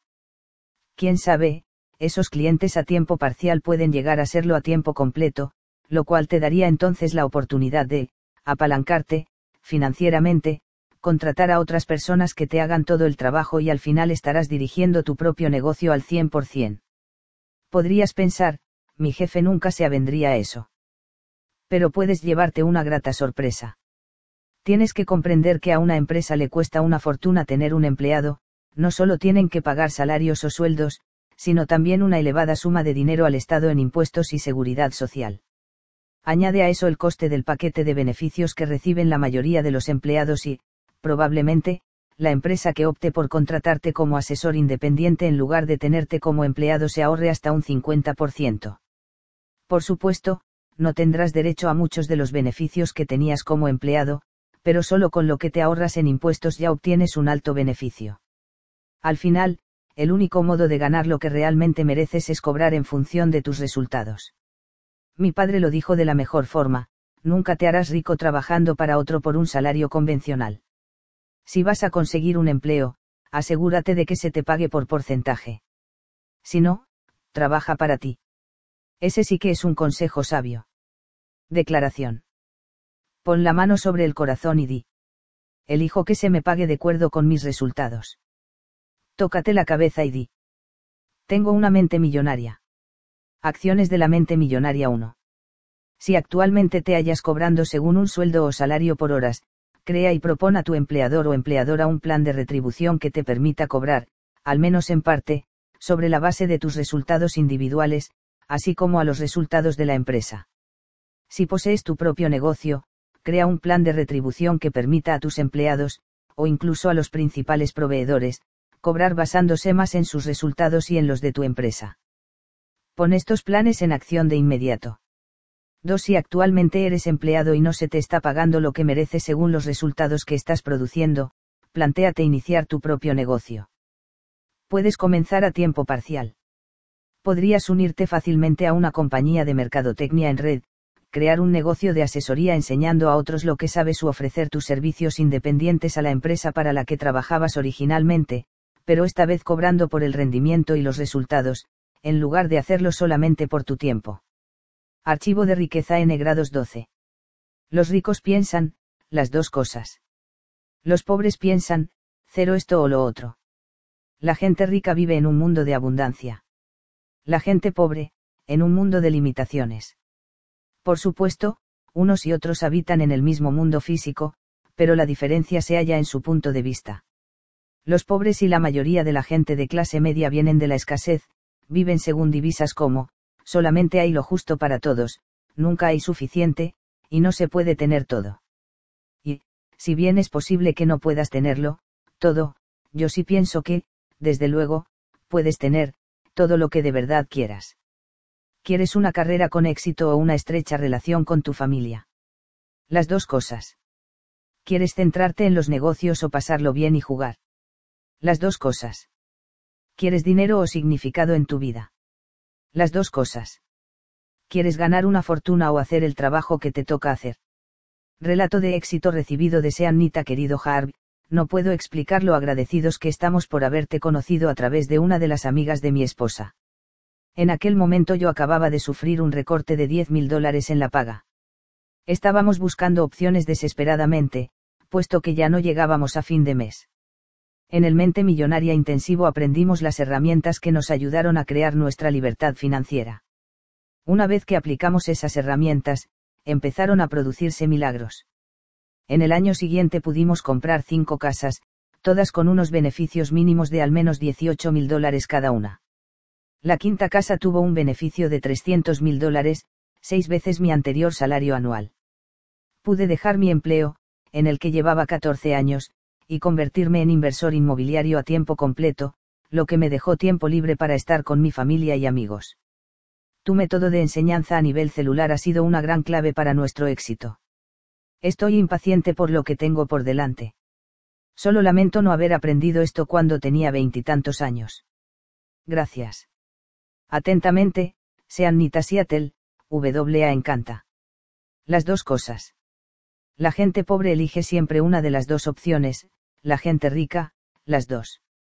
Los ricos entienden que con un poco de creatividad casi siempre puedes dar con un modo de tener lo mejor de ambos mundos. De ahora en adelante, cuando te veas enfrentado a una alternativa de, o una cosa o la otra, la pregunta por antonomasia que debes hacerte es, ¿cómo puedo tener ambas? Esta pregunta cambiará tu vida. Te llevará de un modelo de escasez y limitación a un universo de posibilidades y abundancia. Esto no solo es válido para las cosas que quieras, también lo es para todas las áreas de la vida. Por ejemplo, ahora mismo estoy preparándome para tratar con un proveedor descontento que cree que mi compañía, Peak Potentials, debería pagar ciertos gastos que ellos han tenido y que no se acordaron en un principio. Mi opinión es que calcular sus costes es asunto suyo, no mío, y que si ha incurrido en mayores gastos, eso es algo con lo que tiene que tratar él. Estoy más que dispuesto a negociar un nuevo acuerdo para la próxima vez, pero soy un fanático en cuanto a cumplir los acuerdos que ya se tomaron. En mis tiempos, de ruina, abordaría esta discusión con el objetivo de defender mis argumentos y asegurarme de no pagar a este tío ni un centavo más de lo que acordamos. Y aun cuando me gustase conservarlo como proveedor, todo acabaría probablemente en una enorme discusión, en la que me metería pensando que o gana él o gano yo. Hoy en día, sin embargo, por haberme entrenado a pensar en términos de, las dos cosas, abordo esta discusión completamente abierto a crear una situación en la que yo no vaya a pagarle más dinero y él vaya a estar extremadamente contento con las condiciones en que quedemos. En otras palabras, mi objetivo es tener las dos cosas barra inversa otro ejemplo. Hace varios meses decidí adquirir una casa de campo en Arizona. Recorrí la zona que me interesaba, y todas las inmobiliarias me dijeron que si quería tres dormitorios y cuarto de estar en aquellas inmediaciones, tendría que pagar más de un millón de dólares. Yo tenía la intención de mantener mi inversión en esta casa por debajo del millón. La mayoría de la gente o bien rebajaría sus expectativas o subiría su presupuesto. Yo me mantuve firme en conservar las dos cosas. Hace poco recibí una llamada, los propietarios de una casa en la ubicación exacta que yo quería, con el número de habitaciones que yo quería, habían reducido su precio en 200 mil dólares. Como la cantidad inicial que pedían era un millón, ahora tenía la oportunidad de comprarla por 800.000. Otro tributo a la intención de tener las dos cosas. Finalmente, siempre les dije a mis padres que no quería esclavizarme en un trabajo que no me gustase y que me haría, rico haciendo lo que me encanta. Su respuesta era la habitual, tú vives en un mundo ideal. La vida no es un lecho de rosas. Me decían, los negocios son los negocios, y el placer es el placer primero te preocupas por ganarte la vida y después, si queda tiempo, podrás disfrutar de ella. Recuerdo que pensaba, hmm, si los escucho acabaré como ellos. No. Yo voy a tener las dos cosas. Fue duro. Ya lo creo. A veces tuve que trabajar una semana o dos en un empleo que odiaba para poder comer y pagar el alquiler. Pero jamás perdí la intención de tener, las dos cosas nunca me quedé estancado a largo plazo en un empleo o con una empresa que no me gustase. Finalmente llegué a hacerme rico haciendo lo que me encantaba. Ahora que sé que puede hacerse, continúo involucrándome únicamente en el trabajo y en los proyectos que me encantan. Y lo mejor de todo es que ahora tengo el gran privilegio de enseñar a otros a hacer lo mismo. En ninguna parte es más importante el modo de pensar de, las dos cosas, que en lo referente al dinero. La gente pobre y mucha de clase media cree que tiene que elegir entre el dinero y los demás aspectos de la vida. Por consiguiente, han racionalizado una postura según la cual el dinero no es tan importante como otras cosas. Pongamos las cosas en su lugar, el dinero es importante. Decir que no lo es tanto como cualquiera de los demás elementos de la vida es absurdo. ¿Qué es más importante, tu brazo o tu pierna? ¿No será que las dos cosas son importantes? El dinero es un lubricante, te permite, deslizarte, por la vida en lugar de tener que ir, arrastrándote, por ella. El dinero aporta libertad, libertad para comprar lo que quieras y para hacer lo que quieras con tu tiempo.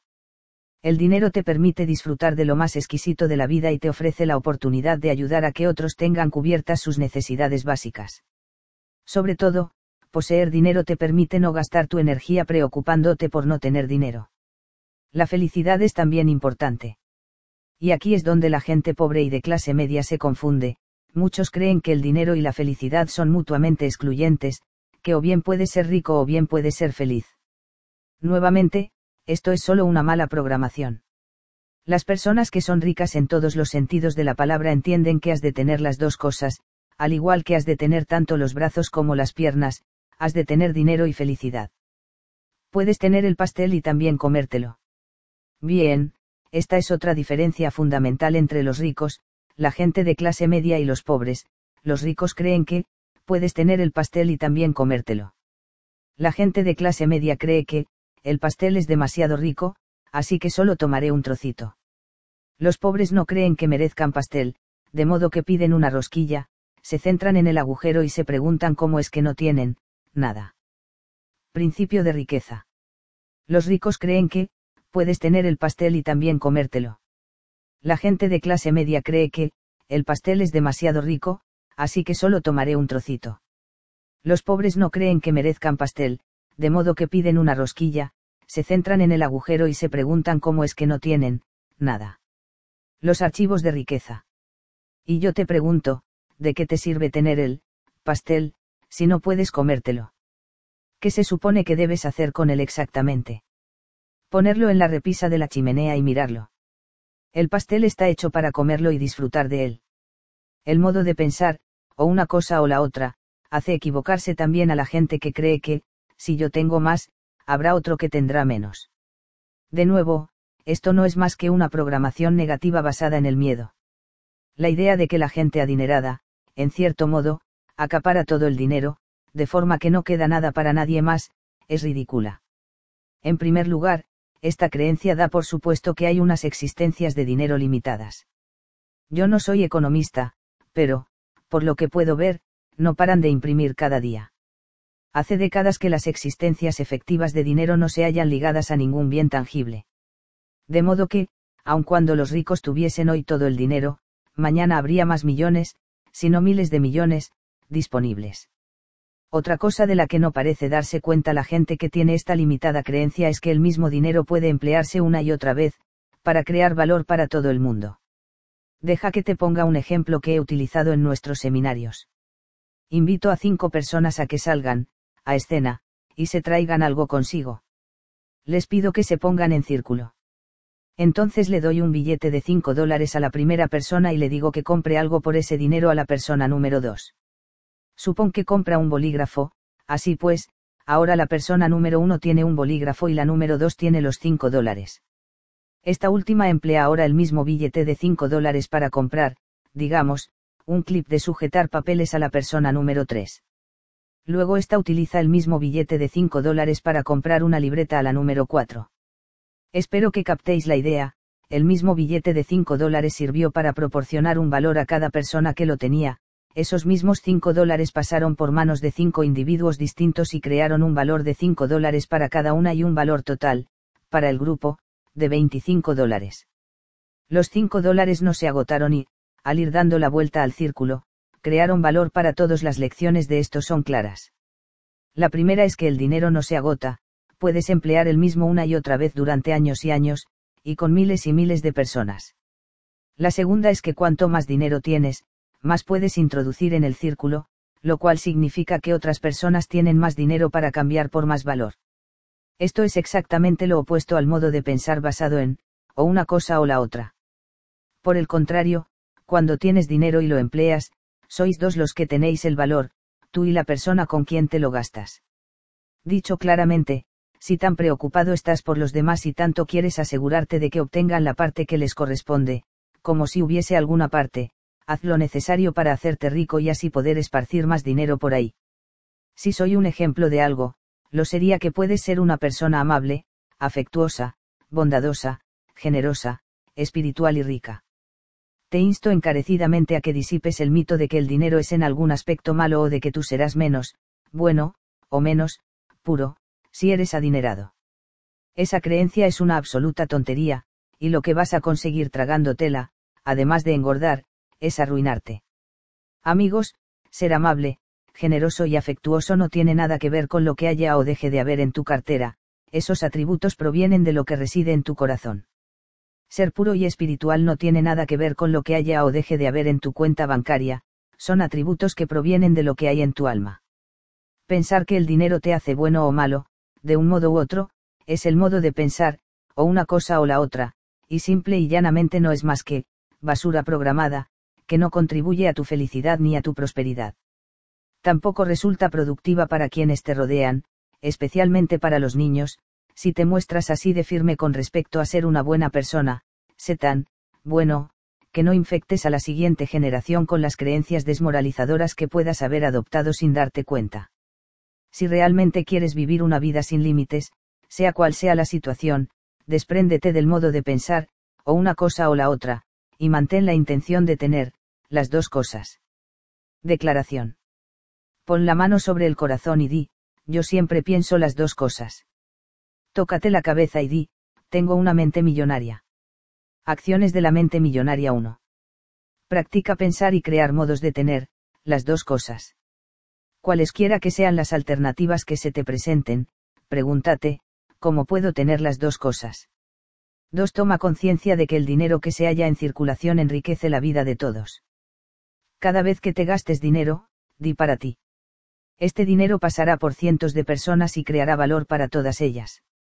3. Piensa en ti como un modelo de conducta para otros, demostrando que puedes ser amable, generoso, afectuoso y rico. Archivo de riqueza N grados 13. Los ricos se centran en su fortuna neta. Los pobres se centran en lo que ganan con su trabajo. En lo que se refiere al dinero, es típico que la gente de nuestra sociedad pregunte, ¿cuánto ganas? Raras veces oyes la pregunta, ¿cuál es tu fortuna neta? Poca gente habla así, excepto, por supuesto, en el club de campo. En los clubes de campo la discusión financiera se centra casi siempre en torno a la fortuna neta. Jim acaba de vender sus opciones de compra de acciones, tiene más de 3 millones. La compañía de Paul acaba de salir a bolsa, tiene 8 millones. Sue acaba de vender su negocio, ahora tiene 12 millones. En el club de campo no vas a oír, ¿eh? Has oído que han ascendido a Joe. Sí, y, por si fuera poco, le han aumentado un 2% por encima de la inflación.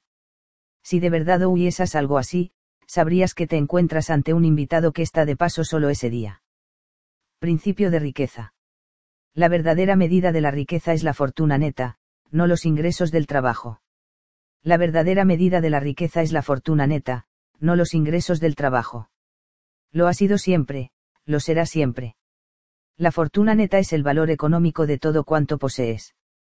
Para determinar tu fortuna neta, suma el valor de todo lo que posees, incluyendo tu dinero en efectivo y tus inversiones, tus acciones, tus obligaciones, tus bienes inmuebles, el valor actual de tu negocio si posees uno, el valor de tu residencia si es de tu propiedad, y después resta todo lo que debes.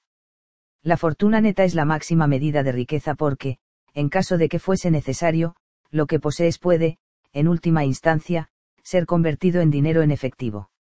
La gente rica comprende la enorme distinción entre los ingresos del trabajo y la fortuna neta.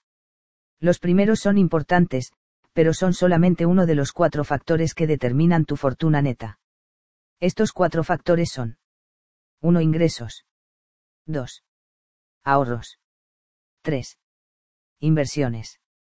4. Simplificación. Los ricos entienden que construirse una fortuna neta elevada es una ecuación que contiene estos cuatro elementos. Puesto que todos estos factores son esenciales, examinemos cada uno de ellos. Los ingresos vienen en dos formas, ingresos de trabajo e ingresos pasivos. Los primeros son el dinero ganado con el trabajo activo, y entre ellos puede contarse el salario o, en el caso de un empresario o empresaria, los beneficios obtenidos de un negocio. Los ingresos del trabajo requieren que estés invirtiendo tu propio tiempo y esfuerzo para ganar dinero. Estos ingresos son importantes porque sin ellos resulta casi imposible encarar los otros tres factores de la fortuna neta. Los ingresos del trabajo constituyen el modo en que llenamos nuestro, embudo, financiero, por así decirlo. Si no intervienen otros factores, cuantos más ingresos del trabajo tengas, más podrás ahorrar e invertir. Si bien este tipo de ingresos es de fundamental importancia, su valor real es solo el hecho de ser una parte de la ecuación total de tu fortuna neta. Lamentablemente, la gente pobre y la de clase media se centran exclusivamente en los ingresos del trabajo. Por consiguiente, acaban teniendo una fortuna neta baja o no teniendo ninguna. Los ingresos pasivos son dinero ganado sin que tú trabajes activamente. Trataremos de ellos con más detalle un poco más adelante, pero de momento considéralos otra corriente de ingresos que llena el embudo, y que después pueden emplearse para gastarlos, ahorrarlos o invertirlos. Los ahorros son también imprescindibles. Puedes ganar dinero a montones. Pero si no guardas nada de ese dinero, jamás crearás riqueza. Hay mucha gente que tiene un patrón financiero programado para gastar, tengan el dinero que tengan, se lo gastan. Eligen la satisfacción inmediata por encima del equilibrio a largo plazo. Los gastadores tienen tres lemas. El primero es, solo es dinero, por tanto, el dinero es algo de lo que no tienen mucho. El segundo es, todo lo que se va vuelve, al menos, eso esperan, porque su tercer lema es, lo siento, ahora mismo no puedo. Estoy sin blanca. Sin crear ingresos para llenar el embudo y ahorros para mantenerlos allí, es imposible encarar el siguiente factor de la fortuna neta. Una vez que has comenzado a ahorrar una parte decente de tus ingresos, puedes pasar a la siguiente fase y hacer crecer tu dinero invirtiéndolo. Generalmente, cuanto mejor seas invirtiendo más rápido crecerá tu dinero y generará una fortuna neta mayor. La gente rica emplea tiempo y energía en aprender cómo invertir. Se enorgullecen de ser excelentes inversores o, al menos, de contratar a excelentes inversores que inviertan por ellos. La gente pobre piensa que las inversiones son únicamente cosa de ricos, de modo que nunca aprenden sobre ello y siguen arruinados. De nuevo, cada parte de la ecuación es importante. Nuestro cuarto factor de la fortuna neta bien puede ser la oveja negra de la manada, puesto que poca gente reconoce su importancia para crear riqueza, se trata de la simplificación. Va de la mano con el de ahorrar, e implica crear conscientemente un estilo de vida en el que necesites menos dinero para vivir reduciendo tu coste de vida, aumentas tus ahorros y la cantidad de fondos disponible para invertir. Para ilustrar el poder de la simplificación, te voy a relatar la historia de una de las participantes en nuestro seminario intensivamente millonaria. Cuando Sue tenía solo 23 años, tomó una sabia decisión, compró una casa. En aquel tiempo le costó casi 300.000 dólares. Siete años después la vendió por más de 600.000, lo cual significa que obtuvo un beneficio de más de 300.000 dólares. Se planteó comprar una nueva casa, pero tras asistir al seminario intensivamente millonaria, se dio cuenta de que si invertía su dinero en una segunda hipoteca segura al 10% de interés y simplificaba su estilo de vida, podría vivir con total comodidad de las ganancias de sus inversiones sin tener que volver a trabajar jamás. En lugar de comprar una nueva casa, se fue a vivir con su hermana. Ahora, con 30 años de edad, Sue es económicamente libre. Consiguió su independencia no a través de ganar una tonelada de dinero, sino reduciendo conscientemente sus gastos personales. Sí, sigue trabajando, ya que le gusta, pero no tiene por qué hacerlo. De hecho, únicamente trabaja seis. Los archivos tres riqueza meses al año. El resto del tiempo lo pasa en Fiji, primero, porque le encanta y segundo, dice ella, porque allí el dinero le cunde aún más. Como vive con los lugareños, en lugar de hacerlo con los turistas, no gasta mucho. ¿Cuántas personas conoces a quienes les encantaría pasar seis meses cada año viviendo en una isla tropical, sin tener que trabajar nunca más, a la avanzadísima edad de 30 años? ¿Y a los 40? ¿A los 50? ¿A los 60? A la que sea. Y todo, porque Sue creó un estilo de vida sencillo y, por consiguiente, no necesita una fortuna para vivir. Así pues, ¿qué hará falta para que seas económicamente feliz? Si necesitas vivir en una mansión, tener tres casas de veraneo, poseer diez coches, hacer viajes anuales por el mundo, comer caviar y beber el champán más exquisito para disfrutar de la vida, está bien, pero reconoce que te has puesto el listón condenadamente alto, y puede que te cueste mucho, mucho tiempo llegar a un punto en el que seas feliz. Por otro lado, si para ser feliz no necesitas todos los juguetes, probablemente alcanzarás tu meta financiera mucho antes. Repito, construirte una fortuna neta es una ecuación de cuatro partes. Como analogía, imagina que conduces un autobús con cuatro ruedas, como sería el trayecto si llevase una sola rueda. Probablemente, lento, accidentado, lleno de dificultades y yendo en círculos. ¿Te resulta eso familiar? Los ricos juegan al juego del dinero montados en las cuatro ruedas, por eso su trayecto es rápido, suave, directo y relativamente fácil. A propósito, utilizo la analogía de un autobús porque una vez que eres próspero tu objetivo podría ser llevar a otros a hacer el trayecto contigo. La gente pobre y la de clase media juegan al juego del dinero sobre una sola rueda. Creen que el único modo de hacerse rico es ganar mucho dinero. Y si creen eso es solo porque nunca han estado allí no comprenden la ley de Parkinson, que establece, los gastos aumentarán siempre en proporción directa a los ingresos. Lo normal en nuestras sociedades, tienes coche, ganas más dinero y te compras un coche mejor, tienes casa, ganas más dinero y te compras una más grande, tienes ropa, ganas más dinero y te la compras más bonita, tienes vacaciones, ganas más dinero y te gastas más en ellas. Por supuesto, hay unas cuantas excepciones a esta regla pero muy pocas. En general, al aumentar los ingresos los gastos se incrementan también casi invariablemente. Por eso, los ingresos por sí solos nunca crearán riqueza. Este libro se titula Los secretos de la mente millonaria. Lo de, millonaria, ¿crees que se refiere a los ingresos o a la fortuna neta? A la fortuna neta. Por lo tanto, si tu intención es ser millonario o más, debes centrarte en construirte una fortuna neta, que, como he comentado, se basa en algo mucho más complejo que la mera suma de tus ingresos. Acostúmbrate a averiguar cuál es tu fortuna neta hasta el último centavo. Se trata de un ejercicio que puede transformar tu vida financiera para siempre. Toma una hoja de papel en blanco y ponle el título, Fortuna neta. Después crea un sencillo gráfico que comience por cero y acabe por el objetivo de tu fortuna neta. Anota la actual tal cual es hoy. Después, cada 90 días calcula tu nueva fortuna neta. Eso es todo. Si haces esto, descubrirás que te haces cada vez más rico. ¿Por qué? Porque estarás, siguiendo la pista, a tu fortuna neta. Recuerda. Aquello en lo que te centras se expande. Como digo a menudo en nuestros cursos, allí donde se dirige la atención, fluye la energía y aparecen los resultados. Principio de riqueza. Allí donde va la atención, fluye la energía y aparecen los resultados. Al seguir la pista a tu fortuna estarás centrándote en ella y, puesto que aquello en lo que te centras se expande, tu fortuna neta se expandirá. Por cierto, esta ley vale para todas las demás partes de tu vida, aquello a lo que le sigues la pista crece.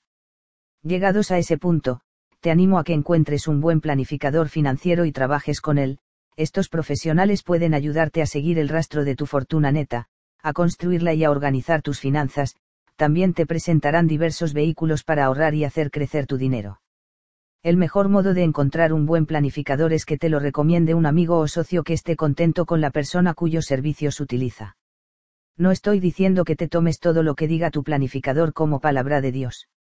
Estoy sugiriendo que encuentres un profesional cualificado, con aptitudes que te ayuden a planificar y seguir el rastro a tus finanzas. Un buen planificador o planificadora puede proporcionarte las herramientas, el software, los conocimientos y las recomendaciones que te ayuden a construir el tipo de hábitos de inversión que producirán riqueza. Generalmente, yo recomiendo a alguien que trabaje con toda una gama de productos financieros en lugar de hacerlo solo con seguros o solo con fondos de inversión. De ese modo, puedes enterarte de una diversidad de opciones y después decidir lo que más te conviene. Declaración. Pon la mano sobre el corazón y di. Me centro en construirme una fortuna neta. Tócate la cabeza y di, tengo una mente millonaria. Acciones de la mente millonaria. 1. Céntrate en los cuatro factores de la fortuna neta, incrementar tus ingresos, tus ahorros y tus rendimientos de inversión, y reducir tus gastos simplificando tu estilo de vida. 2. Averigua tu fortuna neta. Para ello, suma el valor de todo lo que posees, tu activo, y resta el valor total de lo que debes, tu pasivo. Comprométete a seguir la pista y revisar la situación cada trimestre. En virtud de la ley del enfoque, aquello a lo que le sigas la pista aumentará. 3. Contrata un planificador financiero reconocido o que trabaje con una compañía de renombre y acreditada. El mejor modo de encontrar a un buen planificador financiero es pedir referencias a amigos o socios. Bonificación especial, entra en www.millionairemindbook.com y haz clic en Freebook Bonuses para recibir gratuitamente tu hoja de seguimiento de la fortuna neta. Archivo de riqueza N grados 14. La gente rica administra bien su dinero. La gente pobre administra mal su dinero. Thomas Stanley, en su libro de Millionaire Next Door, el millonario de al lado, entrevistó a millonarios de toda Norteamérica y escribió sobre quiénes son y cómo lograron su riqueza. Los resultados pueden resumirse en una sola y breve frase, los ricos administran muy bien su dinero. La gente rica administra bien su dinero. La gente pobre lo administra mal. No estoy afirmando que las personas adineradas sean en absoluto más listas que las pobres, simplemente, tienen hábitos distintos en lo que respecta al dinero. Como dije en la primera parte de este libro, estos hábitos se basan principalmente en nuestro condicionamiento pasado. Así pues, en primer lugar, si no estás administrando de manera adecuada tu dinero, probablemente fuiste programado para no hacerlo. En segundo lugar, es casi seguro que no sabes cómo administrar tu dinero de un modo que resulte fácil y eficaz. No sé tú, pero donde yo iba a la escuela no se daba la asignatura de administración del dinero. En lugar de eso nos instruyeron mucho acerca de la guerra de 1812, que, por supuesto, es algo que utilizo mucho cada día sin excepción.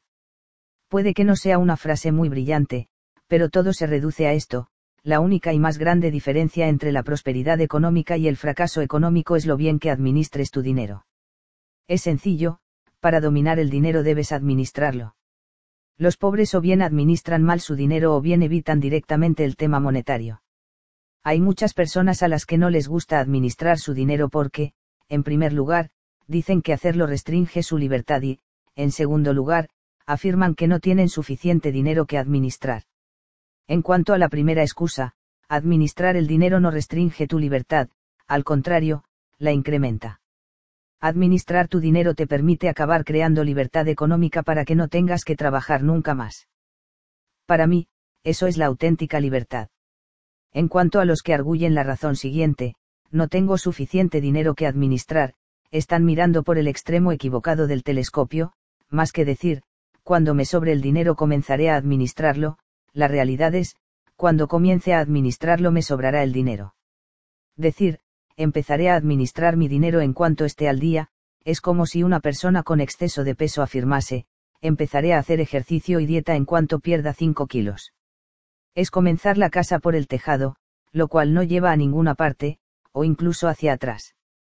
Primero empieza a administrar adecuadamente el dinero que tengas y después tendrás más dinero para administrar. En el seminario intensivamente millonaria cuento un relato que llama mucho la atención a la mayoría de los asistentes. Imagina que vas caminando por la calle con una niña de 5 años.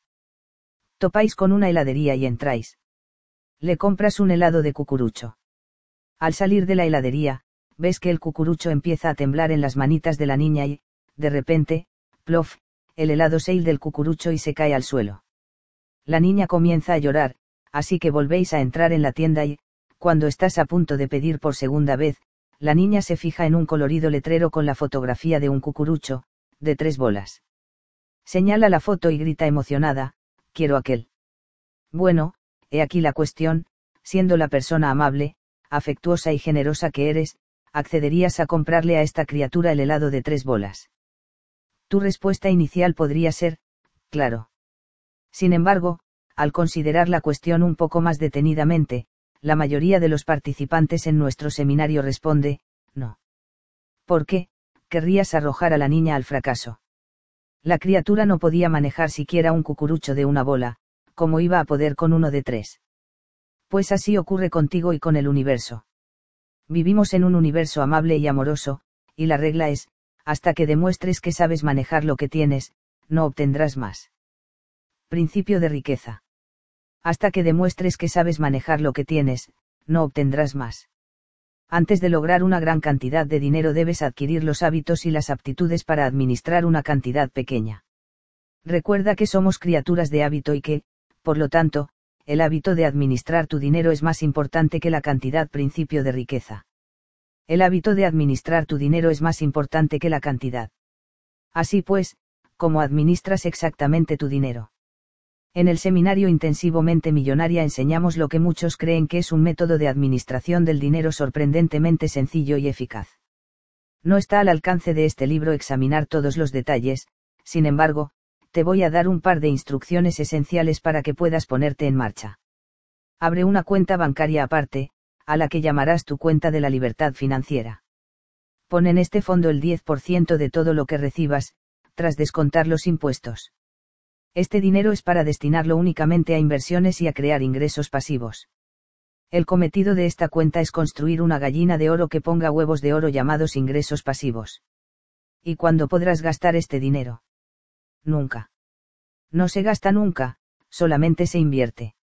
Al final, cuando te jubiles, llegas a gastarte las rentas del fondo, los huevos, pero nunca el fondo en sí.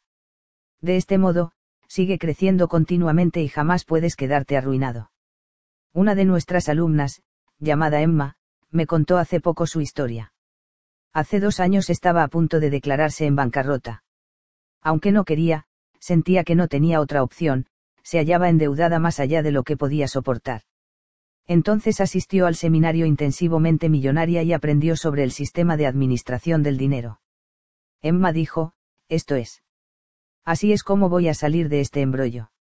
A Emma, al igual que a todos los participantes, se le dijo que dividiese su dinero en varias cuentas distintas. Eso es genial, sí señor, pensó. Si no tengo nada que dividir. Pero como quería probarlo, decidió dividir un dólar al mes entre las cuentas. Sí, así es, solamente un dólar al mes. Basándose en el sistema de reparto que enseñamos, utilizando ese único dólar, puso 10 centavos en su CLF, cuenta de la libertad financiera. Lo primero que pensó fue, como diantres se supone que he de llegar a ser económicamente libre con 10 centavos al mes. De modo que se comprometió a doblar aquel dólar cada mes. El segundo mes dividió 2 dólares, el tercero, 4 dólares, después, 8, 16, 32, 64, y así hasta que el duodécimo mes eran 2.048 dólares los que estaba dividiendo mensualmente. Después, dos años más tarde, comenzó a recolectar asombrosos frutos de sus esfuerzos, fue capaz de poner 10.000 dólares directamente en su cuenta de la libertad financiera. Había desarrollado el hábito de administrar tan bien su dinero que, cuando llegó a sus manos una bonificación inesperada de 10.000 dólares, ya no necesitaba el dinero para nada más. Ahora Emma está libre de deudas y en camino de llegar a ser financieramente libre. Y todo porque puso en acción lo que había aprendido, aun cuando fuese solamente con un dólar al mes. No importa si ahora mismo tienes una fortuna o prácticamente nada, lo que importa es que comiences inmediatamente a administrar lo que tengas, y quedarás estupefacto de lo pronto que obtienes más. Tuve otro alumno en el seminario intensivamente millonaria que preguntó, ¿cómo puedo administrar mi dinero si lo estoy pidiendo prestado para vivir? La respuesta es, pide prestado un dólar más y administralo. Aun cuando estés pidiendo prestado o recibiendo solo unos pocos dólares al mes, debes administrar ese dinero, porque lo que aquí está en juego algo más que un principio del mundo, físico, se trata también de un principio espiritual. Una vez que demuestres al universo que sabes manejar adecuadamente tus finanzas, se producirán milagros. Además de abrir una cuenta bancaria para la libertad financiera, crea un bote de la libertad financiera en tu casa y deposita dinero en él todos los días. Podrían ser 10 dólares, 5, 1, un simple centavo o todo el cambio que lleves en los bolsillos. La cantidad no importa, lo que importa es el hábito. El secreto es poner diariamente, atención, en tu objetivo de llegar a ser económicamente libre. Lo semejante atrae a lo semejante, el dinero atrae más dinero. Deja que este simple bote se convierta en tu, imán de dinero, atrayendo a tu vida cada vez más dinero y más oportunidades de llegar a la libertad financiera. Ahora bien, estoy seguro de que esta no es la primera vez que oyes el consejo de ahorrar el 10% de tu dinero para invertir a largo plazo, pero puede que sea la primera vez que oyes que debes tener una cuenta idéntica y contraria, específicamente destinada a, pulirte, el dinero y a jugar. Uno de los mayores secretos para administrar el dinero es el equilibrio, por un lado, quieres ahorrar el máximo posible para poder invertirlo y hacer más dinero, por otro, necesitas poner otro 10% de tus ingresos en una cuenta, para jugar y divertirse. ¿Por qué? Porque tenemos una naturaleza holística, no puedes influir en una parte de tu vida sin que las demás se vean afectadas. Hay gente que ahorra, ahorra, ahorra, y mientras que su yo lógico y responsable está realizado, su espíritu interior no lo está. Al final este lado del espíritu, que busca diversión, dirá, ya está bien. Yo también quiero un poco de atención, y saboteará los resultados. Por otra parte, si gastas, gastas y gastas, no solo no llegarás jamás a ser rico, sino que la parte de ti que es responsable acabará creando una situación en la que ni siquiera disfrutarás de las cosas en las que te gastas el dinero, y acabarás sintiéndote culpable. La culpa hará, entonces, que inconscientemente gastes más de la cuenta, como forma de expresar tus emociones. Tal vez te sentirás mejor temporalmente, pero pronto vuelve la culpa y la vergüenza. Es un ciclo vicioso, y la única manera de evitarlo es aprender a administrar tu dinero de un modo que funcione. Tu cuenta para jugar y divertirse se utiliza principalmente para, cuidarte, para hacer lo que por regla general no harías. Para las cosas súper especiales, como ir a un restaurante y pedir una botella del mejor vino o champán, alquilar un barco para pasar el día o alojarte en un hotel de cinco estrellas para pasar una extravagante noche de juerga. La norma de la cuenta para jugar y divertirse es que debe gastarse todos los meses. Así es. Cada mes tienes que, pulirte, todo el dinero que haya en esa cuenta de un modo que te haga sentirte rico, por ejemplo, imagina que entras en un centro de masajes, vuelcas todo el dinero de tu cuenta sobre el mostrador, señalas a los terapeutas masajistas y dices, os quiero a los dos, o las dos, conmigo. Con las piedras calientes y los condenados pepinos. Después de eso traedme el almuerzo. Como dije, extravagante. El único modo en que la mayoría de nosotros continuaremos alguna vez siguiendo nuestro plan de ahorro es compensándolo con un plan de juego que nos premiará por nuestros esfuerzos. Tu cuenta para jugar y divertirse está destinada también a fortalecer tu músculo receptor. Además, hace que administrar tu dinero sea muchísimo más divertido. Aparte de la cuenta para jugar y divertirse, y la cuenta de la libertad financiera, te aconsejo que crees cuatro más. En estas otras se ingresa. Un 10% en tu cuenta de ahorros a largo plazo para gastar. Un 10% en tu cuenta para formación. Un 50% en tu cuenta para necesidades básicas. Un 10% en tu cuenta para donativos. La gente pobre piensa que todo gira en torno a los ingresos, cree que tienes que ganar una fortuna para hacerte rico. Repito, esos son cuentos chinos. El hecho es que si administras tu dinero siguiendo este programa, puedes llegar a ser económicamente libre con unos ingresos relativamente pequeños. Si lo administras mal, no puedes llegar a ser financieramente libre, ni siquiera con unos ingresos enormes. Por eso hay tantos profesionales con ingresos elevados, médicos, abogados, deportistas e incluso contables, que están básicamente arruinados, porque no se trata solo de lo que entra, lo importante es lo que haces con lo que te entra.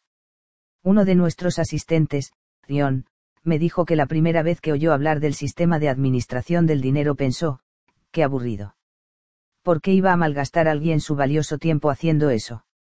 Luego, más adelante, durante el seminario, finalmente se dio cuenta de que si quería ser financieramente libre algún día, también él tendría que administrar su dinero, exactamente igual que los ricos. Dion tuvo que aprender este nuevo hábito porque, decididamente, no era algo natural en él. Dijo que le recordaba cuando estaba entrenándose para los triatlones, era francamente bueno en natación y ciclismo, sin embargo, odiaba correr, le dolían los pies, las rodillas y la espalda después de cada sesión de entrenamiento estaba agarrotado, se quedaba siempre sin aliento y le ardían los pulmones, incluso cuando no iba deprisa. Correr le daba terror. Sin embargo, sabía que si había de convertirse en un triatleta de élite, debía aprender a correr y aceptarlo como parte de lo que se requería para triunfar. Mientras que en el pasado Ion evitaba correr, ahora decidió hacerlo todos los días. Tras unos meses comenzó a disfrutar corriendo y, de hecho, lo esperaba ansiosamente cada día. Y esto es exactamente lo que le ocurrió en el terreno de la administración del dinero, arrancó odiando cada minuto de esta, pero llegó a gustarle. Ahora espera con ansia recibir el sueldo y dividirlo en las distintas cuentas. También disfruta observando cómo su fortuna neta ha pasado de cero a más de 300.000 dólares y va creciendo día a día. Todo se reduce a esto, o controlas el dinero o él te controlará a ti y para controlar el dinero debes administrarlo. Principio de riqueza, o controlas el dinero o él te controlará a ti. Me encanta oír cómo las personas dicen sentirse más confiadas con relación al dinero, al éxito y a sí mismas, una vez que comienzan a administrar adecuadamente su dinero. Lo mejor es que esta confianza se traslada a otras partes de su vida y mejora su felicidad, sus relaciones e incluso su salud. El dinero constituye una gran parte de tu vida, y cuando aprendes a tener tus finanzas bajo control, todas las áreas de tu vida mejorarán. Declaración. Pon la mano sobre el corazón y di, soy un excelente administrador del dinero. Tócate la cabeza y di, tengo una mente millonaria. Acciones de la mente millonaria 1. Abre tu cuenta bancaria de la libertad financiera. Pon un 10% de todos tus ingresos, tras descontar los impuestos, en esta cuenta. Este dinero no ha de gastarse nunca, únicamente, invertirse para que produzca ingresos pasivos para tu jubilación. 2. Crea un bote de la libertad financiera en tu casa y deposita dinero en él todos los días. Podrían ser 10 dólares, 5, 1, un simple centavo o todo el cambio que lleves suelto. Esto fijará diariamente tu atención en tu libertad económica, y allí donde se dirige la atención aparecen los resultados. 3. Abre una cuenta para jugar y divertirse o ten en tu casa un bote para lo mismo donde guardes un 10% de todos tus ingresos. Además de dicha cuenta y la de tu libertad financiera, abre cuatro más y deposita en cada una los siguientes porcentajes, un 10% en tu cuenta de ahorros a largo plazo para gastar. Un 10% en tu cuenta para formación. Un 50% en tu cuenta para necesidades básicas. Un 10% en tu cuenta para donativos 4.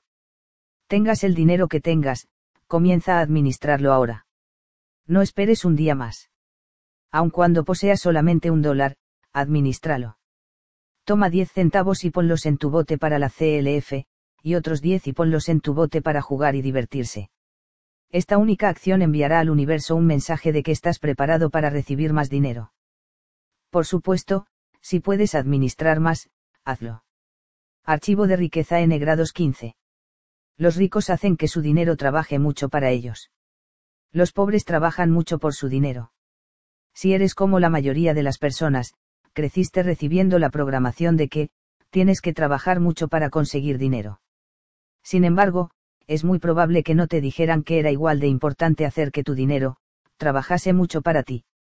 No hay quien lo ponga en duda, es importante trabajar mucho, pero esto por sí solo jamás te hará rico. ¿Cómo sabemos eso? Echa un vistazo al mundo real. Hay millones, no, miles de millones, de personas que se esclavizan, matándose a trabajar el día entero e incluso toda la noche. ¿Son todas ricas? No. La mayoría son ricas. No. Muchas de ellas son ricas. No. Casi todos están en la ruina o cerca de ella. Por otro lado, a quien ves holgazaneando por los clubes de campo del mundo quien ocupa las tardes jugando al golf, al tenis o navegando. Quien se pasa los días yendo de tiendas y las semanas, de vacaciones. Te daré tres oportunidades de adivinarlo y las dos primeras no cuentan.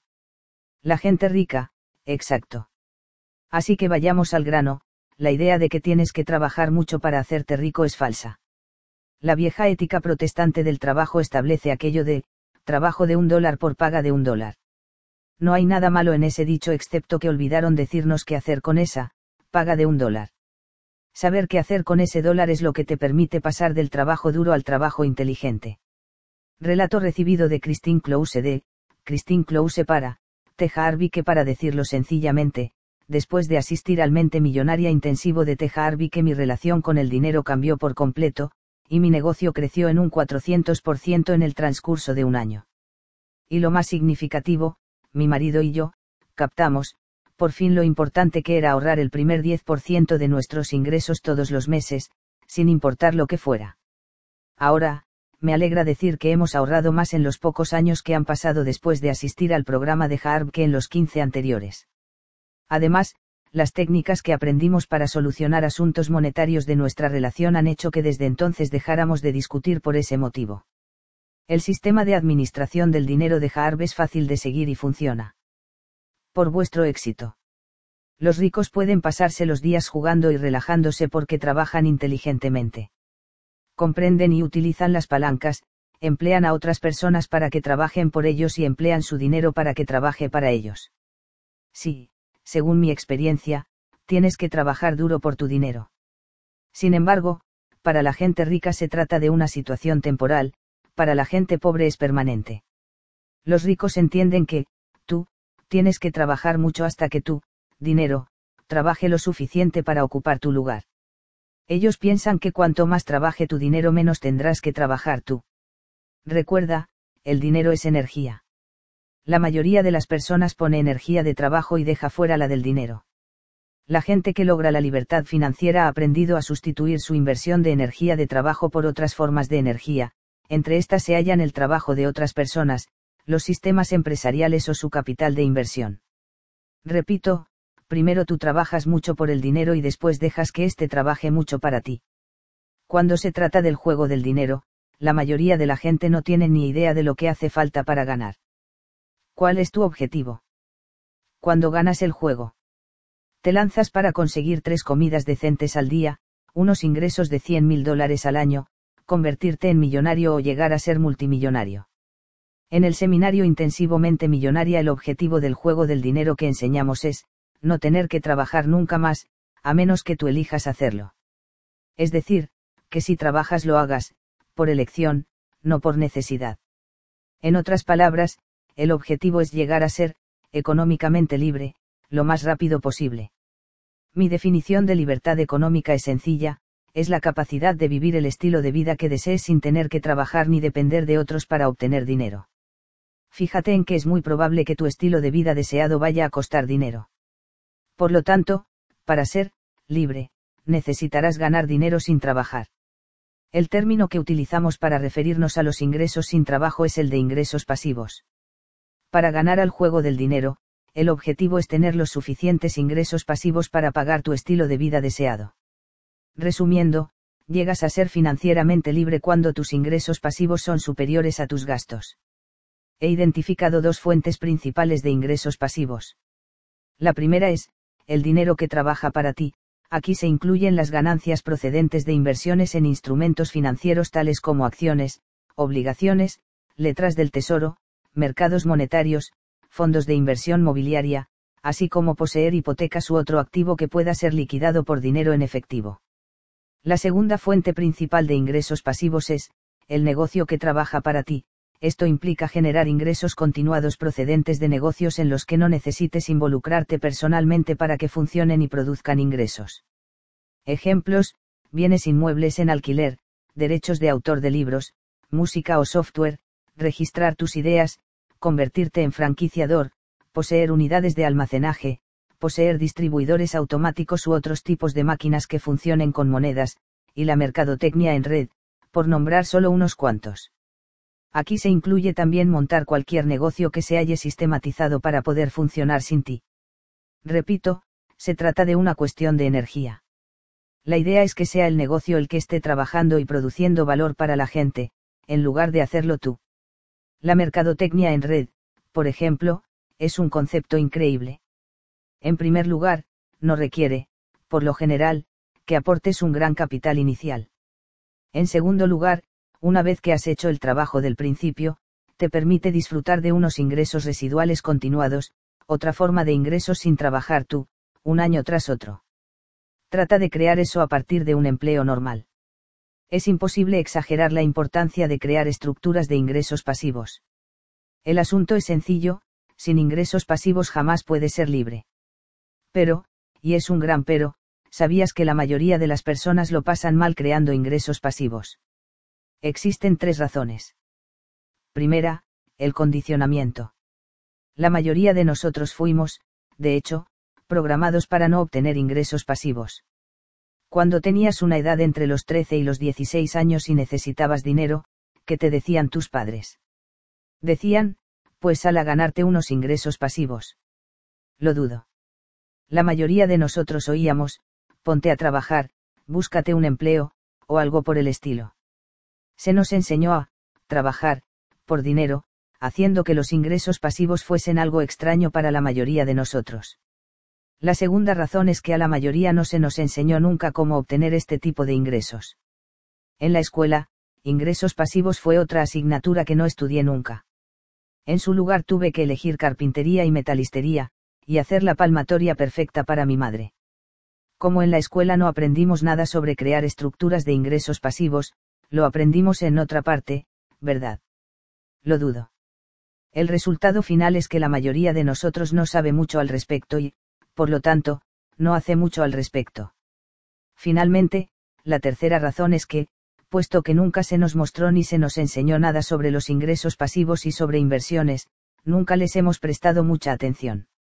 Hemos basado en gran medida nuestra carrera y nuestras opciones profesionales en generar ingresos de trabajo. Si comprendieses desde temprana edad que uno de los objetivos económicos principales era crear ingresos pasivos, reconsiderarías alguna de dichas opciones profesionales. Yo estoy siempre recomendando a la gente que elija o cambie su negocio o carrera profesional a fin de que hallen una dirección en la que puedan generar corrientes de ingresos pasivos de una forma natural y relativamente fácil. Esto adquiere especial importancia hoy en día, cuando hay tanta gente que trabaja en negocios de servicios en los que tienen que estar allí en persona, para ganar dinero. No hay nada malo en dedicarse a un negocio de servicio personal, excepto el hecho de que si no te subes al tren de la inversión bastante pronto y lo haces excepcionalmente bien, quedarás atrapado en el trabajo para siempre. Eligiendo oportunidades profesionales que de forma inmediata o a la larga produzcan ingresos pasivos, tendrás lo mejor de ambos mundos, ingresos del trabajo ahora e ingresos pasivos más adelante. Te remito a unos cuantos párrafos más atrás para repasar algunas de las opciones ingresos profesionales pasivos que he comentado. Por desgracia, casi todo el mundo tiene un patrón del dinero programado para generar ingresos del trabajo y en contra de generar ingresos pasivos. Esta actitud cambiará radicalmente después de que asistas al seminario Intensivamente Millonaria, en el que te cambiamos el patrón del dinero para que el hecho de obtener unos enormes ingresos pasivos te resulte algo normal y natural. La gente rica piensa a largo plazo, equilibra su gasto en disfrute de hoy con invertir para la libertad de mañana. La gente pobre piensa a corto plazo, dirige su vida basándose en la satisfacción inmediata. Los pobres utilizan la excusa, ¿cómo puedo pensar en mañana cuando apenas puedo sobrevivir hoy? El problema radica en que, al final, el mañana acabará convirtiéndose en hoy, si no te has ocupado del problema de hoy, mañana estarás diciendo lo mismo otra vez para aumentar tu riqueza tienes que ganar más o vivir con menos. No veo a nadie apuntándote con una pistola en la cabeza y diciéndote la casa en la que tienes que vivir, el tipo de coche que has de conducir, la ropa que debes llevar o la comida que tienes que comer. Es tuyo el poder de hacer esas elecciones. Es una cuestión de prioridades. La gente pobre elige el ahora, la gente rica elige el equilibrio. Estoy pensando en mis suegros. Durante 25 años los padres de mi esposa tuvieron en propiedad una tienda, una versión modesta de un 7-Eleven aunque mucho más pequeña. La mayor parte de sus ingresos procedían de la venta de cigarrillos, golosinas, helados, chicles y refrescos. En aquel tiempo ni siquiera vendían lotería. El promedio de cada venta era inferior a un dólar. Resumiendo, se dedicaban a un negocio de centavos. Con todo, ahorraban la mayor parte de esos centavos, no comían fuera, no se compraban ropa buena, no tenían un coche último modelo. Vivían cómoda pero modestamente, y al final acabaron pagando su hipoteca e incluso compraron la mitad del centro comercial en el que se hallaba ubicada la tienda. A la edad de 59 años, ahorrando e invirtiendo, centavos, mi suegro pudo retirarse. Lamento ser yo quien tenga que decirte esto, pero en general comprar cosas para obtener una satisfacción inmediata no es más que un vano intento por compensar nuestra insatisfacción en la vida. Con frecuencia, el hecho de, gastarte, dinero que no tienes es consecuencia de, gastar, emociones que sí tienes. Este síndrome se conoce comúnmente como terapia de compras. El hecho de gastar más de la cuenta y la necesidad de satisfacción inmediata tienen poco que ver con el artículo concreto que estés comprando, y mucho que ver con la falta de realización en tu vida. Por supuesto, si el hecho de gastar más de la cuenta no viene como consecuencia de tus emociones inmediatas, significa que surge de tu patrón del dinero. Según Natalie, otra de nuestras alumnas, sus padres eran el colmo de lo tacaño. Usaban cupones para todo. Su madre tenía una caja archivadora llena de cupones todos clasificados por categorías. Su padre poseía un coche de 15 años totalmente oxidado, y a Natalie le daba vergüenza que la viesen en él, sobre todo cuando su madre iba a recogerla a la escuela. Cada vez que se subía en el coche, Natalie rezaba para que no hubiese nadie mirando. En las vacaciones, su familia nunca se alojaba en un hotel, ni siquiera cogían el avión, casi imprescindible para viajar por los Estados Unidos, sino que viajaban 11 días en coche por el campo acampando cada noche, y así todos los años. Todo era, demasiado caro. Por el modo como actuaban, Natalie pensaba que sus padres estaban arruinados. Pero su padre ganaba lo que ella creyó que era mucho dinero en aquella época, 75 dólares al año. Estaba confusa. Como odiaba los hábitos tan tacaños de sus padres, ella se volvió lo contrario, quería que todo lo suyo fuese de primera categoría y caro. Cuando se fue a vivir por su cuenta y empezó a ganar su propio dinero, ni siquiera era consciente de ello, pero en un abrir y cerrar de ojos se había gastado todo lo que tenía, y más. Tenía tarjetas de crédito y carnés de socia de todo lo habido y por haber. Acumuló todo tipo de tarjetas de crédito hasta que llegó un momento en que ya no podía pagar ni siquiera los mínimos. Fue entonces cuando asistió al seminario intensivamente millonaria, y según ella, le salvó la vida. En el Mente Millonaria Intensivo, durante el apartado en el que identificamos vuestra personalidad monetaria, el mundo entero de Natalie cambió. Reconoció por qué había estado gastando tanto dinero, era una forma de rencor hacia sus padres por ser tan tacaños. También era para demostrarse a sí misma y a la sociedad que ella no era tacaña. Después del curso, con su patrón cambiado, Natalie dice que ya no siente ese impulso de gastarse el dinero de formas, estúpidas. Nos explicó que hacía poco iba caminando por un centro comercial, y se fijó en un precioso abrigo de piel y ante color marrón claro colgado en el escaparate de una de sus tiendas favoritas. Inmediatamente la cabeza dijo, ese abrigo te quedaría genial, sobre todo con tu pelo rubio. Lo necesitas, no tienes un abrigo de invierno que sea bonito y arreglado de verdad. De modo que entró en la tienda, y mientras estaba probándoselo se fijó en la etiqueta del precio, 400 dólares. Nunca se había gastado tanto en un abrigo. La cabeza dijo, y que, el abrigo te queda precioso. Cómpratelo. Ya repondrás el dinero después. Fue aquí donde nos contó que descubrió el cambio operado en ella.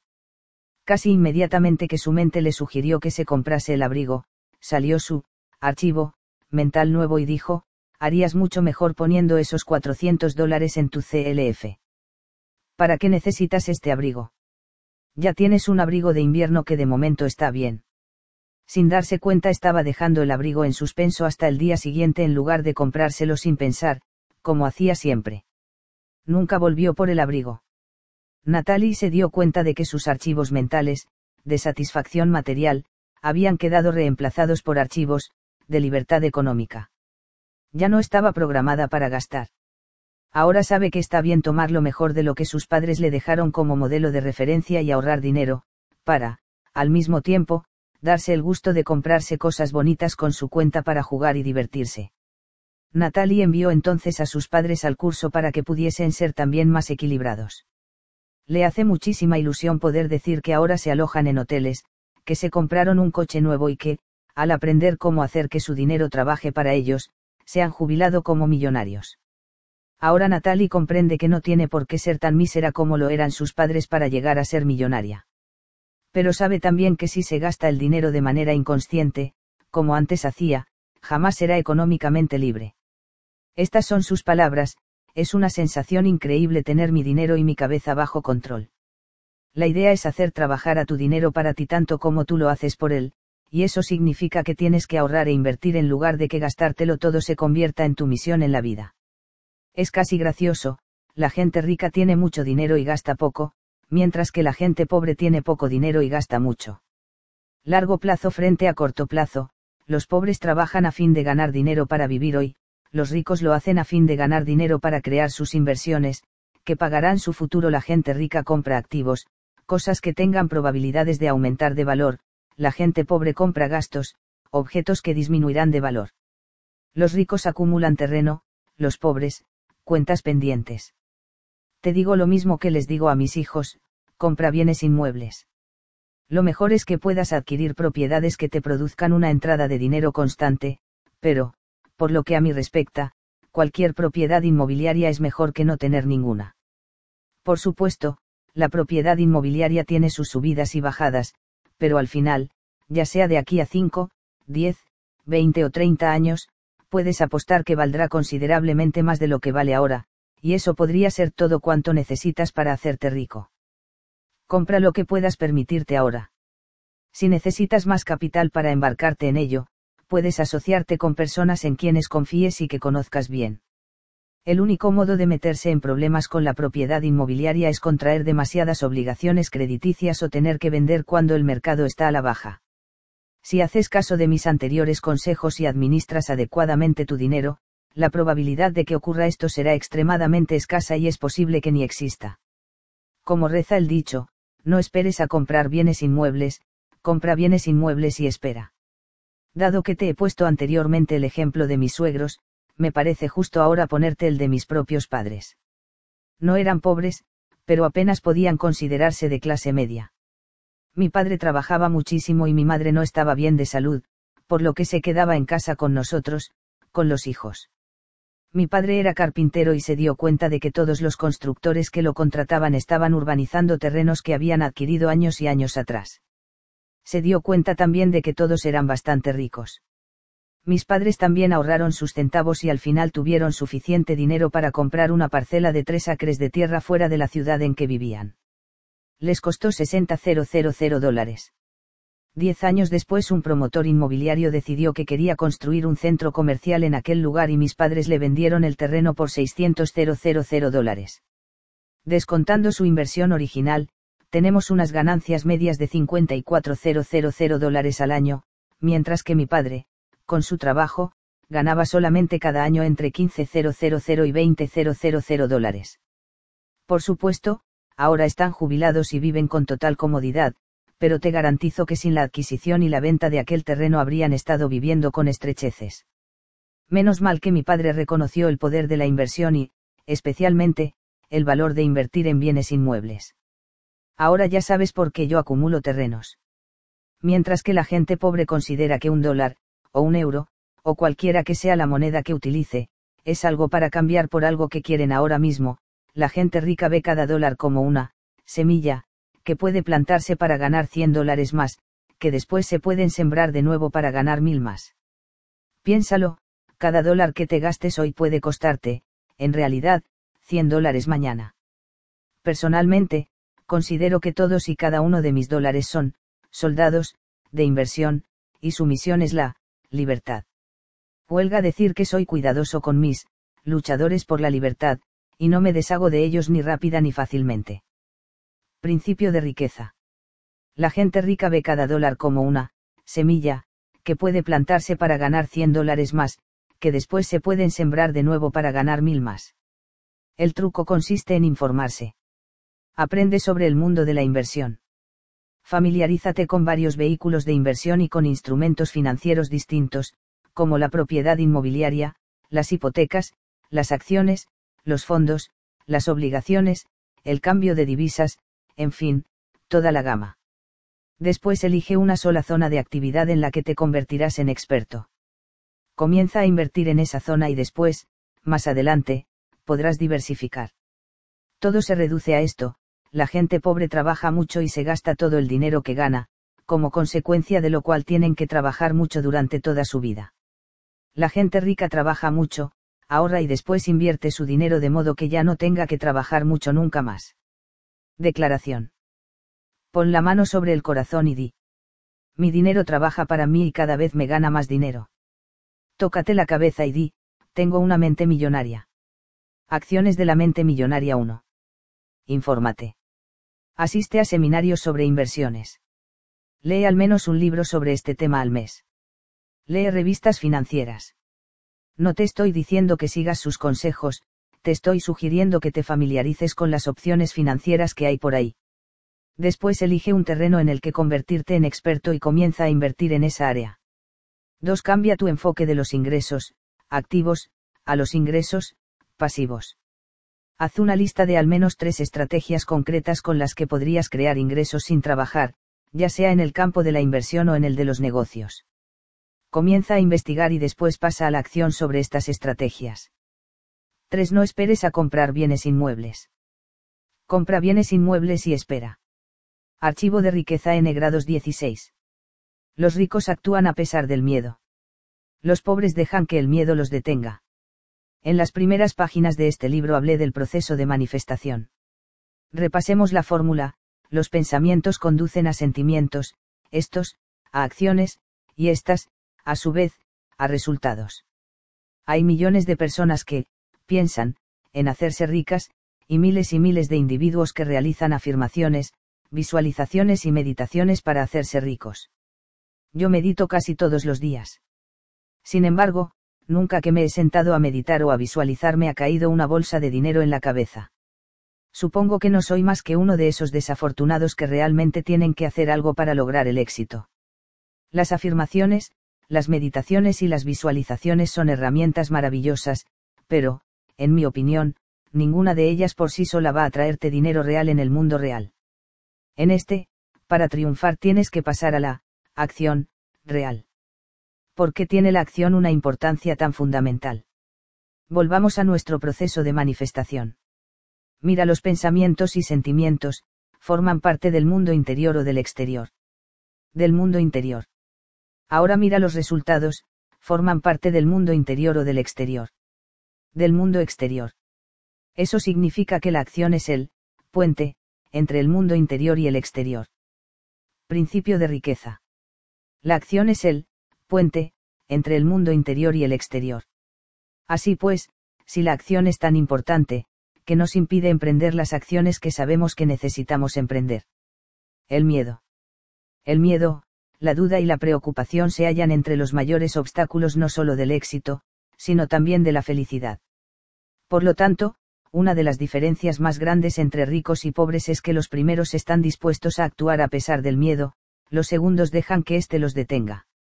Susan Jeffers escribió un libro fantástico acerca de esto, titulado Feel the Fear and Do It Anyway, aunque sientas miedo, hazlo de todas formas. El error más grande que comete la mayoría de la gente es esperar que la sensación de miedo disminuya o desaparezca antes de estar ellos dispuestos a actuar. Esta gente, por lo general, espera toda su vida. Uno de nuestros programas más populares es el campo de entrenamiento del guerrero ilustrado. En ese entrenamiento enseñamos que un verdadero guerrero puede, domar a la cobra del miedo. No dice, matar, a la cobra no dice, librarse, ni, desde luego, huir de ella, dice, domar, a la cobra. Principio de riqueza. Un verdadero guerrero puede, domar a la cobra del miedo. Es imprescindible darse cuenta de que no es necesario tratar de librarse del miedo con el fin de tener éxito, la gente rica y próspera tiene miedo, la gente rica y próspera tiene dudas, la gente rica y próspera tiene preocupaciones. Solo que no dejan que estos sentimientos los detengan. La gente sin éxito tiene miedos, dudas y preocupaciones y, además, deja que esos sentimientos la detenga. Principio de riqueza. No es necesario tratar de librarse del miedo con el fin de tener éxito. Por ser criaturas de hábitos, necesitamos practicar la acción a pesar del miedo, a pesar de la duda, a pesar de la preocupación, a pesar de la incertidumbre, a pesar de los inconvenientes, a pesar de la incomodidad, e incluso practicar la acción cuando no estamos de humor para actuar. Recuerdo que me encontraba impartiendo un seminario vespertino en Seattle y, ya casi al final, estaba informando a la gente sobre el seminario intensivamente millonaria de tres días de duración que estaba próximo a celebrarse en Vancouver. En esto, se levanta un tipo y dice, Harv, he hecho asistir al curso al menos a una docena de familiares y amigos míos, y los resultados han sido absolutamente fenomenales, cada uno de ellos es diez veces más feliz que antes, y todos están encaminados hacia el éxito económico. Todos han dicho que era algo que te cambiaba la vida, y si celebraras el curso en Seattle segurísimo que yo vendría también. Le agradecí su testimonio y le pregunté si estaba abierto a recibir un poco de ayuda. Él accedió y le dije, solo tengo cuatro palabras para usted. Él replicó con buen humor, ¿cuáles son? A lo que respondí lacónicamente, está usted totalmente arruinado. Así que le pregunté cómo le iba económicamente. Él contestó con vergüenza, no demasiado bien. Yo, por supuesto, respondí, no me diga. Y comencé a despotricar en la parte delantera de la sala, si va usted a dejar que un trayecto en coche o un vuelo de tres horas o una caminata de tres días le impida hacer algo que necesita y quiere hacer, ¿qué otra cosa lo detendrá? Aquí tiene la fácil respuesta, cualquier cosa cualquier cosa lo detendrá. No por la magnitud del desafío, sino por la magnitud de usted. Es simple, proseguí, o es usted una persona que se detendrá o es una persona que no se detendrá. Usted elige. Si quiere crear riqueza o cualquier otra clase de éxito, tiene que ser un guerrero. Tiene que estar dispuesto a hacer lo que haga falta. Tiene que entrenarse para que nada lo detenga. Hacerse rico no siempre resulta cómodo. Hacerse rico no siempre resulta fácil.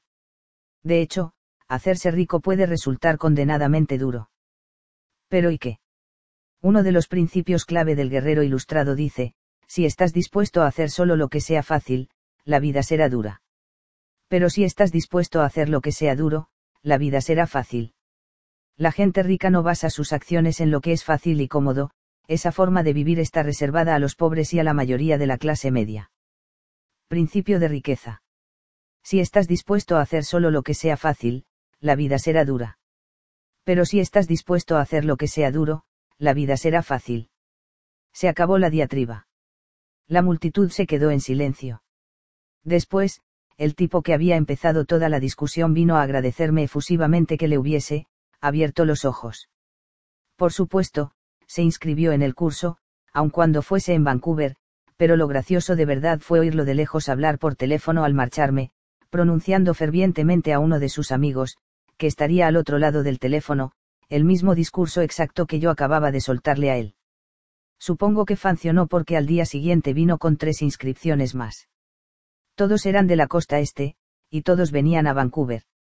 Ahora que hemos mencionado lo de resultar o no cómodo, ¿qué ocurre con la incomodidad? ¿Por qué es tan importante actuar a pesar de ella? Porque lo, cómodo, es donde tú te encuentras ahora. Si quieres pasar a un nivel nuevo en tu vida debes atravesar la barrera de tu zona de comodidad y disponerte a hacer cosas que tal vez no sean cómodas. Supongamos que actualmente estás llevando una vida de nivel 5 y quieres pasar a una de nivel 10. Los niveles que van del 5 hacia abajo se hallan dentro de tu zona de comodidad, pero los que van del 6 hacia arriba están fuera de tu caja, en tu zona de incomodidad.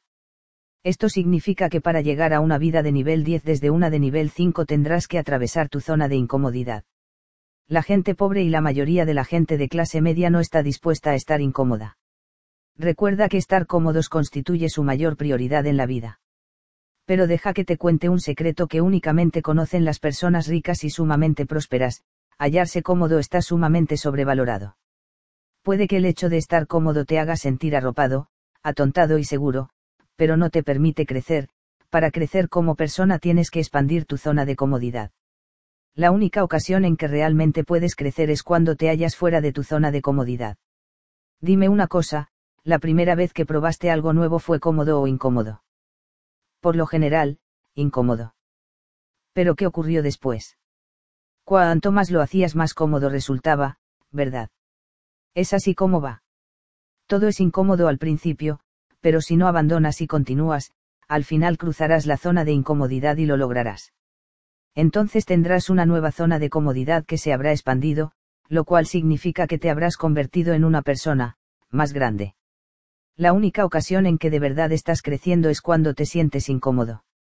A partir de ahora, cuando quiera que te sientas así, en lugar de retirarte a tu vieja zona de comodidad, congratúlate y di, debo de estar creciendo, y continúa avanzando.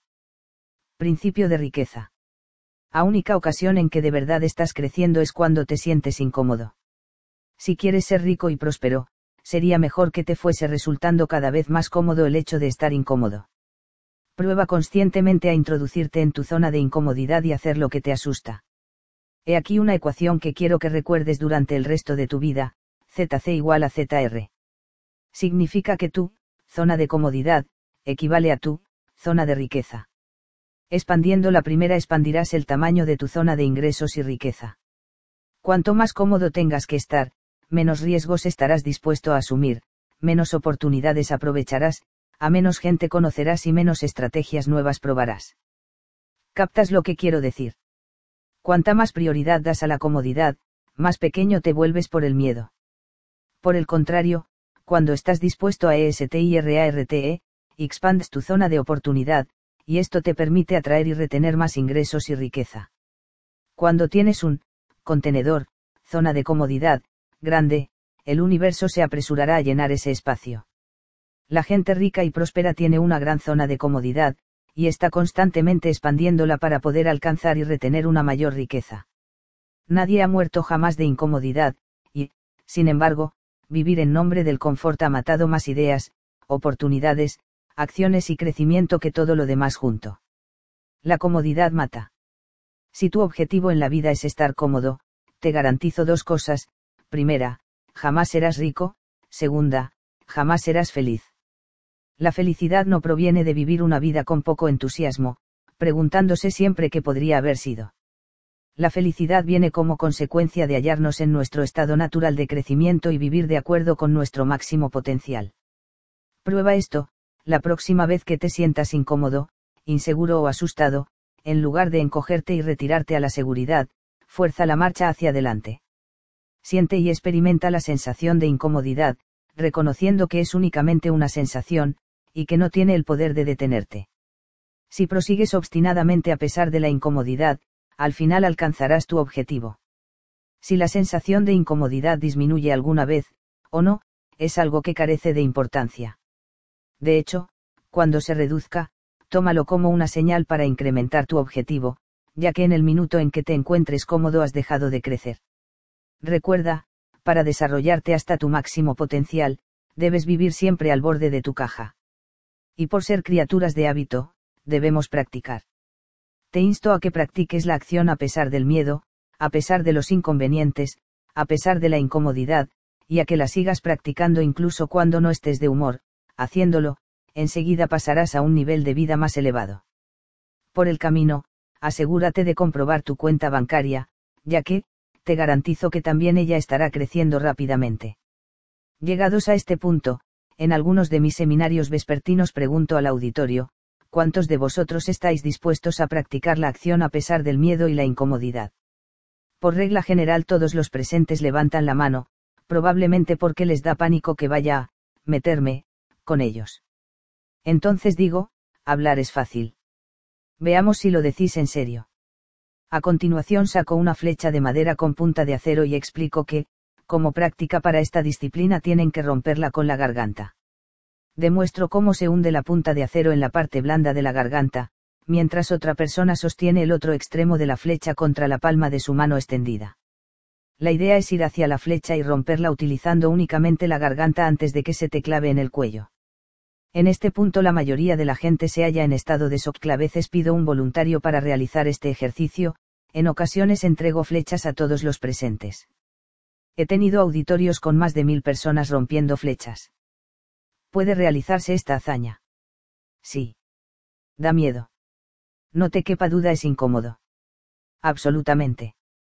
Pero, repito, la idea es que el miedo y la incomodidad no te detengan.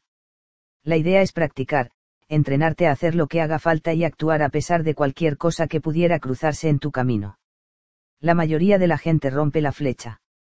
Sí, todos los que van hacia ella con un 100% de compromiso lo hacen. Sin embargo, quienes caminan hacia ella lentamente, con poco entusiasmo, o no caminan, no consiguen romperla. Tras el ejercicio de la flecha pregunto, ¿cuántos de vosotros habéis encontrado más fácil romper físicamente la flecha de lo que vuestra mente se había imaginado? Todos coinciden en que realmente resultó mucho más fácil de lo que pensaban que sería. ¿Por qué es esto así? Aquí viene una de las lecciones más importantes que aprenderás a lo largo de tu vida. Tu mente es la mayor guionista de, culebrones, de la historia, se inventa relatos increíbles, generalmente basadas en dramas y desastres, de situaciones que jamás han ocurrido y probablemente nunca ocurrirán.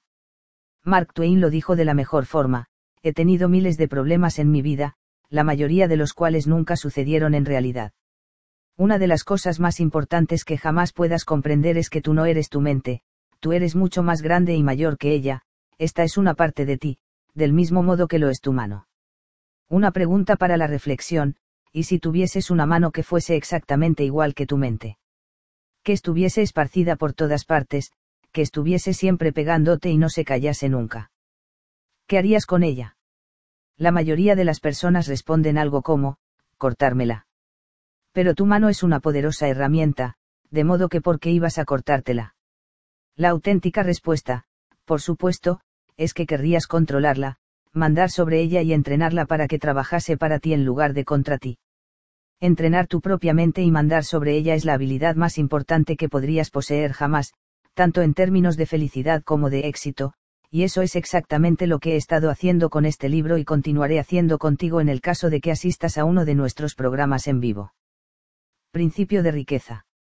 Entrenar tu propia mente y mandar sobre ella es la habilidad más importante que podrías poseer jamás, tanto en términos de felicidad como de éxito.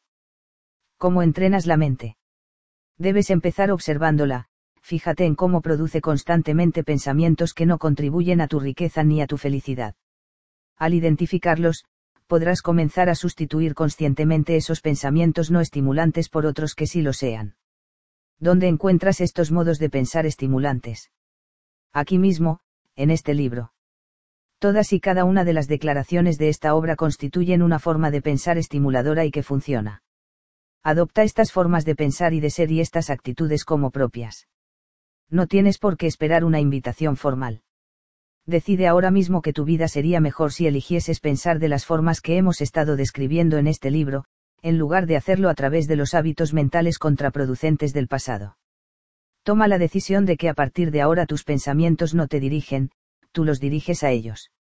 De ahora en adelante, tu mente ya no es la capitana del barco, sino tú, y tu mente trabaja para ti. Puedes elegir tus pensamientos. Tienes la capacidad natural de anular cualquiera de ellos que no esté ayudándote, en cualquier momento o circunstancia. Puedes instalar también pensamientos autoestimulantes en cualquier momento, simplemente tomando la opción de centrarte en ellos. Tienes el poder de controlar tu mente. Como mencioné antes, Robert Alien, que es un autor famoso y uno de mis amigos más íntimos, dijo algo muy profundo en uno de mis seminarios, ningún pensamiento vive en tu cabeza sin pagar alquiler. Lo que esto significa es que pagarás el precio de los pensamientos negativos. Pagarás en dinero, en energía, en tiempo, en salud y en tu nivel de felicidad. Si quieres pasar rápidamente a un nuevo nivel de vida, comienza a distribuir tus pensamientos en una de estas dos categorías, estimulantes y negativos. Observa los que tienes y ve si contribuyen a tu felicidad y a tu éxito o no. Después opta por abrigar únicamente pensamientos estimuladores mientras rehusas centrarte en los no estimuladores. Cuando aparezca uno no productivo, di, anulate, o, gracias por participar, y sustitúyelo por un modo de pensar más positivo. Yo llamo a este proceso pensamiento de poder. Recuerda mis palabras, si lo practicas, tu vida jamás volverá a ser igual. Te lo prometo. Así pues, ¿qué diferencia existe entre, pensamiento de poder, y pensamiento, positivo. La distinción es mínima pero profunda. Para mí, la gente utiliza el pensamiento positivo para fingir que todo es color de rosa, cuando en realidad cree que no lo es. Con el pensamiento de poder entendemos que todo es neutro, que nada tiene significado excepto el que nosotros le damos y que vamos a inventar una historia y dar a lo que sea su significado correspondiente. Esta es la diferencia entre el pensamiento positivo y el pensamiento de poder, con el primero la gente cree que sus pensamientos son ciertos, el segundo reconoce que no lo son pero que, ya que, de todos modos, estamos inventando una historia, vale la pena inventarnos una historia que nos ayude. Y no lo hacemos porque nuestros nuevos pensamientos sean, ciertos, en un sentido absoluto, sino porque nos resultan más útiles y producen una sensación mil veces mejor que los no productivos. Antes de dejar este apartado, debo advertírtelo, no intentes en casa el ejercicio de romper la flecha, ya que tiene que montarse de una forma concreta o podrías hacerte daño a ti mismo o a otras personas. En nuestros programas utilizamos equipo protector. Si te interesan este tipo de ejercicios, entra en nuestra página web para ver la descripción del campo de entrenamiento del guerrero ilustrado. En dicho programa te proporcionamos todo lo que puedes manejar y más. Declaraciones. Pon la mano sobre el corazón y di, actúo a pesar del miedo. Actúo a pesar de la duda. Actúo a pesar de la preocupación. Actúo a pesar de los inconvenientes. Actúo a pesar de la incomodidad. Actúo cuando no estoy de humor. Tócate la cabeza y di, tengo una mente millonaria. Acciones de la mente millonaria 1. Anota tus tres mayores preocupaciones, inquietudes o temores relativos al dinero y a la riqueza. Desafíalos. Para cada uno, escribe lo que harías si la situación que temes se produjese de verdad. Podrías, aún así, sobrevivir. Podrías recuperarte. Lo más probable es que las respuestas sean que sí. Entonces deja de preocuparte y empieza a hacerte rico. 2. Practica salir de tu zona de comodidad. Toma de manera intencionada decisiones que te resulten incómodas. Habla con personas con quienes normalmente no hablarías, pide un ascenso en tu trabajo o sube los precios en tu negocio, despiértate una hora antes cada día, camina por el bosque de noche. Sigue el entrenamiento del guerrero ilustrado, te entrenará para ser imparable. 3. Emplea el pensamiento de poder. Obsérvate a ti mismo y estudia tus patrones de pensamiento. Alberga únicamente pensamientos que contribuyan a tu felicidad y a tu éxito. Desafía a la vocecita de tu cabeza cuando te diga, no puedo, no quiero, no me apetece. No permitas que esa voz basada en el miedo y en la comodidad te gane la batalla. Haz contigo mismo el pacto de que siempre que la voz trate de impedirte hacer algo que contribuiría a tu éxito lo harás igualmente, para mostrar a tu mente que el jefe eres tú, no ella. No solo incrementarás tu confianza de un modo espectacular, sino que al final esta voz se quedará cada vez más callada al reconocer que causa poco efecto sobre ti. Archivo de riqueza número 17. Los ricos aprenden y crecen constantemente. Los pobres piensan que ya lo saben. Al inicio de mis seminarios en vivo presento a la gente lo que llamo, las tres palabras más peligrosas, esas palabras son, ya lo sé. ¿Y cómo se sabe si se sabe algo? Sencillo, si lo vives, significa que lo sabes. Si no, has oído hablar de ello, has leído sobre ello o hablas de ello, pero no lo sabes. Dicho claramente, si no eres verdaderamente rico y feliz, es muy probable que aún te queden cosas por aprender acerca del dinero, del éxito y de la vida. Como expliqué al principio de este libro, durante mis tiempos, de ruina, tuve la suerte de recibir unos consejos de un amigo multimillonario que se compadeció de mi penosa situación. Recuerda lo que me dijo, Harv, si no te las estás arreglando todo lo bien que te gustaría, hay algo que no sabes. Por suerte, me tomé a pecho su sugerencia y pasé de ser un, sábelo todo, a un, apréndelo todo.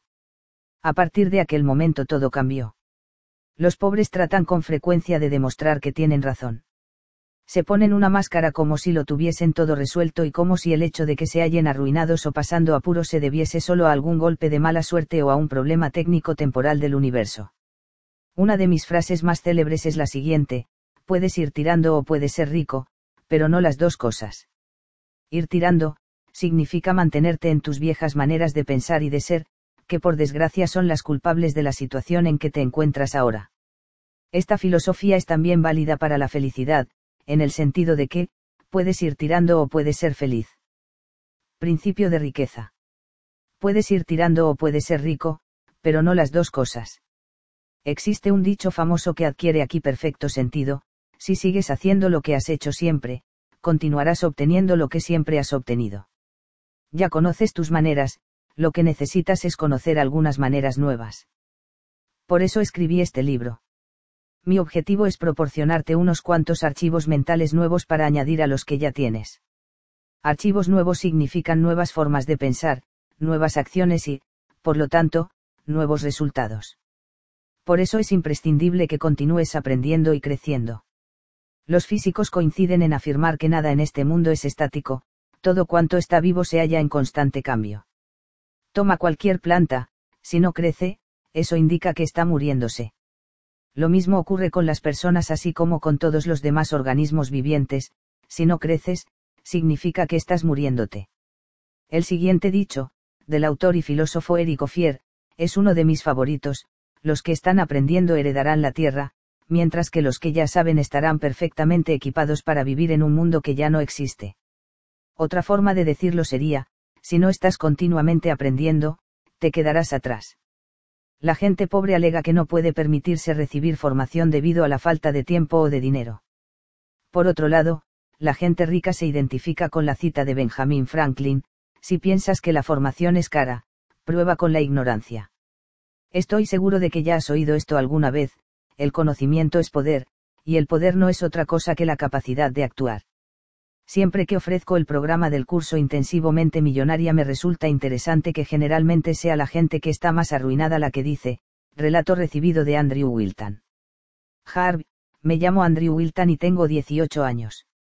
Acabo de terminar mi primer año de universidad. Hace dos años asistí al Mente Millonaria Intensivo y desde entonces he estado utilizando las técnicas que aprendí allí. Este febrero pasado, durante la semana de lectura, mientras mis amigos estuvieron trabajando o visitando a su familia, con el dinero que había ahorrado con tus métodos, pude pasar diez días en la costa sur de España. ¡Qué experiencia! No habría tenido la libertad económica de ir a donde quisiera y hacer lo que quisiera si no hubiera puesto en práctica las estrategias que aprendí en el MMI. Gracias, Harv. Yo no necesito el curso, no tengo tiempo, o, no tengo ese dinero. Sin embargo, los millonarios y multimillonarios se inscriben todos y dicen, con que pueda aprender solo una cosa nueva o mejorar una sola cosa, ya vale la pena. A propósito, si no tienes tiempo para hacer lo que quieres hacer, o necesitas hacer, lo más probable es que seas un esclavo moderno. Y si no tienes dinero para aprender cómo llegar a ser próspero, probablemente lo necesites más que nadie. Lo siento, pero decir, no tengo ese dinero, no, cuela. ¿Cuándo tendrás ese Dainro? ¿Qué va a ser distinto dentro de un año, de dos o de cinco? He aquí la fácil respuesta, nada. Entonces estarás diciendo otra vez exactamente las mismas palabras. El único modo que conozco de que tengas el dinero que quieres es aprender a jugar al juego del dinero por dentro y por fuera, necesitas formarte en las habilidades y estrategias para acelerar tus ingresos, administrar el dinero e invertirlo de forma eficaz. La definición de demencia es, hacer lo mismo una y otra vez, y esperar resultados distintos. Mira, si lo que has estado haciendo estuviese funcionando, ya serías rico y feliz. Cualquier otra cosa que tu mente canyar como respuesta no es más que una excusa o una justificación. Odio ponértelo tan delante de las narices, pero, tal como yo lo veo, ese es mi trabajo. Creo que un buen entrenador siempre te exigirá más de lo que te exigirías tú mismo. Si no, ¿para qué diablos necesitas uno? Como entrenador, mi objetivo es entrenarte, inspirarte, animarte, persuadirte y hacer que observes, a todo color y con claridad cristalina, ¿qué es lo que te retiene? En resumen, hacer lo que haga falta para conseguir que pases al siguiente nivel en tu vida. Si es necesario, te destrozaré y después te recompondré de un modo que funcione. Haré lo que haga falta para hacerte diez veces más feliz y cien veces más rico.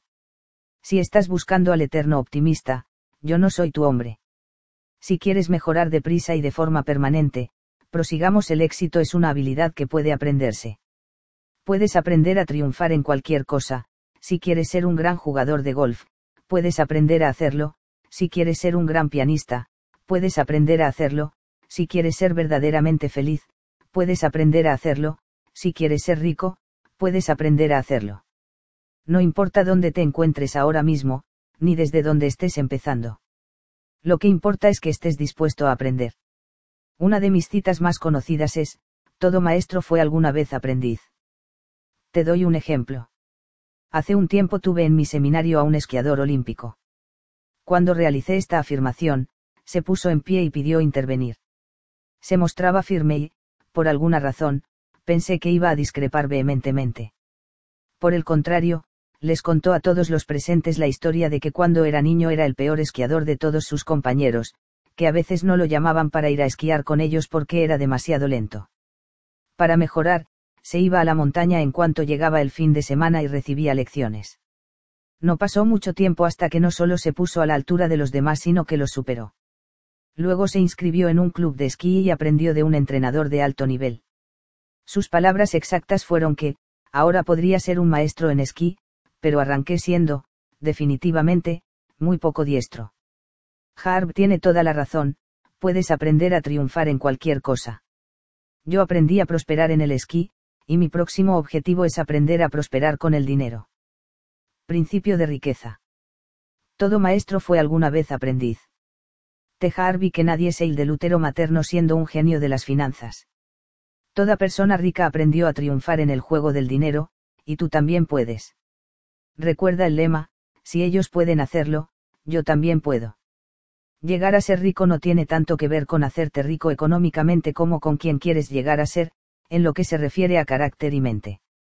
Quiero compartir contigo un secreto que poca gente conoce, el modo más rápido de hacerse rico y de permanecer rico es trabajar en desarrollarte a ti mismo. La idea es cultivarte tú para crecer hasta convertirte en una persona, próspera. Repito una vez más, tu mundo exterior es meramente un reflejo de tu mundo interior. Tú eres la raíz, tus resultados son los frutos. Hay un dicho que me gusta, te llevas a ti mismo contigo a donde quiera que vayas. Si te cultivas hasta crecer y convertirte en una persona próspera, en lo que se refiere a fuerza de carácter y mente, triunfarás de forma natural en cualquier cosa que hagas. Adquirirás el poder de la decisión absoluta. Adquirirás el poder interior y la capacidad de elegir cualquier empleo, negocio o campo de inversión sabiendo que será un éxito. Esta es la esencia de este libro, cuando eres una persona de nivel 5 obtienes resultados de nivel 5, pero si puedes crecer hasta ser una persona de nivel 10, obtendrás resultados de nivel 10. Sin embargo, haz caso de esta advertencia, si no realizas el trabajo interior sobre ti mismo y, de algún modo, recibes mucho dinero, es muy probable que lo pierdas. Pero si te conviertes en una persona, próspera por dentro y por fuera, no solo harás dinero, lo conservarás, lo harás crecer y, lo que es más importante, serás verdaderamente feliz. La gente rica entiende que el orden para el éxito es ser, hacer, tener. La gente pobre y de clase media cree que el orden para el éxito es tener, hacer, ser. La gente pobre y la mayoría de la de clase media piensa, si tuviese mucho dinero podría hacer lo que quisiera y sería feliz. Los ricos entienden, si me convierto en una persona próspera, podré hacer lo que necesito hacer para tener lo que quiero, incluido mucho dinero. Y esta es otra cosa que únicamente sabe la gente rica, el objetivo de crear riqueza no es principalmente tener mucho dinero, el objetivo de crear riqueza es cultivarte para crecer hasta convertirte en la mejor persona que puedas ser. De hecho, ese es el objetivo de todos los objetivos, cultivarte como persona.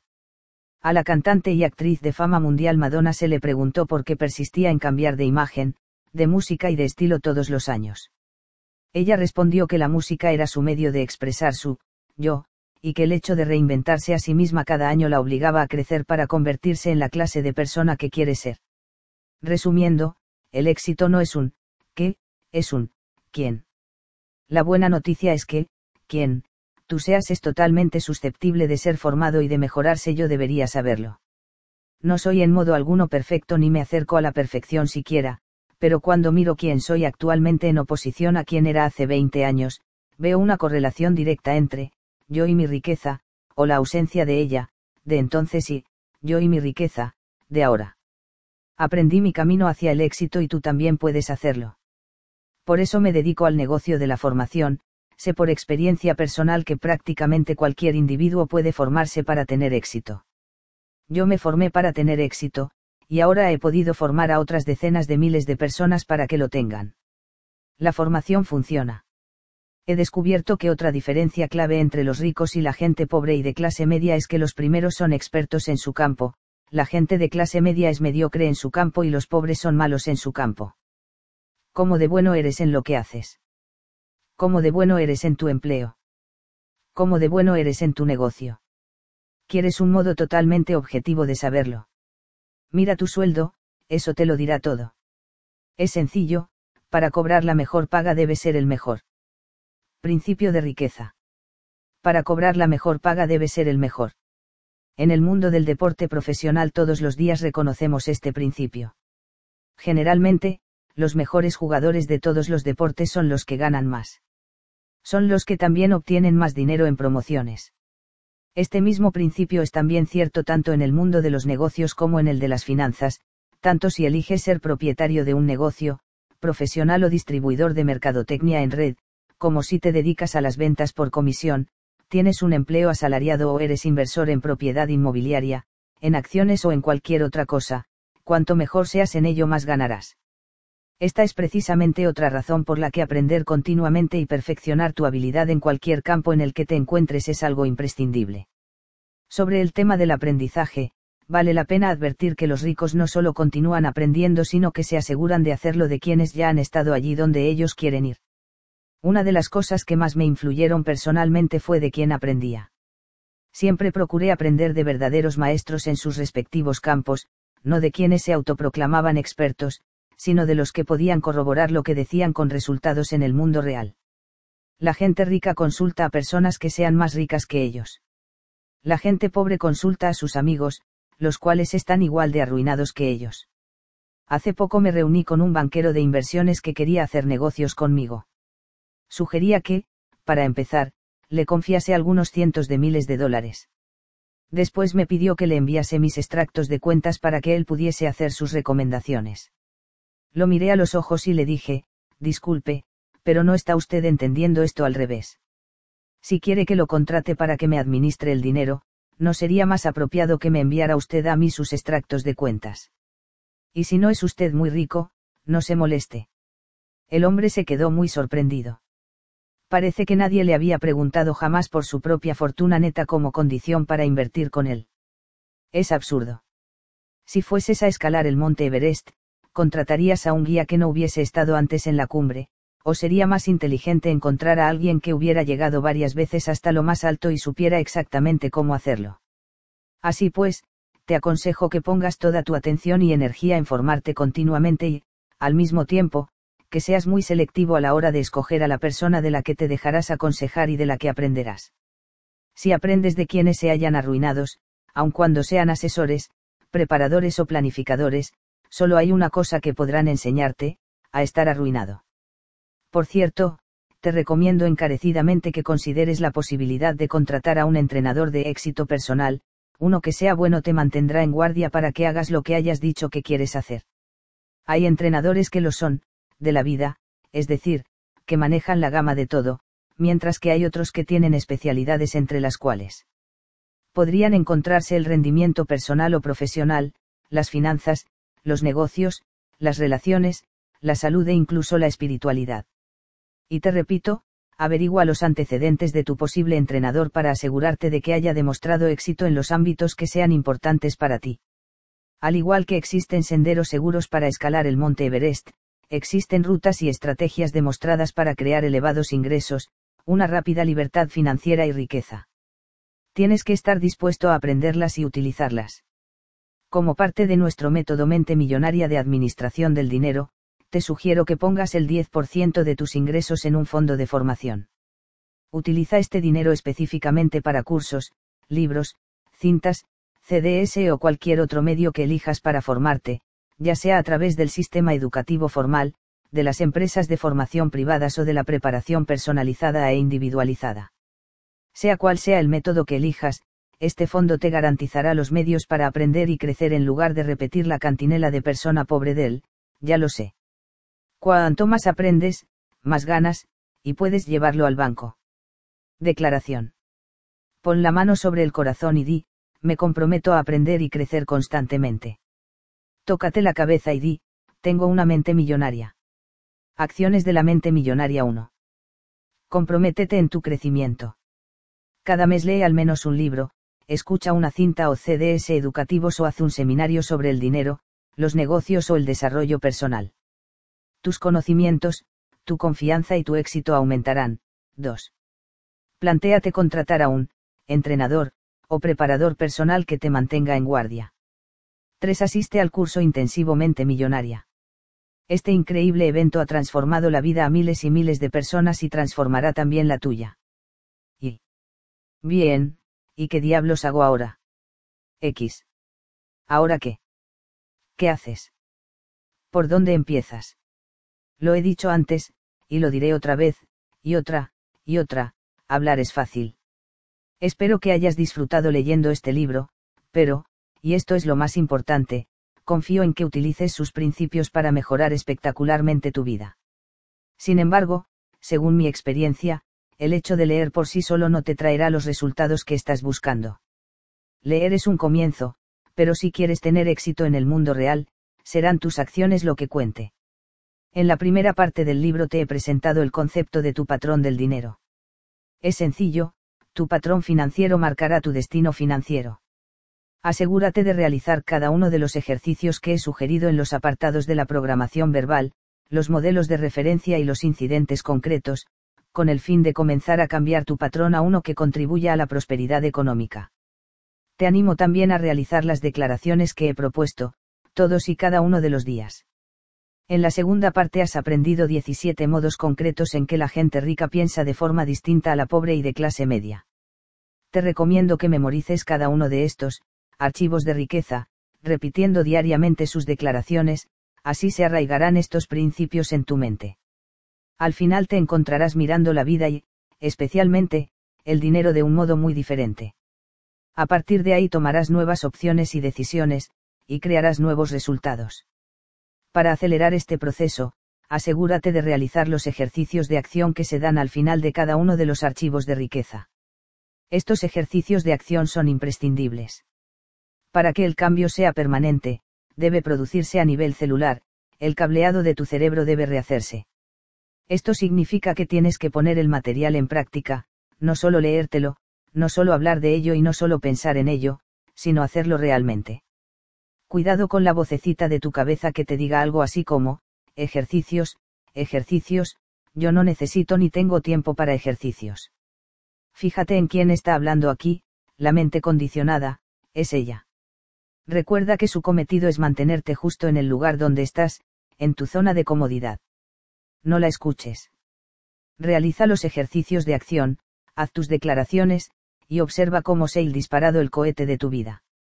Te sugiero también que releas este libro de principio a fin al menos una vez al mes durante el siguiente año. Podría ser que tu vocecita estuviese gritando, que. Ya me he leído el libro, ¿para qué necesito leerlo una y otra vez? Buena pregunta, y la respuesta es sencilla, la repetición es la madre del aprendizaje. Repito, cuanto más estudies este libro más rápidamente te resultarán los conceptos naturales y automáticos. Este audiolibro fue creado y producido por Black Tienda 217 Online. Ingresa a nuestro sitio web y encuentra cursos online de Twinters.